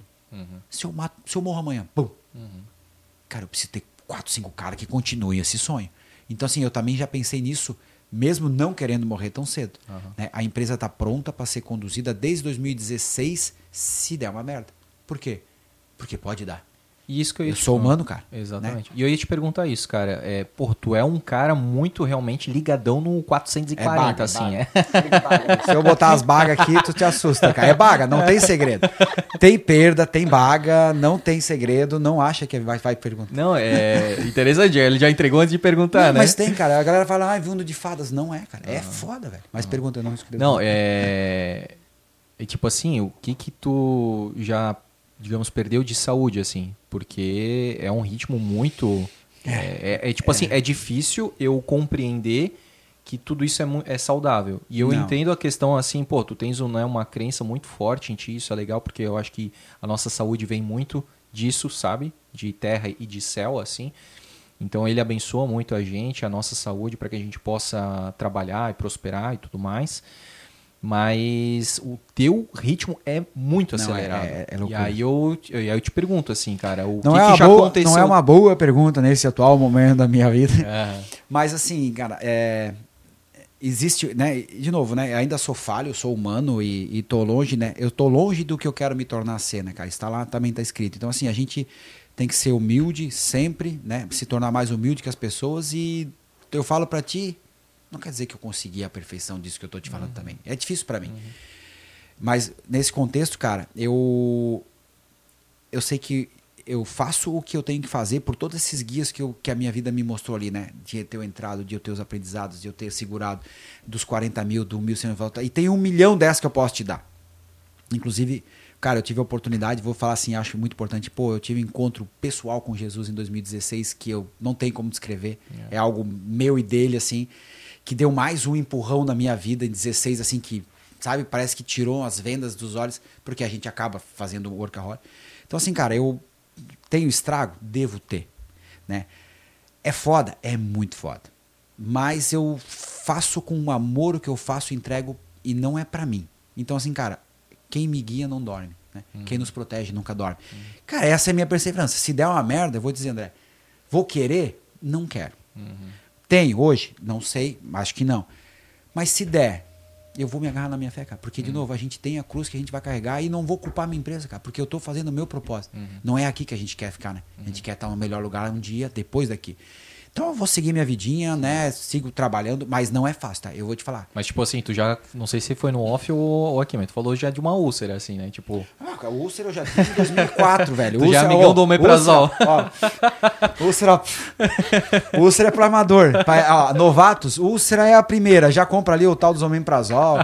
Isso aí é o basicão. Não, cara, é- é- não é fácil, André. Sim. Vou te falar assim, não é mas fácil. tu já teve período de burnout, assim? Já tive um burnout em 2016, quando eu tive o meu encontro. Foi. é, já, cara, de Tipo, o novo. teu né? encontro foi decorrente desse burnout, assim, eu tive foi a onde... né, foi ele, é, de novo, né? Ele me guiando, ele chegou num dia e assim, cara, eu vou apertar o botão do para tudo, porque ele não tinha mais limite. Uhum. Então ele parou tudo, eu caí no chão. Não, não fisicamente, né? Mas assim, ele apertou o botão, eu fui à lona no ringue, Uhum. me arrastaram pro lado e ele falou comigo. Uhum. Daí eu voltei pra luta de novo. Então aí, né?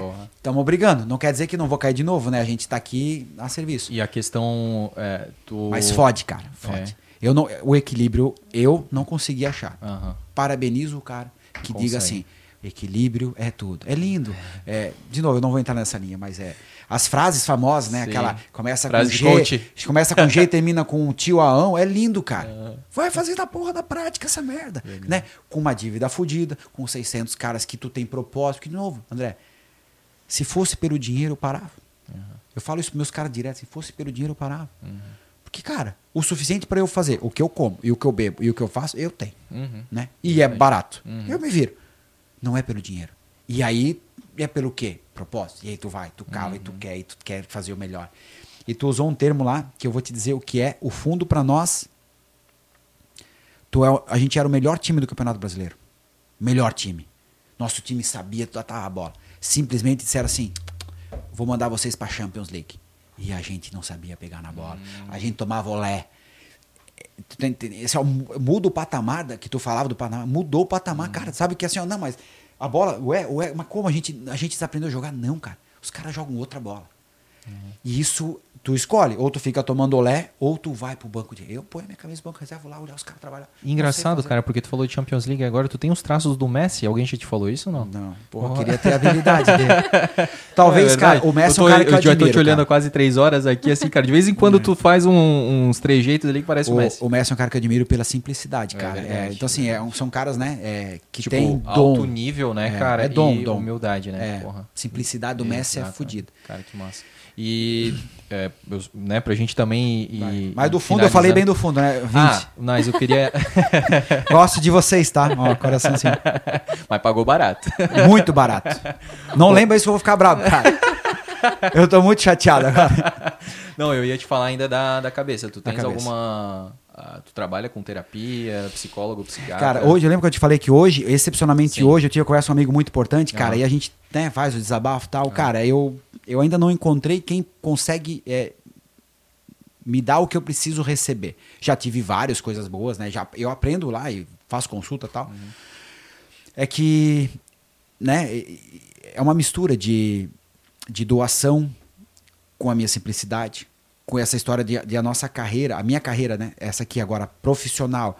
É, eu jogar o brasileiro, daí for pra Champions, isso, isso embaralha a nossa mente, né? É, cara, mas de novo, eu vou dar o exemplo do, do Soares. Pô, o Soares, tu vê ele comendo lá em Porto Alegre na padoca. É legal. Até ele perder um Grenal. Eu sou gremista. ele perder um Grenal, ele vai ver o que é comer na padoca. Então, assim, né? é, o GPTW foi isso pra mim, né? Como as pessoas me veem? As perguntas que vocês têm, eu sei lá as perguntas. Eu não consigo me enxergar como os outros me enxergam. Então, isso já cria um- uma certa é, complexidade na minha vida, de eu lidar com a minha vida, como ela é, e as pessoas me julgarem, né? Porque eu, eu vou dizer, meus melhores amigos falam assim, cara, tu tivesse mal pra caralho. Eu falo, sim, eu sei, mas eu gosto de me vestir assim. Tem que te vestir bem. Eu falei, eu não tenho que me vestir bem, né? E então, assim, essa é a realidade. O amigo como ele é. Ele xinga que tu tá mal vestido e eu me visto mal mesmo, mas eu gosto de me vestir assim porque eu visto a mesma roupa que o meu time me veste e me sinto bem.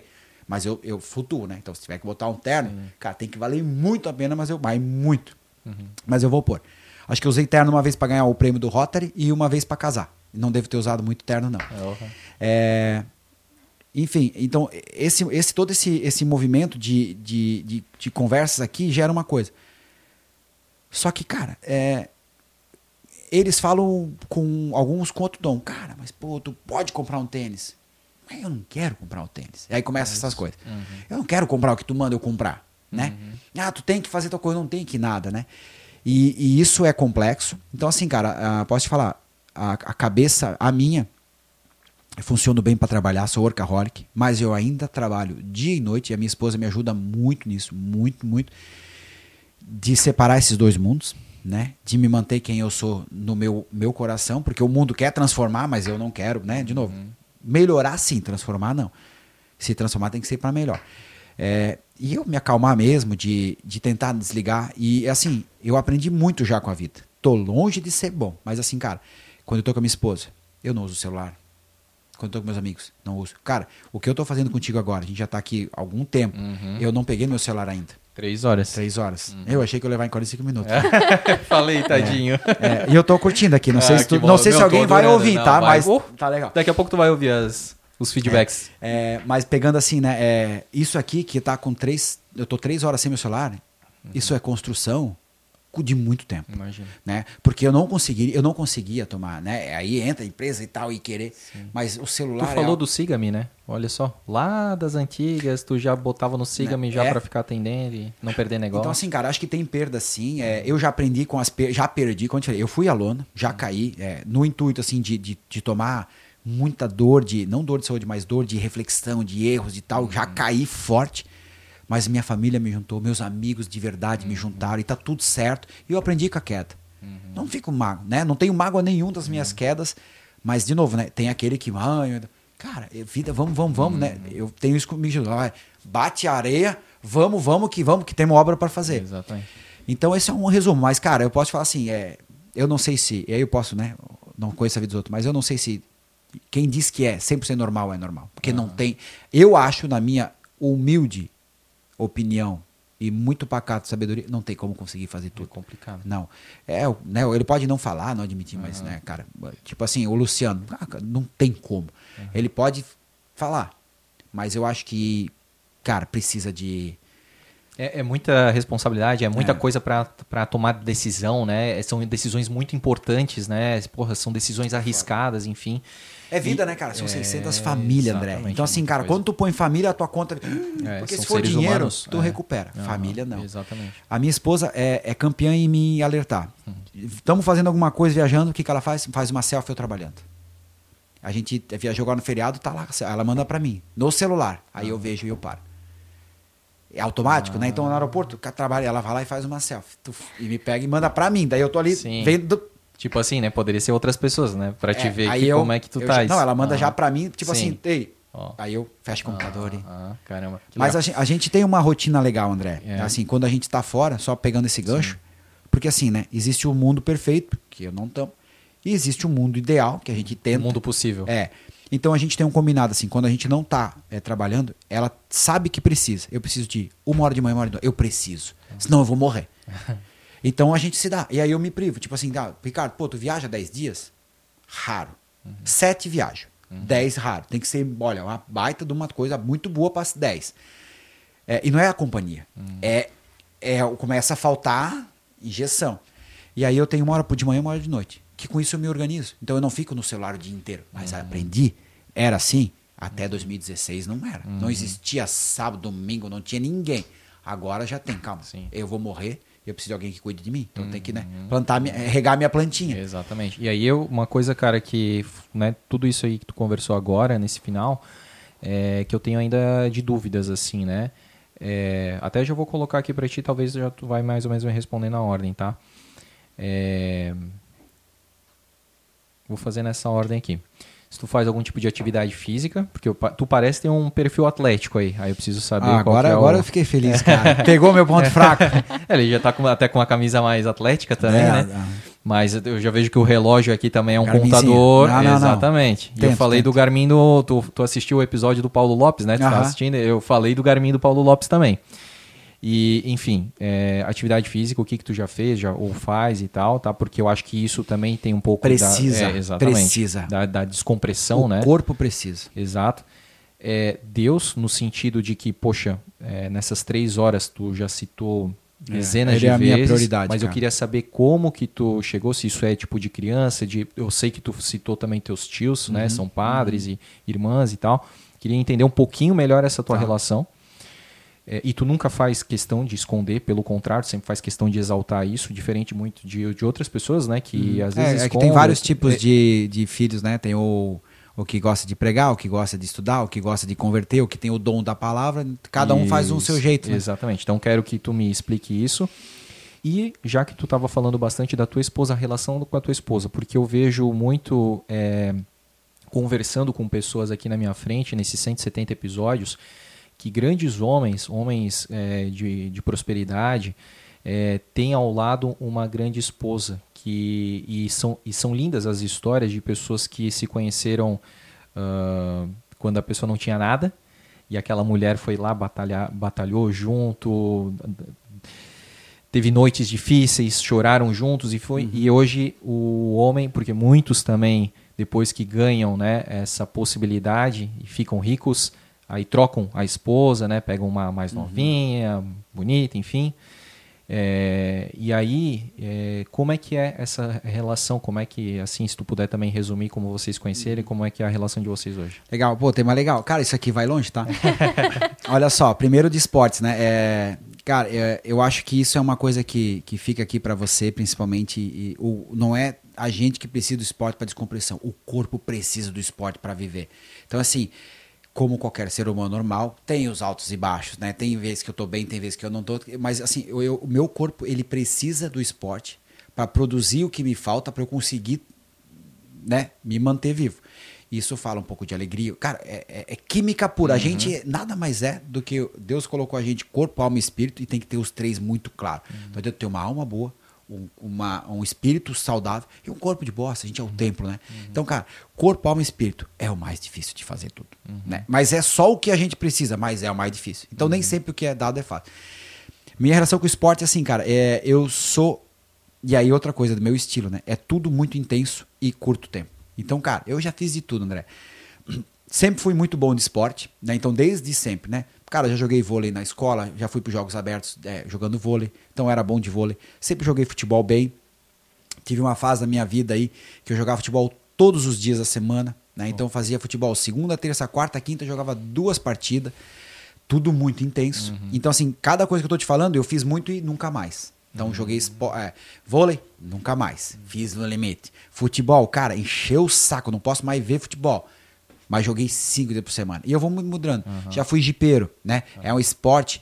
é, não é um esporte, mas é. Mas, cara, né, quando- e aí sempre é Transpotec junto. Cara, no Rally Transcatarina a gente fez, cara, fazia rally, sábado fazia jeep, meu, todos, fazia todos os final, final de semana um evento. Fiz dois, dois Rally Transcatarina, de ficar quatro dias fazendo travessia de Fraiburgo a Jaraguá do Sul pelo mato tal, abrindo trilha, prestando serviço pra galera, né? s- Fazendo, né, nunca fui só o motorista, sempre tentei ajudar. É, Porque tem toda a infraestrutura, a logística e todo, tudo, né? é, O- participava do evento, mas, Aham. cara, patrocinava o evento. Sempre botei a Transpotec nos eventos. Então, assim, cara, é, futebol. Junto com isso teve o Rally da Diversidade. Rally da, Inclusão. Da inclusão. É, Rally da Inclusão é uma coisa muito massa. A gente trouxe de Curitiba pra cá. Já fizemos quarta edição. Se Deus quiser, vamos fazer a quinta. Que para quem não conhece, é onde é, pessoas com deficiência física têm a oportunidade de fazer um rally. É. To- Totalmente equipados e... É muito. O Rally da Inclusão é deficiências e inclusão mesmo. Então, é idosos, né? É, va- pode ir idoso e pessoas com deficiência. A gente trabalha né, com o Paradesporto, com o Sorrir Paradal, o pessoal com mielo meningocele, cego, surdo. Então, todas as entidades podem vir. E a gente envolve né, o Jeep Clube de Blumenau, que eu sou sócio, mais outras entidades, é, outros Jeep Clube. E convoca né, para sábado, então, uma vez por ano. A gente organiza o trajeto, tudo. Cara, é, é de arrepiar. Que legal. É de- esse, é, esse é de arrepiar. Vai ter esse ano? Se Deus quiser, a gente é, categoricamente a gente só não fez na pandemia por conta da proibição, né? Então a gente começou isso em 2018, é, não, em 18, 19, 20, 21 paramos na pandemia, 22 fizemos. Sempre tem todo ano, mas assim, né, cara, mudou a diretoria do clube agora, é, vai ter, mas, né, a gente Tem não sabe a organizar. data ainda. É. Perfeito. Mas então de esporte eu sempre fiz tudo e sempre tentei levar a empresa. A gente é muito bom de marketing, né? A Transpotec hoje ela consegue botar o nome em tudo, né? Então assim, a gente faz uma ação, mas apoia, né? Entrega. Então, Rally Transcatarina eu fiz muito, parei de andar de Jeep desde 2016, não consigo mais me imaginar o que eu fazia. e atualmente o que eu faço, cara? Aí já corri bastante. Jogo, já joguei beat tênis pra caramba, cara. Comecei a jogar beat tênis em 2018. é, quando não era muita é, febre. pois é, eu ia falar. É, em 19 fizemos uma Copa chamada Copa Transpotec, cara, com acho que tinha 80 duplas. Cara, a gente era pioneiro na Copa, foi uma Copa muito massa.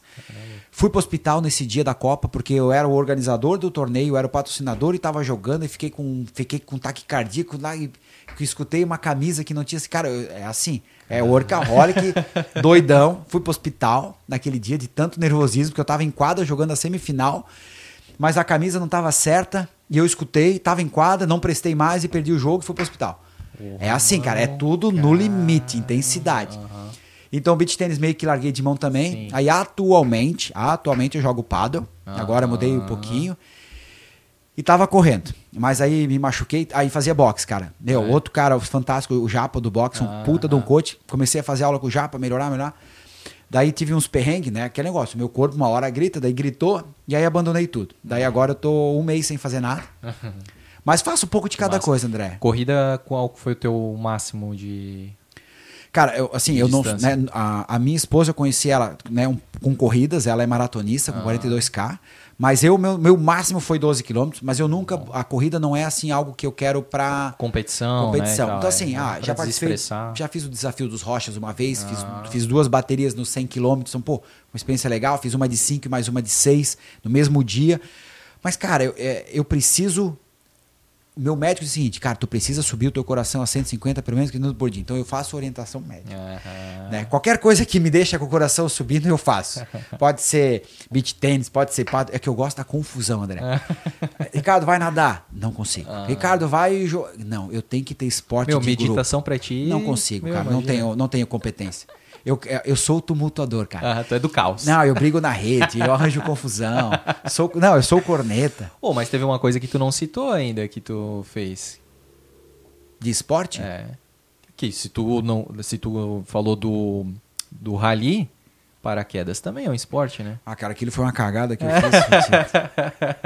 Eu li a tua matéria lá no, no Economia SC falando da. É. Do- muito legal a É, relação, A relação, né? da- com a É, empresa. o, o- o paraquedas eu citei no meu casamento quando eu falei pra minha esposa que eu fiz por ela, cara. Eu não queria fazer, eu nunca quis pular de paraquedas, eu não sou corajoso, mas ela foi pular e eu disse, cara, ela não vai casar com o frouxo. Peguei e fui junto.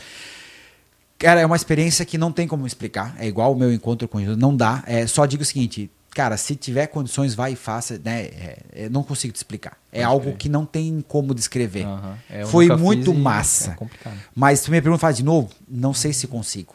Pode crer. Mas foi muito massa. Foi É- uma é- vez só, então. Foi, não, Deus, eu fiz, fiz por ela. Fiz por Há ela. quanto tempo atrás? A gente pulou em, em 20. A gente casou ano passado, 22. Foi é, dezembro de 21. 21. Aham, É. Que massa. É que assim, ó, Aqui é, em Blumenau, não era não, Blumenau? a gente, a gente pulou lá em Foz do Iguaçu. Aham. Cara, é, é- que assim, ó, o salto, é, me- meu sentimento, né? Não, não tenho experiência, nada, mas assim, o, o meu sentimento é o saltar, confiar que algo vai te salvar, é saltar pra morte, confiar, é, é um desafio muito grande. Sim. Não É o- desafio do uma, é, é desafiar lá de cima. Exatamente. E esse desafio ele me incomoda, né? Porque assim, aquela história, né? Tu não precisava, né? É. Tipo, se acontece um negócio errado, porra, mas cara, não precisava, É, né? Tá lá escrito assim, né? Tudo lhe é permitido, mas, nem, tudo, lhe convém. né? Então, assim, cara, eu, eu não gosto de desafiar o homem lá de cima. mas eu fui, e foi muito massa, né? Mas, de novo, cara, faz de novo. Pra quê, né, cara? Eu não preciso disso. É igual o cara lá que morreu é, subindo o Everest pra bater o próprio recorde. O recorde já era dele, É, por que, que ele, ele morreu? É, Foda, é, né? é nessa vibe aí. Então, assim, pular de paraquedas não foi uma experiência muito legal. Entendi. Foi legal, mas É, não foi. Entendi, entendi. Recomendo, faça uma vez. Isso, e tá bom. Só É. pra carimbar lá. É. Vamos pra segunda situação que eu te falei. Cara, a minha, eu te falo assim, a minha relação com Jesus é, é para mim é o meu pilar. É, eu te falo assim, eu, eu enxergo nele de, em cada coisa que eu faço, eu enxergo ele num pássaro que quando eu tô com dúvida vem ali pousa para mim um bem te vi. Cara, para mim é nitidamente um, a interpretação que é difícil, né, cara? Então às vezes é vai ou não vai. Mas eu, eu sempre fui, eu acho que um menino de muita fé, né? Eu lembro lá quando eu era pequeno, quando eu tinha os arranques lá em casa, tal, eu lembro como se fosse hoje, André. Eu sentava do lado da minha caminha e rezava e dizia: Senhor, me ajude a ser alguém na vida. Essa era minhas pedidas, né? A ser alguém na vida. E eu acho que é, minha percepção, né? A gente tem que cuidar muito do que a gente pede. Porque ele dá. Só que ele não dá o que tu quer. Ele dá o que tu precisa para querer. E aí é Né? E às vezes aí entra esse confronto comigo e pedindo para ele me dar só sabedoria, cara, porque eu pedi. Uhum. E ele me dá essa. Tu falou, cara, é, eu preciso disso, mas fui eu que pedi. Uhum. Porque eu não pedi paz, eu pedi alguém na vida. E o alguém na vida que gere valor, tô gerando, mas me custa, mas eu pedi para ele. Então assim, uhum. cara, tu quer, cara, me dá força. Cara, ele vai te dar um monte de pedra. Uhum. Porque tu tem que levantar, né? Então assim, eu, eu sempre tive muita fé, muito mais ainda, muito mais mais do que o mais quando eu quando ele sentou na minha frente e falou comigo. Cara, isso eu não consigo te descrever. É algo é algo que é só quem tem o encontro assim e que quem não tem que tenha, né? E que de novo busque, né? Uhum. Porque é aquela história, né? bata na porta, abra e eu entrarei, porque se ela estiver trancada não vai entrar. Uhum. Então, tá, sabe, se eu tava no momento de buscar e tal e mas vou te contar só como foi assim, mas de novo, a imensidão não. Eu eu tava lá fudido, tal, com todas essas reflexões de que eu não presto e tal, e, né, e na época de burnout, assim, trabalho, trabalho, trabalho, trabalho, trabalho, era acima de trabalho, trabalho, mas sempre tive muita fé, mas trabalho, trabalho, trabalho, mas acima do limite do normal, acima do que eu tô agora, acima. E aí eu fui para um lugar, um, um, um, acabei entrando num, fui num spa, né, aí de novo, meu cara, meu braço direito me levou lá, me arrancou, me soltou lá sem carro, sem nada, que eu ia embora, né, eu ia embora. Porque eu, eu, fui encarcerado num ambiente sem barulho. Uhum. E nessa noite, cara, foi uma noite muito louca que eu sentei lá. Daí veio o, o proprietário, é um, é um missionário, um ex-missionário, um senhorzinho velho, o seu Dieter. Cara, o seu Dieter, nós, daí nós fomos, daí tinha lá a sala da. Tinha de noite na reunião do, de leitura da Bíblia e tal. E na época eu não, não era muito fã, hoje eu sou fielmente, cara, meu bicho aqui tem dois mil dias consecutivos perfeitamente alinhados. E aí, enfim, para tentar resumir só o que foi muito marcante, que eu nunca vou esquecer, assim, como ele falou. Então, assim, eu cheguei no lugar que ninguém me conhecia. Foda-se, tu é mais um, estás aqui. E estás aqui nesse momento, só olhando e tal. E aí sentei lá, sentei no cantinho, tinha mais umas 10, 15 pessoas, num, tipo como se vai assim num, num hotel de, de spa e tal. Uhum. Daí sentar um monte de velhos e tal. Eu sentei ali, né? Tipo assim, cara, é o que tem para fazer, eu vou ficar aqui. Mas então, é o que tem para fazer. Nunca tive, nunca faltou fé. Só que tava em prioridades desordenadas, desordenadas assim, em 2000 e pouco. E aí esse cara olhou para mim, André, pegou a Bíblia, olhou para mim bem no meu olho, cara. Tipo, tinha 20, 15, ele não precisava olhar no meu olho. Ele olhou para mim e falou assim, ó: Não amarás dois deuses. Não amarás Deus e o dinheiro. Cara, ele é o Mateus 6, de 19 a 32. Ali eu desabei. Ali ele tá falando comigo, cara. Uhum. E aí um monte de outras coisas, mas era, era eu e ele ali. É, é algo que só eu sei, uhum. sentir. Que era bem que eu precisava. Cara, não é dois Deus. Só tens um cara. Vamos acordar. E bastou ele falar do jeito. Mas ele tava ali. Arrepiei meu corpo, chorei. E, cara, e aí foi uma sequência de mais cinco dias ali com. Cara, conheci um cara chamado Walter, cara. Pô, e, e assim, eu tava no lugar certo, guiado por ele, vai aqui que eu preciso falar. E outro, mas ele apertou o botão vermelho, né? Ele me tirou meu chão total, me botou lá. Eu tava arrasado. Uhum. Mas eu de lá me levantei. Aí um cara que tava comigo caminhando me contou uma. Cara, eu conheci, olha como é louco, cara. Como ele põe as mãos assim para salvar cada alminha, né? Ele me colocou ao lado desse Walter, que é, até hoje eu falo com ele, mas eu devo para ele visitar ele, que eu não consegui ainda. Ele me colocou do lado de um, de um herdeiro da, da Indústrias Renault. É seu Vater, enfim, não sei bem. Mas ele me contou. Indústrias Renault de Brusque. É, uhum. ele é de Brusque. Uhum. É, ele era neto, bisneto, enfim, mas ele. ele eu vou, eu vou entrar no contexto que é aquele meu momento guardado para mim por ele, né? Por, pelo Criador criar ali. Esse cara me contou como eu seria amanhã. Ele falou assim: Ricardo, olha a minha idade. Ele me pegou para filho, assim, do nada, caminhando, uhum. e ele me abraçou. Tipo, ele, ele não precisava falar comigo, cara. Novo, caminhando de manhã cedo às seis da manhã, esse cara puxou eu do lado. Não te conheço, não sabia, eu não abria a minha boca, cara. Só contou a dele. Ele falou assim, cara, o meu avô construiu um império, o meu pai me fez como filho para ser dono e eu tive que encerrar o meu império. Eu tive que vender o navio da família, cara.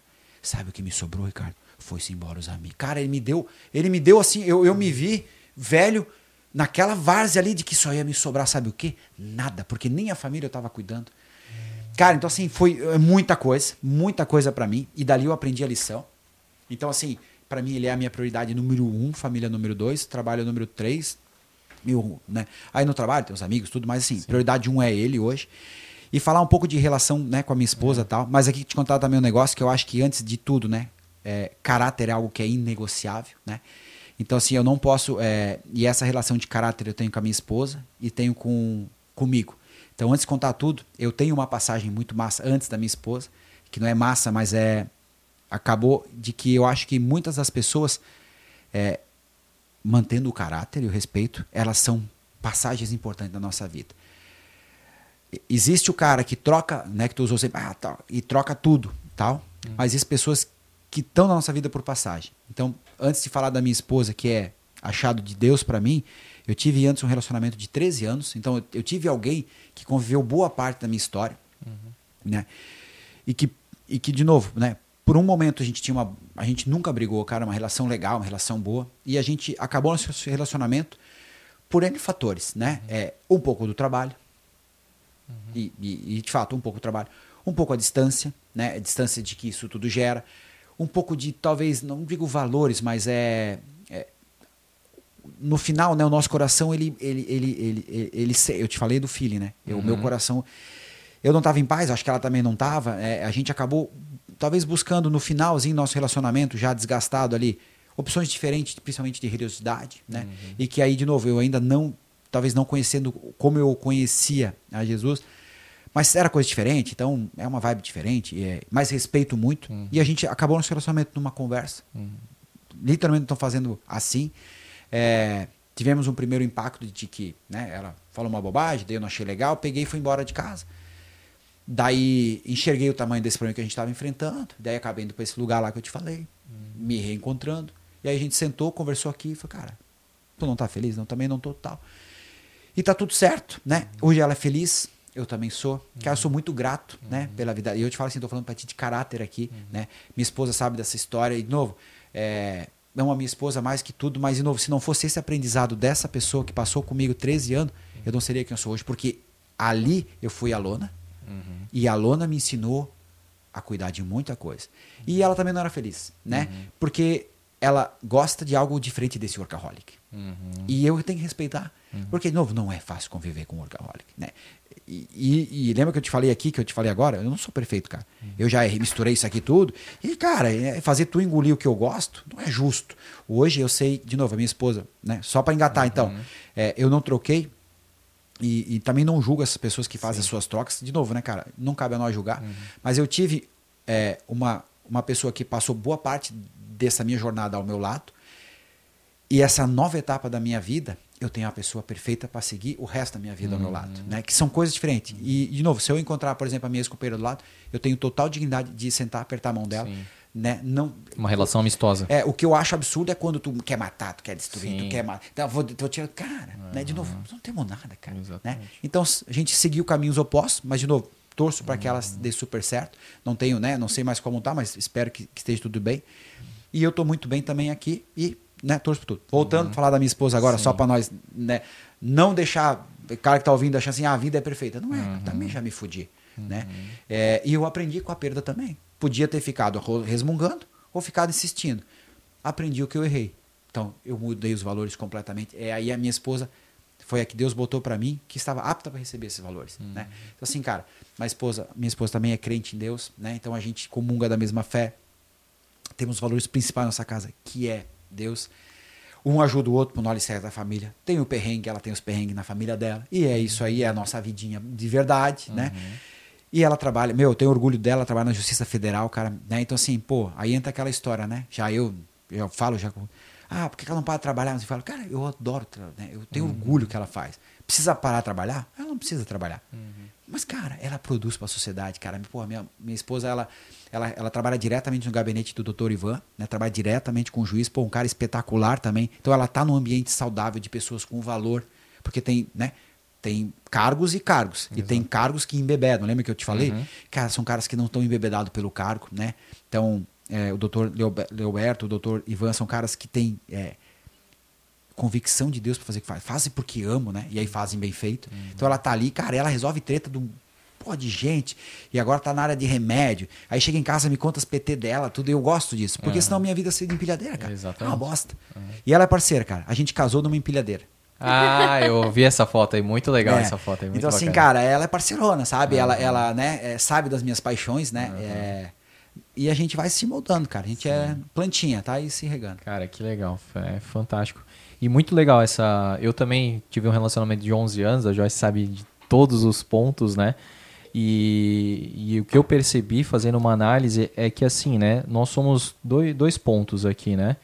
E basta uma pequena olhada pro, hum, digamos assim, 15 graus de diferença que ao longo do Distância. tempo aquilo ali vai distanciando e aí realmente as pessoas acabam, é, entre aspas, não se reconhecendo mais. Sim. Elas começaram num relacionamento pensando e sendo uma pessoa, mas vai chegando um momento, pô, tu vai ficando mais maduro, tu vai criando relações com outras pessoas, aquela pessoa talvez aí não, não consiga mais te acompanhar e tu precisa de uma pessoa que a partir daquele momento consiga te acompanhar, né? E acredito Isso aí. que tenha e tá sido tudo isso aí. certo, né? Eu, Exatamente. eu acho só que a gente só tem que ter caráter e valor pra, né, em dada situação, nem judiar demais, nem sacanear ninguém, mas, cara, tirando isso, cara, cara, a gente tem que ser feliz. É a vida gratidão por todas as relações, Tudo, né? tudo. É Não, e isso. aprender, né, cara? De novo, eu aprendi, eu falo pra minha esposa, cara, se tu tiver conhecido há cinco anos atrás, a gente não daria certo. Nós ia, a primeira pancada que eu desse, assim, ah, eu tenho que trabalhar, ela ia- porque ela já é mais sensível, né? Então, assim, cara, ela, ela me edifica porque, pô, é, é uma planta totalmente diferente que eu, né? Mais sensível, mais amiga. Então, cara, eu já aprendi muito, baga, baga, língua. E aí, vamos. Porra, o Ricardo vai dormir aí, cara, mas a gente precisa fazer umas perguntinhas aí. Manda, É, ele, escolher ele tá curioso algumas. também. Não, eu vou escolher Mas algumas. cita o nome das pessoas pra gente poder Vou. deixar registrar, porque com certeza muitas eu acho que a gente já conseguiu discorrer aqui também, É. né? Sim. Mas deixa eu pegar. 10 horas da noite. Agora a esposa vai. Não, eu eu- avisei ela. Ah, tá então. jogando beach tênis ela. Ah, beleza. Eu acho que o maior episódio era de quatro horas. Quatro e pouco, né? Mas aqui Quatro não e deu pouco. quatro, Não, né? aqui Não, tá em seis, Mas se e quiser- meia. É, se quisesse era fácil também. Meu Deus. E ele disse que era 40 minutos. Eu achei que era, é que eu não tinha essa experiência. É muito Jovem legal. mancebo. O Gil Maneta fez algumas perguntas é, sobre é, o que você fazia antes da Transpotec, sobre você ter feito pesquisa de mercado, que vocês já, já comentaram. Sim. Aham. É, pesquisa de mercado tu não fez. Resumidamente, tu não, Não. fez, né? Na- É, Depois é, que eu entrei, sai, né, o milhão agora para as filiais e Ah, tudo não. mais. né? É, Não, Hoje, hoje- não. não, antes não, mas hoje em dia todo o nosso negócio é Sim, baseado sim. em pesquisa. Ah, o Luan Rocha perguntou como que você entrou no segmento de logística, também já, Já foi falei, dito. É, Michele Sen Eduardo. Sen, Michele Sen Eduardo. Sobre o futuro, qual o seu sonho profissional? Eu acho que tu falou que não sabe, né, ainda, né? É, tu tá eu- procurando, eu, né? é, eu tô, eu, Tu tá nessa eu tô busca- nesse momento de saber se eu vou me aposentar na Transpotec ou vou ter uma outra missão. Aham, perfeito. Ah, o travado aqui, né? O que tu comentou. Ah, o travado. Diogão. o Diogo tem, cara, no mínimo 2,8 metros e oito de altura. Ele é Caramba. muito grande, cara. Pela foto ali parece um alemãozão. É, assim. ele é, ele é, cara, é aquele nórdico, assim. Aham, ele aham. tem cavanha, ele é muito marrento. Eu acho o estilo do Diogo é muito massa. Eu vou só ler aqui o nome das pessoas, que essas perguntas aqui todas já foram foram? feitas. A, a Firmo Moura. A firma é minha chefa. Ah, a é? da Steel, a diretora, a vice-presidente da Steel Brasil. Caraca, que massa. Ela perguntou como, quando que você começou a trabalhar com empilhadeira. É, falei. Ah, pô. Morauer M. Também como foi empreender durante a pandemia. O Cunha Falei. Transpotec.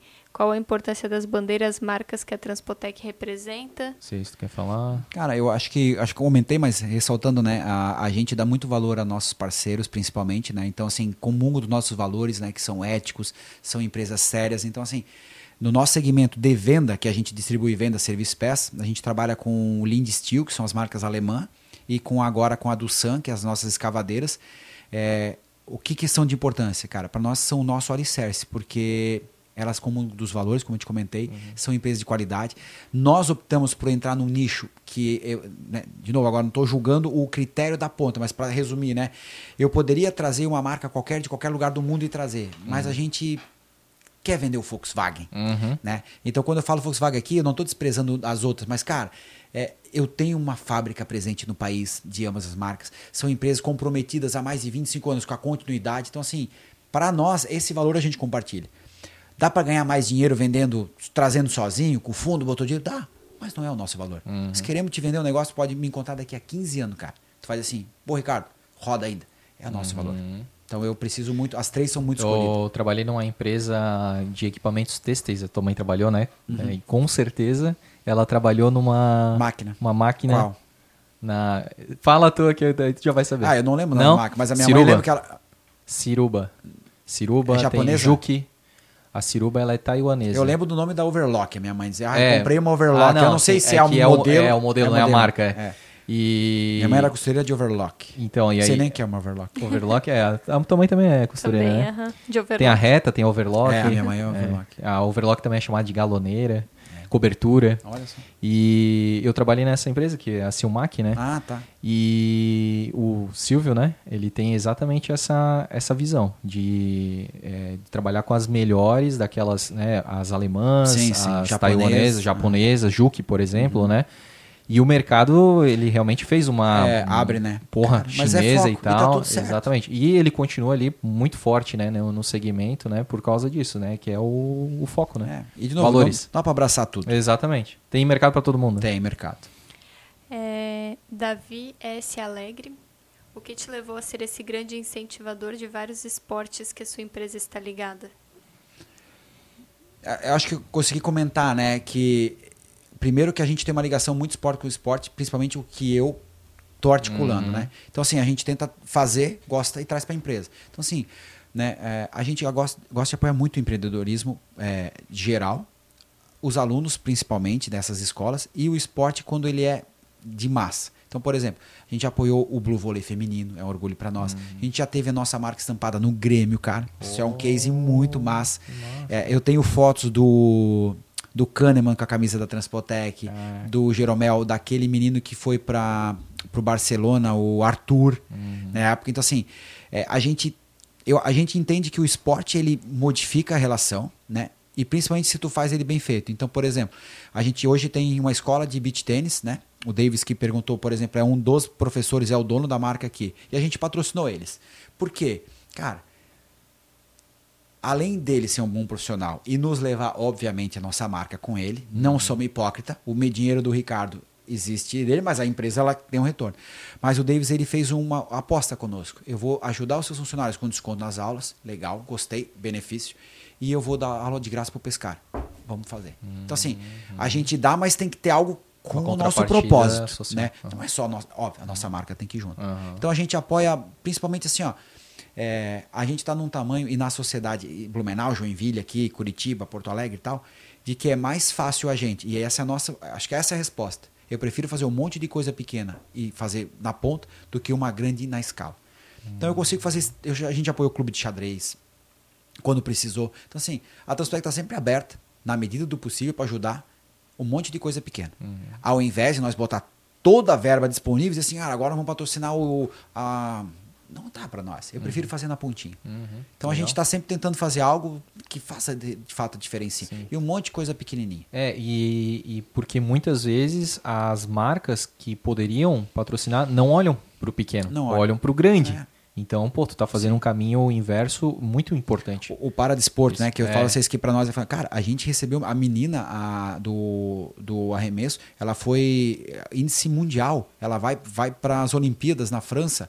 Cara, ela tá com a camisa da Transpotec, velho. Porra, Pô, é índice mundial. Agora pergunta, alguém tá cagando para pô, nós estamos. é. Talvez não apareceu na Globo. Uhum. Mas, porra, a gente não só ajudou uma pessoa, a gente tá ajudando uma categoria, é de Blumenau, é Uhum. uma atleta e ela é boa pra caramba.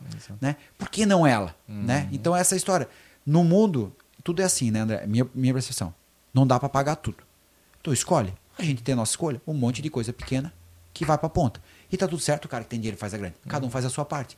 Que daqui a pouco, se tá todo mundo na pequena, não tem uma seleção. O Grêmio não tá lá com a Unimed. Não dá, É, né? Quer ajudar meu Grêmio lá. Aí, quando ele falou isso aí do, do Grêmio, eu fiquei pensando, porra, pensa no internacional agora, né? Pensando, pô, por que, que esse cara não nasceu É, é colorado? colorado, né? Ah, o Rodrigo Russenbeck perguntou quais são as características que você avalia na hora de contratar um gestor. É, essa seria interessante. Tu... gestora é que a pergunta dele é, é bem ampla, tem que cuidar com a resposta. Porque assim, hoje a gente tem. A, a gestão nossa está sendo feita por caras que foram formados há muito tempo atrás. Né? Então, assim, hoje a Transpotec está num momento de crescimento de que precisamos de gente de fora? Precisamos. Mas a gente vai buscar, tem muito cara pronto para crescer dentro Prata de da casa. casa. Mas acho que no resumo, né? Quando é um cargo de liderança, né? Isso. Porque a gestão tu tá entregando a caneta, a gente essa vaga a gente arranca de dentro. Mas liderança ou gestão é valor. A primeira, ele tem, a gente não escuta ninguém na entrevista. Se eu entro numa mesa, uma entrevista, esse cara não fala. A gente fala por uma hora e meia. Vou te falar da minha paixão, do que tu vai receber celular de noite, que nós somos workaholic, que é sangue laranja. Eu vou te mostrar minha tatuagem, eu vou te mostrar o vídeo da empresa. Aí eu, eu, cara, a gente entra na tua mente. Se tu disser assim, eu quero, tu entendeu? E eu vou te avaliar nos três meses, e no seis e no nove. Tá tudo certo. Agora tu falar, ah, eu vi... não adianta, cara. Tu tem que ouvir o meu, meu propósito. E tem gente que não volta. Cara, isso aí não é para mim e tá tudo certo. Então, na, a nossa principal característica é se tá entendendo os nossos valores. Porque o nosso valor é, eu te falo, meu financeiro respeitar minha oficina, meu cara de peça, meu mecânico. O nosso RH tem que entender que nós trabalhamos para eles e não para o dono. É, o financeiro, tem assim, só tem departamento financeiro porque tem boleto. Tem boleto porque alguém. Isso é valor. Hum. Né? Isso o cara tem que estar tá na cultura. A cultura é minha. Hum. A cultura é do meu time. Vamos botar a cultura nos caras. Gostou? Vamos trabalhar. Ah, mas eu não sou bom. Paga o teu curso, cara. Agora, eu não consigo te dizer que o sangue é laranja. Isso tu tem que uhum. entender. Então, eu acho que a cultura da empresa tem que conseguir ter penetração. Uhum. Na entrevista. Se tu já te assustar, não adianta, cara. Porque, uhum. novo, daí tu vai vir aqui, tu vai embora. Porque nós, uhum. a empresa tem uma característica, a Transpotec. Quem não entra nessa vibe, vai embora. Expurgado. O time manda embora. Uhum. Então, se eu ponho hoje um, um, supervisor, um coordenador ou um líder que é cuzão nesse tempo, uhum. ele vai embora. A galera manda embora, porque tá todo mundo vendo a batida do dono. Bah, bah, vamos. O cara, não, põe o pé na mesa, bicho. Se alguém botar um pé na mesa, os caras tiram o pé do cara. Ah. Então, assim, é cultura. Justo, justo. Cara, que interessante.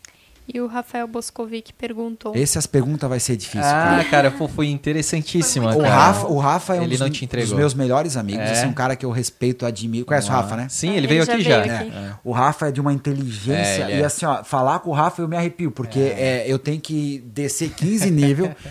é, né, tentar buscar uns livros aqui, voltar lá em cima para falar com ele, porque é, foi, manda. Sim, não, ele é muito bom. Eu já até me arrepio. Não, é muito bom. tanto é que, né, devido ao nível né, de inteligência é. dele, ele fez pergunta muito inteligente. O Rafa é um monstro, cara. Monstro, monstro. Ele perguntou o que era mais empolgante no início da empresa do que agora e vice-versa.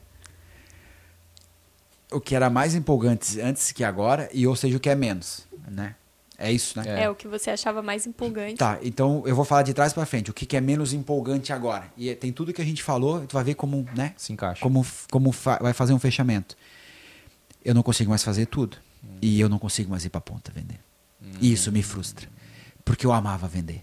Eu amava ser o vendedor. Ricardo, vendedor, pegava o carro e viajava, ia no cliente. E agora eu sou um executivo, cara. Hum. É, eu sou o mesmo cara, o mesmo bundão, mas eu tenho um cargo de executivo e tenho um fundo que me cobra execução e tem 600 famílias que me cobram uma direção, uma diretriz e eu estou formando gente para me ajudar e essas pessoas estão deslanchando e a minha função ficou clara. Trabalha no propósito, nos valores e tu é o chairman da empresa. Que bosta! Eu não quero fazer isso. Hum. E, e aí eu não posso ir para a ponta porque existe essa ruptura, né? Eu vou, cara, mas eu vou. Isso dá um tendel na empresa. Eu vou lá, semana passada estava na oficina do Rio Grande do Sul, chamei os mecânicos, tudo. É caos, cara, porque eu vou embora e isso bagunça tudo, né? Eu falei com o dono.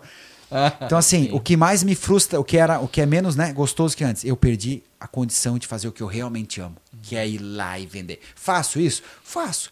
Mas não como eu fazia, né? uhum. né? Cara, eu pegava o carro, ia nos clientes, eu via a ponta. Perdi. Agora é GPT. Uhum. De novo, né? Eu amo visitar, mas agora tem que me preocupar com o GPTW, com o Business Plan, com o Forecast, com as marcas, com a Doçan. Cara, é uma merda. É bom porque Sim. tô gerando, mas não é o que eu gosto. Então, uhum. de trás para frente.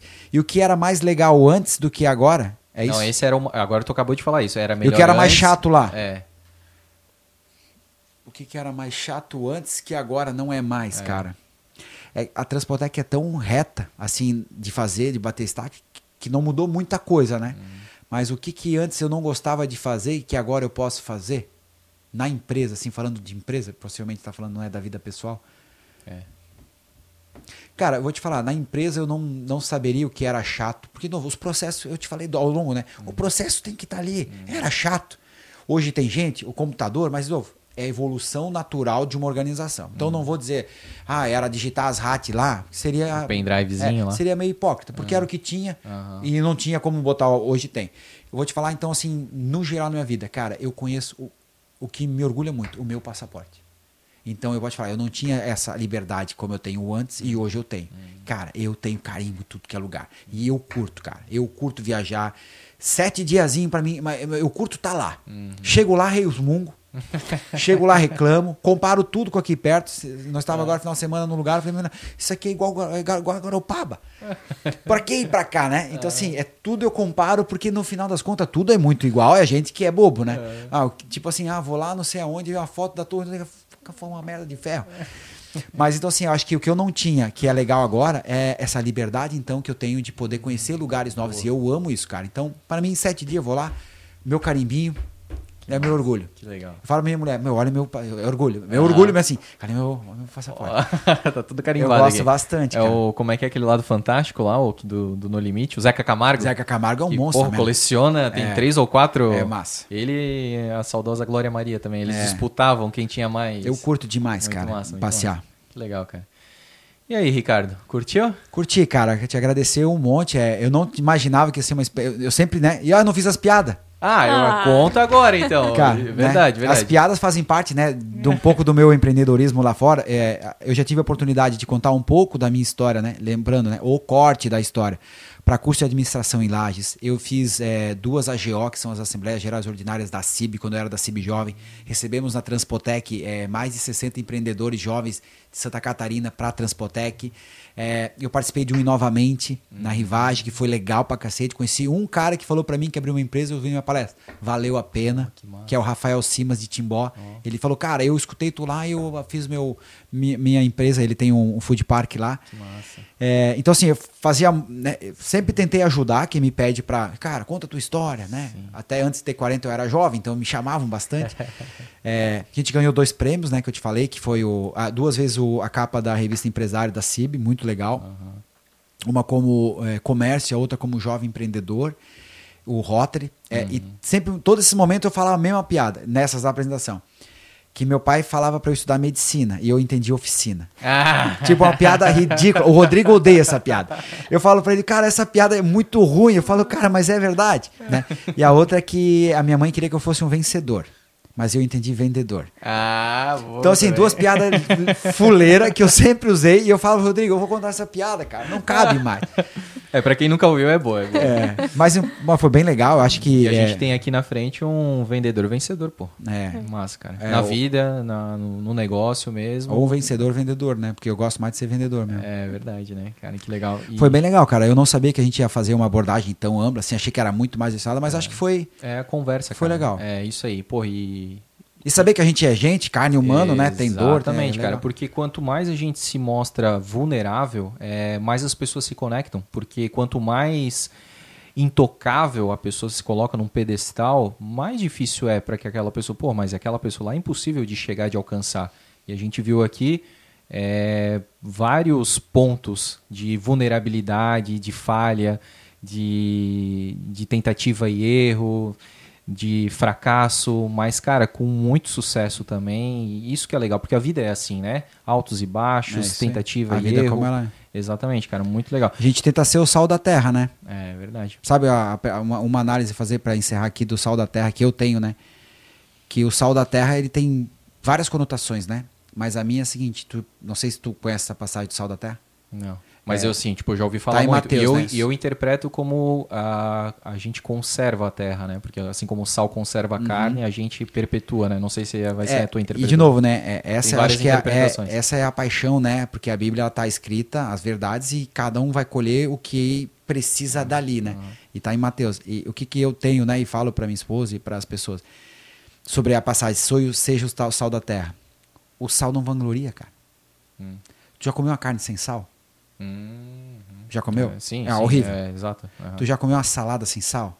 Batata frita sem sal? É, Tu põe o sal. exatamente. Ele intensifica, ele destaca o É, sabor. Só que ninguém tá falando sal. É verdade. Tu nunca diz assim, cara, que sal bom! Ah, não, é a, a carne, a então, batata. assim, né? a, nossa, a, a visão que eu levo para meu time, para minha, pra minha vida é: seja o sal da terra, Ricardo. Uhum. Não tenta se vangloriar. Faz o teu bem lá, fica quietinho aqui. Faz, faz, faz o- a diferença. Tenta, tenta jogar o teu tempero lá, mas Aham. deixa falar do tempero. A cara, a carne tá boa, porque ninguém valoriza o sal, cara. Pode olhar nunca de, nossa, vamos ter uma, uma degustação de sal. Tira o sal da comida, fica uma bosta. Ele conserva, mas a, a visão que eu quero levar pra minha vida é Cara, seja o sal da terra. Faz um pouquinho aqui, um pouquinho colar, fica quietinho, não fique bobo. Ninguém tá preocupado contigo, sal da terra. Uhum. Só vai lá e salga um pouquinho de cada coisa, dá o tempero nas coisas que tu possa dar. Mas tu é só o sal, cara. Tu é só o sal. Tu é só o sal. Engraçado, né? Porque agora, é, historicamente falando, o sal, né, nessa conotação, nessa interpretação, é, ele não tem valor. Ele faz a diferença, mas ele né, não tem esse Ele não leva o glamour. o glamour ali, né? Mas historicamente o salário, o, Era o sal. é, exatamente, era Sim, sal. Exatamente. Olha, quanto quão valioso era, Sim. né? Se a gente comparar, era o dinheiro de hoje, né? É, as interpretações É. que tu busca. Ô, Ricardo, eu lembrei rapidamente para também poder te liberar, cara, mas é, pô, a gente falou ali de várias coisas, várias conquistas e a gente não falou do, do Eu vim aqui da, pra da buscar. o- sede. Ah, da sede? Pois é, porque, pô, vocês é, alugaram. Ah, a- da, da sede é, da nova? Antiga jor, Ah, antigo jornal de Eu vou te falar, eu vim aqui pra buscar o prêmio da Transpotec, nós temos que levar, hein? Tu não deixa esquecer isso aí, cara. Tu já tá querendo já leu aqui? Não li. Eu quero ler então pra ti. Mas Ô. antes falar só da sede, porque eu até tenho curiosidade, é que, é que saiu no jornal sobre o memorial. Vai fazer? Vamos fazer. É, de novo, né? é, não- a gente é uma empresa pé no chão, é um complexo grande ali, são quase 5 mil metros quadrados aqui, e a empresa tem prioridades, né? Então, assim, recentemente a gente inaugurou a nossa maior estrutura que fica no Paraná. Quem passa na Transpec na Via Expressa não entende o nosso tamanho. A gente tem 40 mil metros quadrados de oficina hoje, André. Isso são cinco campos de futebol oficial. Esse é o tamanho da Transpotec. Se eu botar ela uma do Aham, lado da outra, trazer São Paulo, Curitiba, Maringá, Caxias do Sul, é, Nova Santa Rita, Blumenau, Joinville, uma do ladinho da outra, tá 40 mil metros Ah, quadrados. Então a gente é um monstro. Hum. Eu não sei se a Teca tem 40 mil metros quadrados de área. Então assim, a gente é muito grande. Só que tá tudo espalhado, Sim. né? Então a gente fez a nossa maior estrutura no Paraná por uma necessidade de ser rápido. Então a gente fez uma mega oficina lá, grande, gigante, escavadeiras e tudo. E precisava urgente, porque a gente pensa, aquele galpão da Via Expressa, onde a galera acha que a Transpotec é só ali, ali a gente inaugurou em 2010, 2009 para 2010, a gente inaugurou em setembro de 2009. E tinha 36 funcionários. A gente tá com 600. Não tem como, né? Algum colapsa. Sim. Então a gente precisava urgente levar o nosso administrativo para algum lugar, urgente, urgente, urgente. Encontramos o pessoal do jornal, do, do, é, é, proprietário desse, desse imóvel. O nosso negócio a gente não, não gosta, né? de novo, análise de como fazer uma empresa de mercado e não por Ricardo. Não temos ativos desse tipo de negócio. A gente tem... O Ricardo tem negócios imobiliários. Entendi. A Transpotec não. A Transpotec não tem que comprar um galpão. Isso. Ela, ela vai alugar. Por quê? Porque o meu negócio é empilhadeira.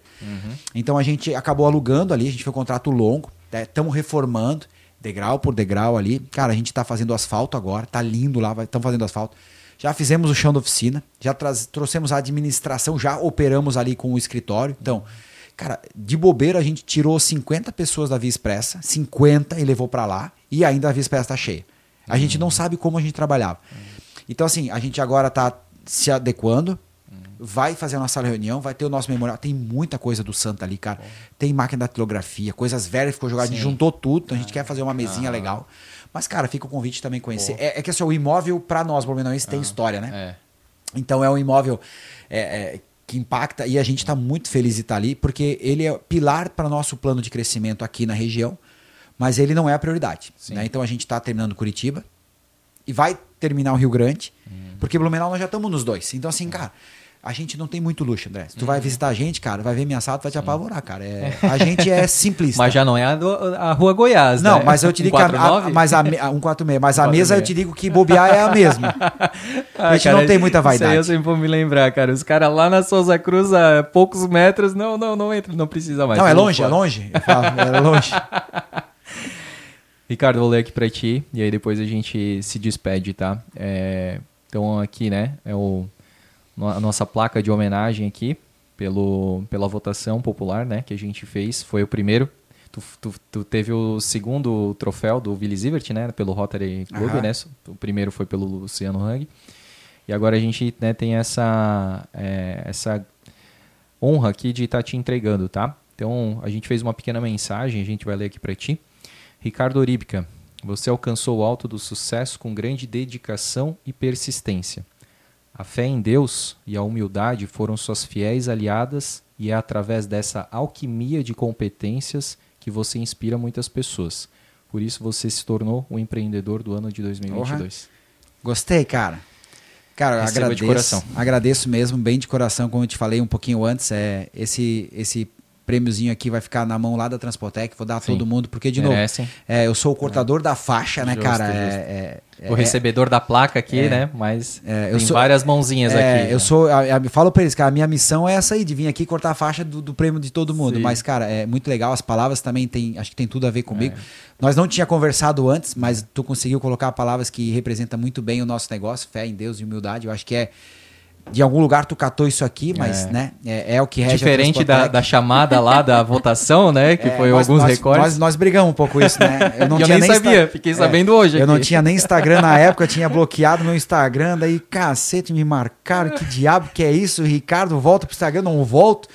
E uma coisa legal, curiosidade, vou dividir contigo sobre isso, porque eu, eu não jogo futebol mais, que eu te falei, Ah. mas eu tô no mesmo grupo de futebol que joga um dos caras que tá ali também, o Diego Túlio. Ah, sim. E foi muito legal, porque eu tô no grupo com o Diego Túlio. Ele E- joga padel também, né? Não sei. É. Nunca encontrei ele no padre. Mas no futebol eu sei que ele joga. E aí ele, ele jogou lá. Pessoal, tô concorrendo ao prêmio e tal, no no mesmo grupo. É, vota em mim. Aí eu botei só o bonequinho assim, ó, aquele. Aí ele botou o boneco, ah, pode votar no Ricardo também. Foi muito engraçado. Tipo, fui Aham. tirar uma com ele, né? Sim. Mas a gente nem tem muita intimidade, mas eu fui É. obrigado, porque ele foi pedir voto. Falei, porra, me respeita? Ah, tô foi, aqui foi também, muito né? legal. E o Diego tá, também tá pra vir aqui. Vai ser muito legal. Ele tem uma história muito massa. Muito massa. E o Diego é um cara cristão também, com uma Exato. história é, muito legal de, de, de experiência com, É. com o divino. E, cara, eu te falo, esse prêmio a gente devo aos meus 600 pupilo, que com certeza me ajudaram mãe, cachorro, Legal. papagaio e tio, porque, É de novo, né?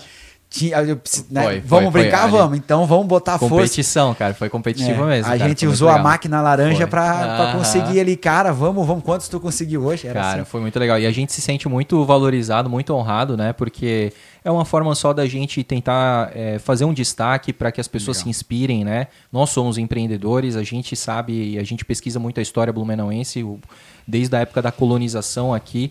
É, de Blumenau, ah, vários empreendedores, em momentos muito difíceis, trouxeram grandes avanços, grandes progressos através ah, né, pra- só para encerrar aqui, né, mas enfim, pelo rio Itajaí, os barcos, os vapores, depois Sim. pela locomotiva, pela ferrovia, e assim foi se trazendo progresso. Blumenau é pioneira em tantas coisas, primeira emissora de TV, primeira emissora de rádio do estado, é, primeira usina, é, primeira cidade do interior a ter eletricidade, é, luz, luz pública, enfim. E quando a gente traz você aqui, cara, para conversar, para contar a tua história, eu acho que, né, se demorou quatro horas aí é porque precisava demorar realmente, cara, porque tu, tu, tu detalhou muitas coisas legais aqui que vão realmente impactar a vida de muitas pessoas que a gente legal. talvez nem vai saber, né? Diferente lá do Inspira Mente, é isso? Ah, que tu- Inovamente. E novamente eu lá. aham. É, ele ainda te falou, né? Mas Sim, quantos, sim, é. talvez outros, né, que E abriram se seus negócios e não, se- e não se sabe, né? Então, cara, eu fico muito honrado, cara, de tu ter aceitado o nosso convite. Não, a honra é minha, cara. E Disrupti, fizesse uma disrupção na minha vida de É, aceitar um podcast. Que bom, cara, que bom. E, Rafa, agora eu vou, tô pronto. Agora, exatamente, aí, ó. Foi, tá, tá dada a largada Tá, aí, exatamente. Gostei. É quanto tempo é o Rafa? É Cinco Ah, horas? Uma hora, Não cara. consigo. É, Vai ser difícil, Nem cara. vou. É, Rafa, não vou. vai ser bom ele ouvir isso. E, enfim, e quando o Rodrigo voltar também vai no, vai Não, no o Rodrigo eu vou ligar pra ele. Massa, massa. Vai ser legal, cara. Então, mais uma vez aí te agradecer. Tem Palavra- o boné pra dar Cara, pra- exatamente, ó. Tu me deu um boné, meu Boa. boné da Transpotec aqui. um- Vamos, vamos fazer a foto aqui, cada um com, com o seu. E aí, cara, Blumencast aqui te entregar, nosso parceiro NZ Caps. que Legal. Você pode pedir aí a partir de uma unidade. Nossa. E é, é, pô, eles personalizam, cara, material muito bom, top mesmo. Ó, tem meu nome Premium. todo? E tem teu nome aqui, ó, personalizado mesmo, cara. Então, também Pô, receba de coração aí, tá bom? Quando fizer algum esporte, né? Quando tu... Bom, tu tá fazendo esporte aí, né? Então, Só tô melhorando dos- das minhas lesões, mas tô fazendo. É, já- vai usar, ó. Vou Esse cara é muito fera. Ó. Ó. Ah, é o meu aqui, ó. Gente, é isso. Ricardão, brigadão. Obrigado, obrigado, parceira também. Me escutou hoje, hein? Meu, tão arrependido. Não. Putz, grilo, chamamos Nem- louco aqui quatro horas. Valeu muito a pena, cara. Valeu cada minuto, né, Joyce? Igualmente. E agradecer então a todo mundo que acompanhou esse episódio. Vou pedir para vocês o seguinte: compartilhem esse episódio, né, que foi muito importante, inspirador. Não tem um episódio em nenhum lugar aqui do Ricardo com tantas informações sobre a vida dele, com tantas passagens, né, e tantas situações interessantes aqui. Então acho que vale muito a pena você pegar e compartilhar para bastante pessoas. Deixa um like, deixa o comentário também, que depois o Ricardo vai voltar aqui no episódio, vai dar uma lida nos comentários o que, que vocês estão falando aí né, sobre o episódio, sobre essas passagens aí situacionais dele. E se inscreva no canal para não perder episódios inspiradores como esse aí é, nos próximos, nas próximas semanas, tá certo? Tá combinado? Então um grande abraço, até semana que vem e tchau!